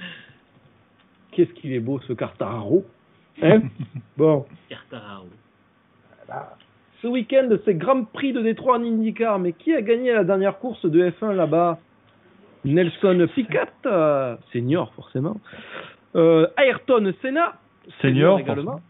Euh, Keke Rosberg, euh, papa. Emerson Fittipaldi, senior également. Euh, Putain, en plus, je confonds Détroit et. Eh, quand on fait des plans de Détroit, non, c'est pas ça. Ah, attention. Plus qu'une personne. Et ça y est, on y est. Attention. Hop là. Ayrton Senna, le fameux basketteur espagnol qui, qui a gagné le dernier Grand Prix de F1. Euh, par contre, euh, Fittipaldi, il a gagné le premier, euh, le premier, la première course de kart sur ce circuit. Donc, euh, donc voilà, il est- c'est pour ça qu'il avait été ajouté à ça. Et les autres, c'était dans le désordre. Voilà tout. Prochaine question. Pierre Gasly pour Toro Rosso AlphaTauri, c'est 50% des podiums, 55% des podiums, 60% des podiums ou 65% des podiums. Et l'accent vous est offert par la commune de Marseille. Notre belle ville de Marseille. euh, Et vu que tu as balancé la réponse en début d'émission. Ah ben oui, fallait- mais oui, mais oui, mais là du coup le problème c'est que à n'importe quelle Putain, personne qui va se tromper, que ce soit dans le chat ou ici, il pourra lui répondre qu'il est donc pas écouté. Donc ça c'est vraiment euh, dommageable. Je fais comme les profs. non, mais c'est pour voir si vous étiez attentif. Moi, j'ai écouté. J'en ai mis une mais je suis pas sûr. Ouais. Ah, ça m'a même pas pris la réponse. Ah bon? De toute façon, j'avais faux, j'avais mis 65. euh, T'avais pris, t'avais mis quoi? J'avais mis 65. Comment ça se fait que t'as pas Ils vont fermer leur gueule dehors. Pardonnez-moi, hein, mais euh, j'ai le vent là qui est. euh. Je l'ai entendu. pas La réponse n'est pas passée? Bah, de toute façon, je, de toute façon, je m'étais trompé, donc c'est pas grave. Attends, je te, je te rajoute ta réponse, comme ça on n'en parle plus. Euh, et t'avais fait la 4. Ok Exécutaire. Hop, boum. Axel, Axel, deux fois, tu vois, au final ça l'a prise. Ah, Deux réponses fausses. Tu vas Hop. René. Prochaine Pardon, hein. question. Qui a réalisé le premier choui connu en sport automobile? Quand je dis connu, c'est-à-dire qu'on a des traces. Parce qu'il y a peut-être des, des gens qui l'ont fait dans des, dans des petits, euh, petits meetings amateurs. Donc on a Ryan Harris, Daniel Ricciardo, David Reynolds ou Jack Miller? J'hésite. Et, et je me rends compte, euh, quand j'ai vérifié ça, qu'on m'avait dit quelque chose sur Twitter et qu'on m'avait dit de la merde. Sur les, euh, sur Twitter du coup. Ouais, ouais. Sacré pas de forme. Hein. Enfin, je me comprends. Euh, ouais, bah, euh, J'évite les deux pièges. Si les gens non, les 24 heures ne passent pas sous la tête de Michael, veuillez partir. Euh, Je ne suis pas Valentino Rossi, barrez-vous. bon, allez. Valentino Grossi. Alors, Il n'y a, pas- y a pas de piège. En fait, il y a, y a un truc que je me posais comme question dans ta question, c'est tu dis sport auto, mais c'est genre sport auto juste ou méca euh, Bah Jack Miller, il fait. oui, excusez-moi, c'est Sport Mecha, je me suis mal exprimé. Mais, Oh, bah super, du coup, j'ai répondu autre chose. mais techniquement, euh, dans un sens, ça peut être un piège, voilà. Et c'était pas Jack Miller, c'est Ryan Harris. Alors, j'ai le site Carfrottle qui a carrément fait un article sur l'histoire du, du, en, en sport mécanique. Donc, le premier exemple d'un pilote de course faisant une, un choui, c'était le triple champion V8 UT euh, Ryan Harris, après avoir gagné à Barbagallo. Euh, c'est passé inaperçu. Après, c'est le pilote de V8 Supercar David Reynolds qui a fait un choui Euh, Darwin's Eden Valley, ce qui était marrant, c'est qu'il faisait une charlotte de 35 degrés à l'extérieur de la voiture et qu'il avait couru avec cette chaussure les 12 derniers mois. Donc ça devait être sympathique. Ensuite, le pilote MotoGP Jack Miller a présenté la chaussure à un public international après avoir remporté sa première course MotoGP à Assen aux Pays-Bas. Et finalement, c'est Daniel Ricciardo qui a été inspiré par ceci et qui l'a fait au, à sa centième course au Grand Prix d'Allemagne. Voilà. Vous le savez. Et ça, en photo, c'est Raya Laris, celui qui est à l'origine du choui. Prochaine question. Aujourd'hui, il y a eu plein d'affiches de Camelot et on rend hommage euh, à ceux qui ont partagé sur ça. Donc, qui a dit on enfile des habits verts de couleur vive pour faire croire à l'ennemi qu'on est venimeux Provençal le Gaulois, les mécanos Ferrari, les zones de dégagement du Paul Ricard ou les fans de Max Verstappen débarquant sur un circuit. J'ai vu cette très très bonne vanne Elle est excellente. Je connais pas Camelot, mais heureusement que la question est con. Ça me sauve. On a trois personnes qui répondent. Deux aberrations dans la même phrase, euh, monsieur, monsieur Gaël. Qui n'a pas répondu? Michael, Ah, Axel. Gaël. Ah si, j'ai Et voilà, c'est bon. Non, mais- Non, non, Manu n'a pas répondu. C'est bon, j'ai répondu. Alors c'était l'excellente vanne de Monkey Seat, l'ami Monkey Seat, qui avait dit les fans de Max débarquant sur un circuit, on peut dire que c'est Provençal le Gaulois, mais là c'est Perceval le Gallois, donc non, ça ne fonctionne pas, cher ami. Même si c'est la- une seule et même personne. savez. Gerseval. Attention les résultats. Michael, Oh, Michael qui était claqué, qui devait perdre lamentablement. La star du rêve. Alors que et c'est- c'est- j'ai regardé dans les derniers, c'est Manu qui est extraordinaire. C'est Gaël en fait qui est claqué. Je vois même pas le, le classement, euh, les points. Ouais, on- il est très flou chez Alors, nous. Tu c'est- peux dire au moins les points Michael avec combien de points? Un Michael avec 28 points, Manu avec 20 points, Axel avec 20 points et Gaël avec 16 points. Ah oui, Voilà. je les ai en plus éclatés, quoi. Vraiment, il n'y a rien de. Enfin, il n'y a même Oh pas eu de là là. compétition. Éclatade de pion à l'échalote là. oh l'enfoiré. Voilà. Ah, bah, Voilà Ah, alors que Axel nous a ressorti son, son manche à couilles qu'il va donc décerner à Gaël. Avec un grand plaisir. On dirait un mauvais déguisement de Gandalf un peu. Ah ouais, c'est clair. Euh, Oui, c'est le Seigneur des Anneaux, la version russe qui est ressortie sur les, sur les réseaux récemment. Quel enfer, mais Merci alors quoi, bah, merci. participé à, au, au, au Louis, hein, comme d'habitude. On Ouais, plus long de l'histoire. coup. Merci Louis, merci beaucoup. euh, euh, notre cher Louis, c'est vrai que ouais, si on meuble encore 7 minutes, on passe officiellement à demain, mais là, là c'est plus On a possible. besoin de meubler, franchement. Voilà, On fait des franchement, est-ce que, est-ce que vous avez encore envie de 7 17 minutes ans. de nous? Non, vous le savez très bien. Bien évidemment, merci du fond du cœur d'avoir été présent pour ce pour ce Racing Café, euh, les amis. On remercie encore une fois l'ami euh, Fabien qui maintenant en est à sa euh, troisième phase de sommeil profond, bien évidemment, en vue de en vue de demain matin. Merci Axel, merci Manu, merci Greg, merci Gaël, merci beaucoup le chat. Bien sûr, merci, Merci. les développeurs pour les 162 bits, incroyable. Merci beaucoup les amis d'avoir été aussi nombreux. On se donne rendez-vous jeudi prochain. On se donne aussi rendez-vous euh, mercredi prochain sur la chaîne de nos amis de chez euh, Galaxis. Euh, Galaxis Media, je vais euh, me retrouver dans leur émission Bord de piste. Ça promet, je vous dis pas exactement de quoi il s'agit. euh, Il y a peut-être question que j'y sois. Voilà, il est peut-être question que le Louis euh, fasse également une apparition là-dedans, donc vous allez voir, ça va être très très très euh, sympa. On se retrouve évidemment bah, hein, sur les réseaux comme d'habitude, et puis jeudi prochain pour un nouveau Racing Café. Euh, merci beaucoup d'avoir été les amis. Pas sûr qu'on fasse un Grand Prix historique lundi, ce sera peut-être le retour du, euh, du blind test, parce que c'est un bordel mon planning à ce moment donné, moi je suis perdu. Mais le principal les amis, c'est qu'on se retrouve jeudi prochain pour un nouveau Racing Café. Merci beaucoup tout le monde, et à la semaine prochaine. ciao. ciao. Ciao, Ciao. ciao. ciao.